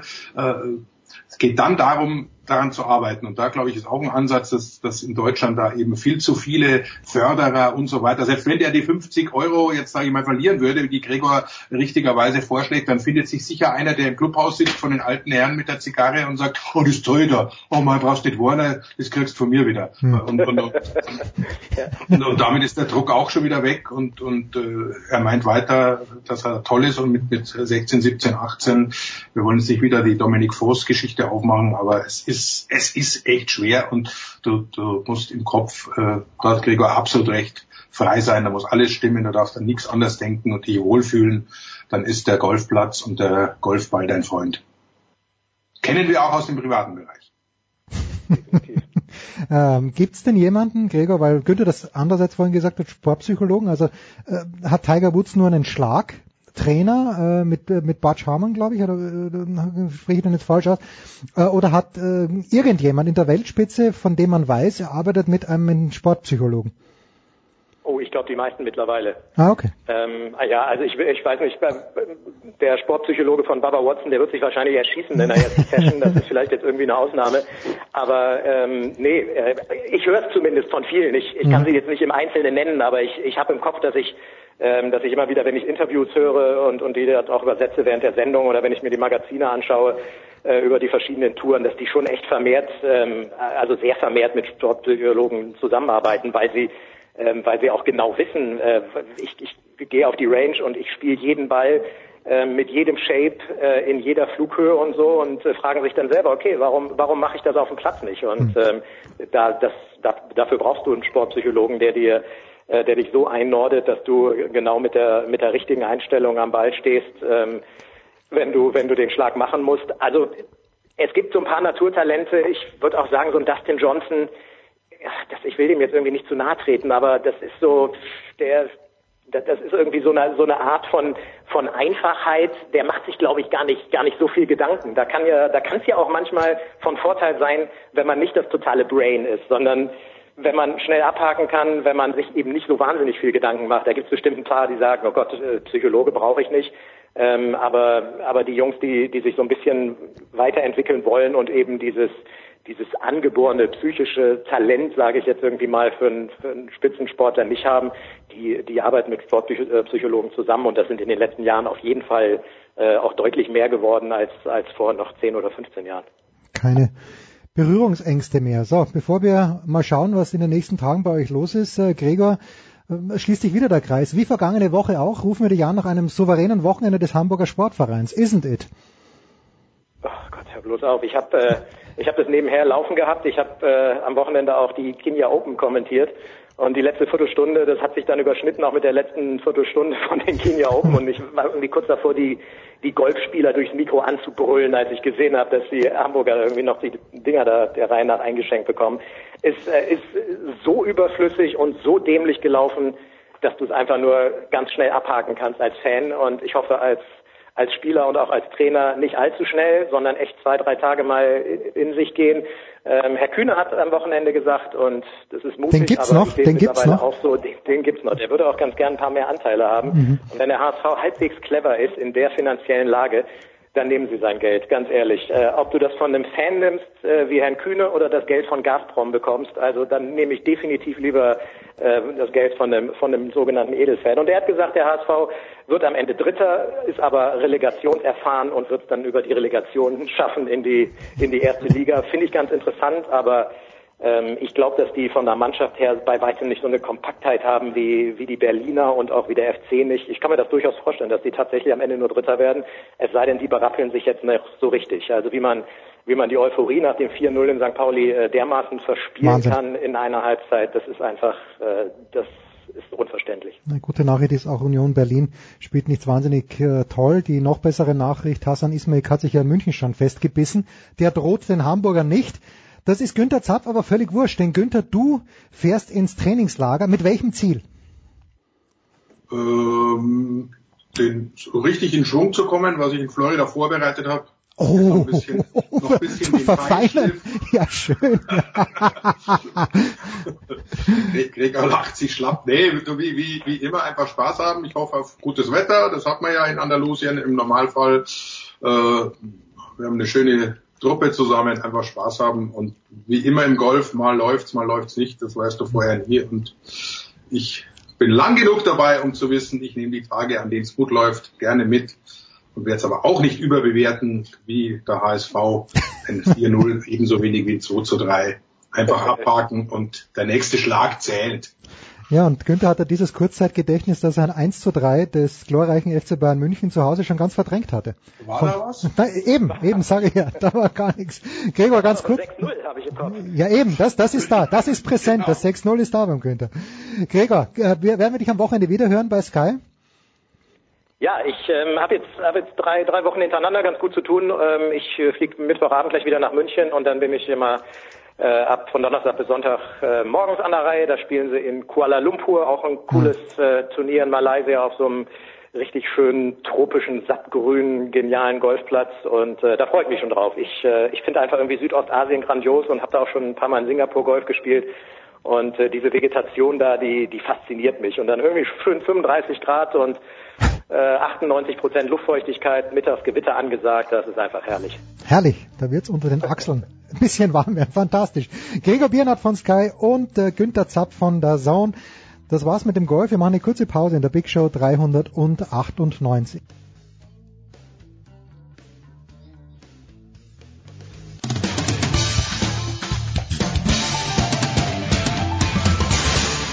Hi, hier ist Sven und Christoffersen und ihr hört Sportradio 360.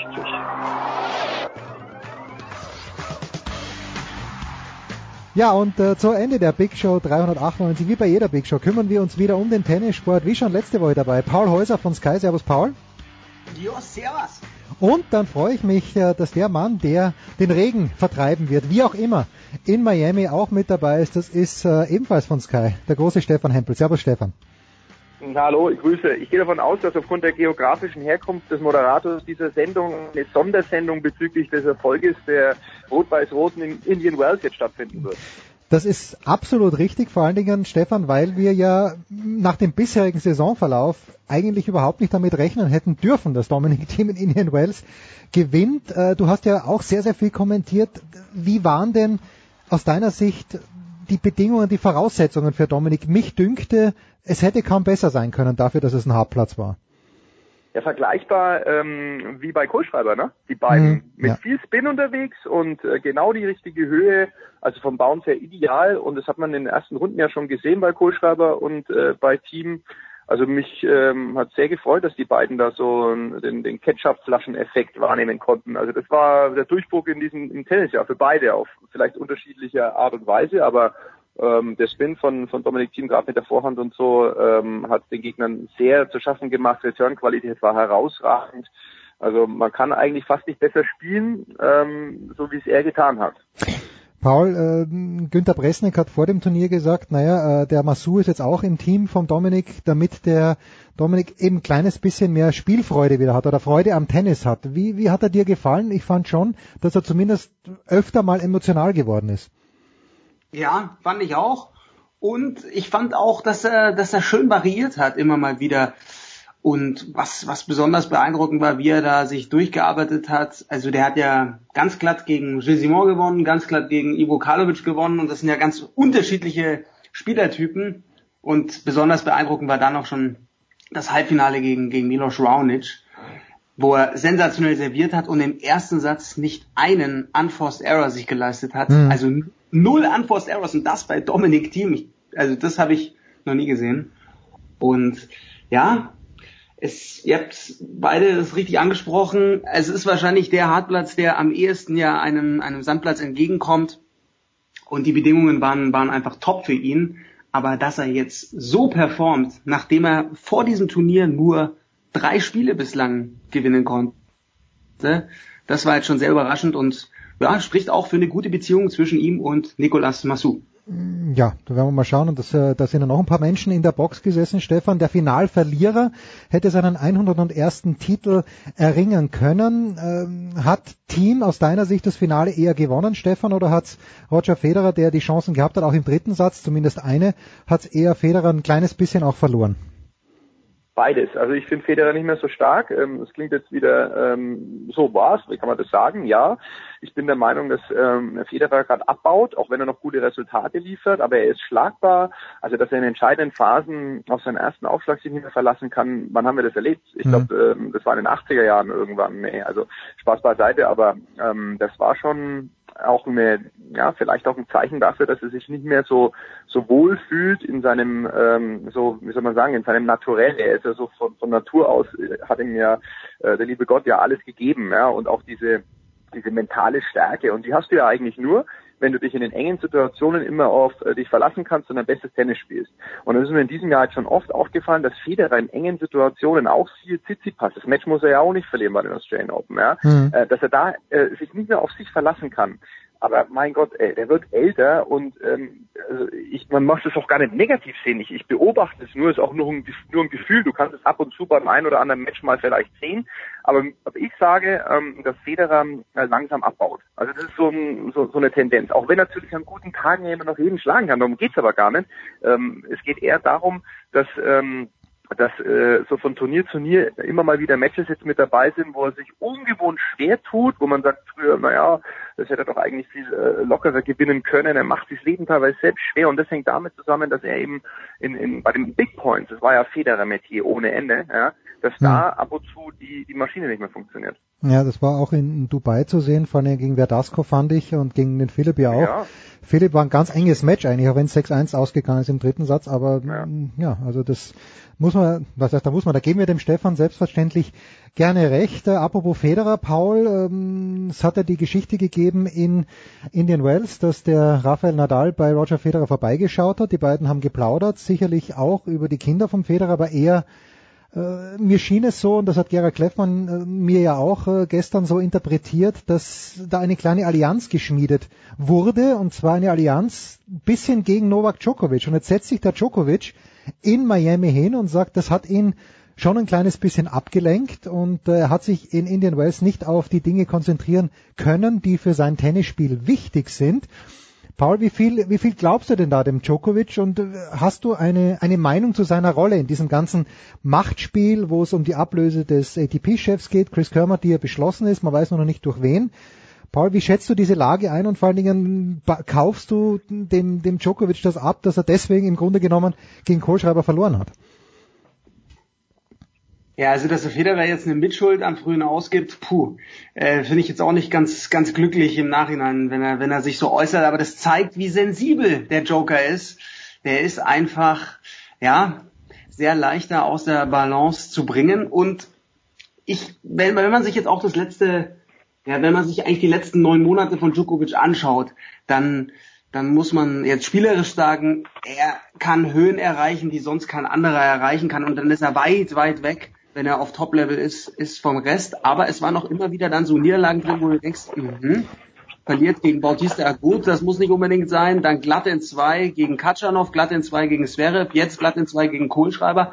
Also er wird dann schon irgendwie auch Spieler angreifbar an einem nicht so guten Tag.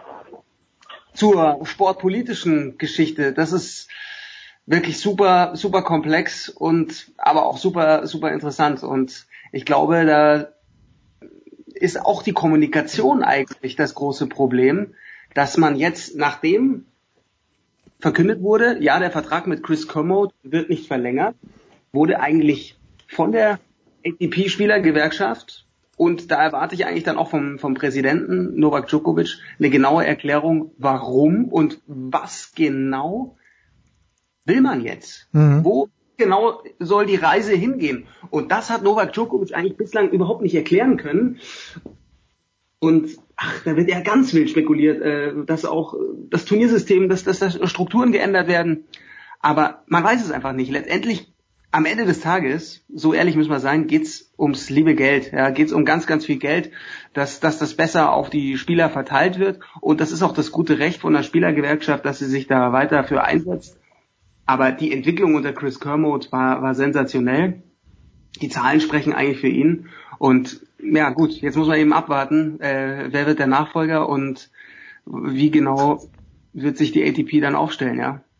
Diese Doppelfunktion, Stefan, die Djokovic hat, auf der einen Seite muss man sagen, ist ja toll, wenn sich jemand einsetzt für die Kollegen, äh, aber wenn es dann sportlich, wenn es denn wirklich so ist, wenn es dann sportlich tatsächlich dazu führt, dass Djokovic herumrennt wie Falschgeld, also mir schien er gegen, gegen Kohlschreiber ein bisschen ratlos, auch weil Philipp natürlich sehr, sehr gut gespielt hat.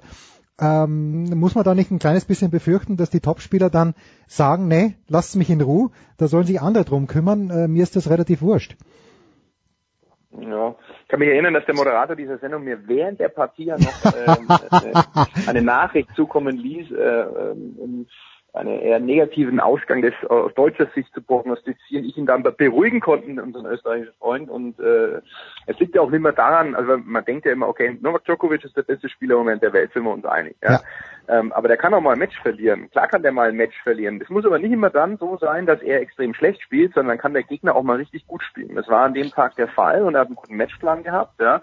Und dass das mit äh, dem mit den politischen Auseinandersetzungen äh, in der ATP, im Inner Circle und mit äh, Federer und Nadal zu tun hat, das ist absolut lächerlich. Also da hat er sich einfach also hat er Blödsinn erzählt, mhm. weil ähm, ich glaube, dass Djokovic äh, sehr im Tunnel ist, wenn er Tennis spielt und äh, an dem Tag einfach äh, Kohlschreiber mit einem perfekten Plan, den er auch umsetzen konnte. Also Pläne haben viele, ja, ja. aber er konnte den halt auch umsetzen. Perfekte Bedingungen, ähm, der, der Spin extrem variabel, Djokovic 0,0 Rhythmus gegeben, keine Winkel angeboten, gut serviert und dann kannst du Novak Djokovic auch schlagen.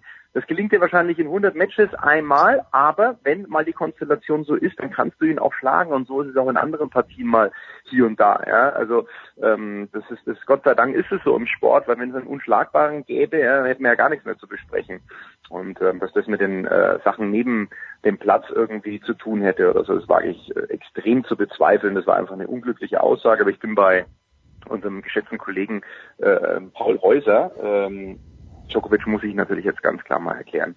Ähm, man kann da nicht ein Vakuum entstehen lassen und, und äh, die Tenniswelt da im Umsaden lassen, äh, wo die Reise hingeht. Man muss ganz klar sagen, wer, wer, wer sind die neuen Personalien, welche Inhalte für, äh, stecken da dahinter ähm, und, und, und dann kann man wieder dis diskutieren. Aber so äh, diskutieren wir alle im luftleeren Raum. Vielleicht hat der Djokovic äh, eine Idee, die super ist ähm, und, und auch ein Personal, eine, ein Team oder, oder eine Personalie für Mo plus X, ja, dann kommt ja wahrscheinlich noch ein bisschen mehr dazu, äh, die auch alle gut finden, dann ist es, glaube ich, das Thema ruckzuck vom Tisch. Ja.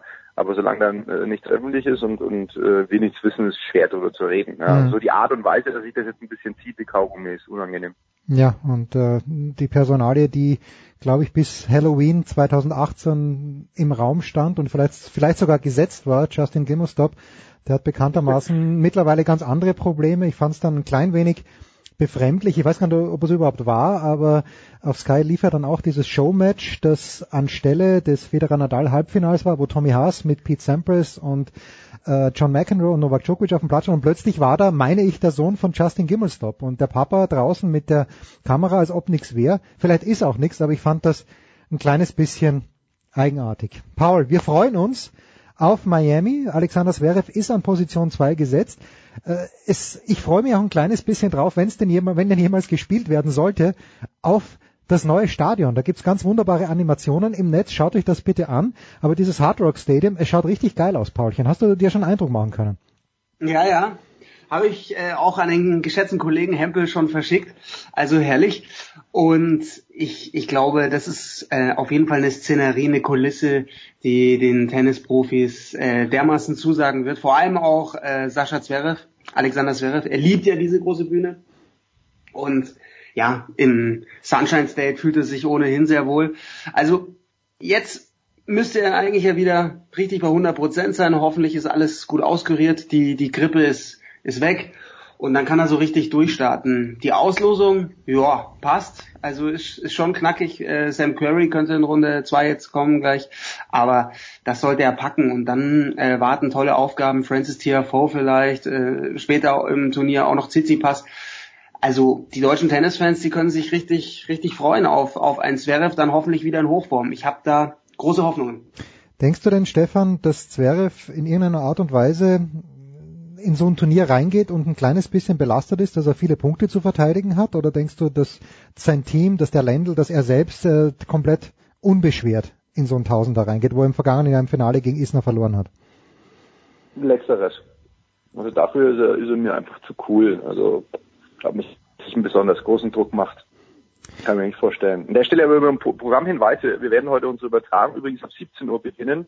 Hat sich alles ein bisschen verschoben. Gestern Dauerregen, müssen heute äh, die Quali-Matches noch mhm. gespielt werden und wir starten äh, mit der Bonus gegen Gojovcik. Ähm, diese Angelegenheit ähm, werde ich dann übernehmen und freue mich danach auch sehr auf das Comeback, also zumindest jetzt mal auf größerer Ebene äh, von Janko Tipsarevic, wobei der bei Australian Open, glaube ich, auch eine Runde gespielt hat. Aber das ist höchst spannend. Übrigens, weil wir gerade über Djokovic gesprochen haben, Tipsi ja extrem guter Kumpel von Djokovic. Mhm. Auch er, also das weiß ich, ähm, weil ich da auch einen ganz guten Draht in die, in die, in die Runde so ein bisschen habe, ähm, war letztes Jahr im Frühjahr in Monte Carlo bei Djokovic und hat äh, äh dem, dem Joker ähm, gut zugesprochen und äh, ihm gesagt, dass er äh, das Größte in seiner Karriere noch gar nicht erlebt hat.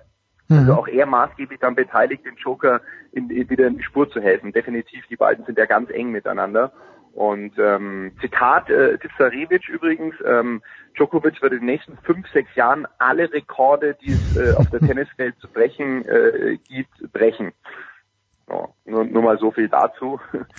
Und, ähm, als als Federisti befürchte ich das. Ja, ich glaube auch. Ich, ja. ich, ich befürchte, als Federisti befürchte ich tatsächlich, dass es so kommen wird, Stefan, leider. Ja, naja. Ja, also nee, aber da freue ich mich super äh, drauf auf dieses auf dieses Match, weil Tipsarevic ist ja auch ein ein, ein Typ, äh, es ist ja allein äh, die Optik mit seinen Rillen allem drum und dran und ähm, hat ja auch einen deutschen Bezug. Ähm, ja. Sein, ich glaube, glaub, er ist ja der Schwager Schüttler, ne? Also Ja, und mit Hordorf äh, irgendwie genau. verbandelt, also es schön. Genau, Paul, der hat, äh, der hat eine unglaubliche Leidensgeschichte hinter sich. Also der verletzt war, äh, Fersenverletzung, äh, dann Weichteilproblematik, also äh, ganz, ganz schlimm und immer wieder zurückgekämpft und jetzt ist er wieder da mit seinem Protected Ranking. Er steht da, glaube ich, knapp unter den Top 500, soweit ich weiß, wenn überhaupt. Ja. Hm. Muss ich später noch mal ein bisschen genauer einlesen. Oder der geschätzte Kollege Paul Häuser informiert mich, weil viel, vieles meines, äh, Wissen- meiner, meiner, meiner Wissens, äh, Sachen über, über Tennis äh, verdanke ich auch dem Kollegen Paul, der mich aktuell immer auf dem Laufenden halt, hält. Ja. das, Vielen das, Stelle. das wandelnde Lexikon. Paul Häuser, was soll man da sagen? So, so ist es, ja. Es gibt kein YouTube-Video, das mit Tennis zu, zu tun hat, das Paul Häuser nicht erreicht. Ja. Paul, du wolltest noch was sagen oder nimmst du dieses Lob einfach so hin? Zu dieser These von, von äh, Janko Tipsarevic, wenn man sich dann das Australian Open Finale anschaut, oder wie Djokovic da gespielt hat und wie er im Halbfinale gegen Luka Pui gespielt hat, wie dominant er da war. Also da haben wir ja alle gesagt, okay, keine weiteren Fragen mehr. Das ist der beste Spieler, den es je gegeben hat. Das ist, das ist wie ein, wie ein Roboter, wieder wie ein Computer. Das ist doch der beste Joker aller Zeiten. Und ich glaube, dass er diese Ausnahmeform bei Grand Slams immer wieder wird erreichen können.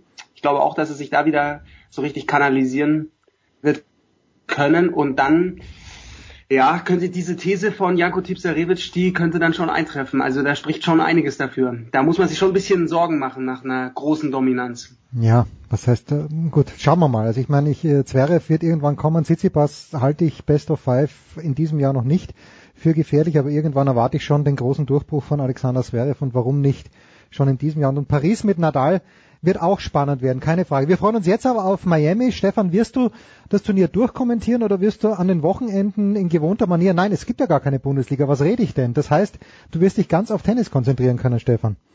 Ja, äh, bis zum äh, bis zur letzten Möglichkeit. Ich mache dann ähm, im Kalender jetzt gerade nochmal geguckt. Ähm, Freitag vom Finale ist dann mein letztes Match, weil ich dann Samstag, Sonntag äh, wieder den größeren äh, Ball hinterher jagen werde. Übrigens letzte Woche und vorletzte Woche ähm, im, im Rahmen eines deutsch-österreichischen Sky-Austausches hatte ich die Ehre, die österreichische Bundesliga zu kommentieren. Welches Spiel? Welches Ähm, Spiel denn? Ja, Admira Wacker gegen St. Pölten und St. Pölten äh, gegen Mattersburg. Ich muss sagen, super nette Menschen, ja, vor 2875 zahlenden Zuschauern, das Niveau auch durchaus ansprechend. Ähm, und ähm, äh, ein, ein Rainer Geier, ja Trainer von Admira Wacker, also ein fränkischer Landsmann von mir. Ähm, man wusste, ähm, was, was Aufstellungen angeht, schon viel früher Bescheid, als es in Deutschland üblich Okay. ist. Also äh, einfach, einfach herzig, herzig. Herzig, ja gut, die Admira, natürlich die Heimspiele bei der Admira, die haben was sehr Deprimierendes. Das geht schon beim Stadion los, aber ich finde es ja lässig. Oliver Seidler war, glaube ich, bei Austria Wien gegen Altach. Dann war der Jonas Friedrich war in Innsbruck letzte Woche gegen Salzburg und du, Ja. du hast gleich zwei Spiele ausgefacht, Stefan, das ist großartig. Ja, ich wurde im Netz auch kurz als Pieske beschimpft, aber dann hat auch Nein. einer geschrieben, der Pieske sagt wenigstens seine Meinung. Naja, du, Ja, das hat das Ganze wieder revidiert. Ja. Na, na, aber ich finde es ja schön, wenn man mal äh, wirklich, also ich, ich bin ein großer Fan von Sturm Graz und es ist einfach eine, eine Gemeinheit, wie schlecht die in diesem Jahr spielen. Und da wünsche ich mir dann, denn da, da wünsche ich mir, dass irgendjemand sagt, das ist eine Gemeinheit, wie schlecht die spielen. Und Stefan, wenn du dann dieser Mann bist, ich werde dir nicht böse sein. Fantastisch. Ja, ja. Das war sie. habe mich, ich hab mich brav zurückgehalten, dass ich wieder einreisen darf. Das war sie, die Big Show 398 mit einem sehr launigen Tennisteil, wie immer, wenn Stefan Hempel und Paul Häuser am Start sind. Danke euch beiden. Es gibt noch ein paar Dailies in dieser Woche und nächste Woche dann die Big Show 399. Das waren die Daily Nuggets auf Sportradio 360.de.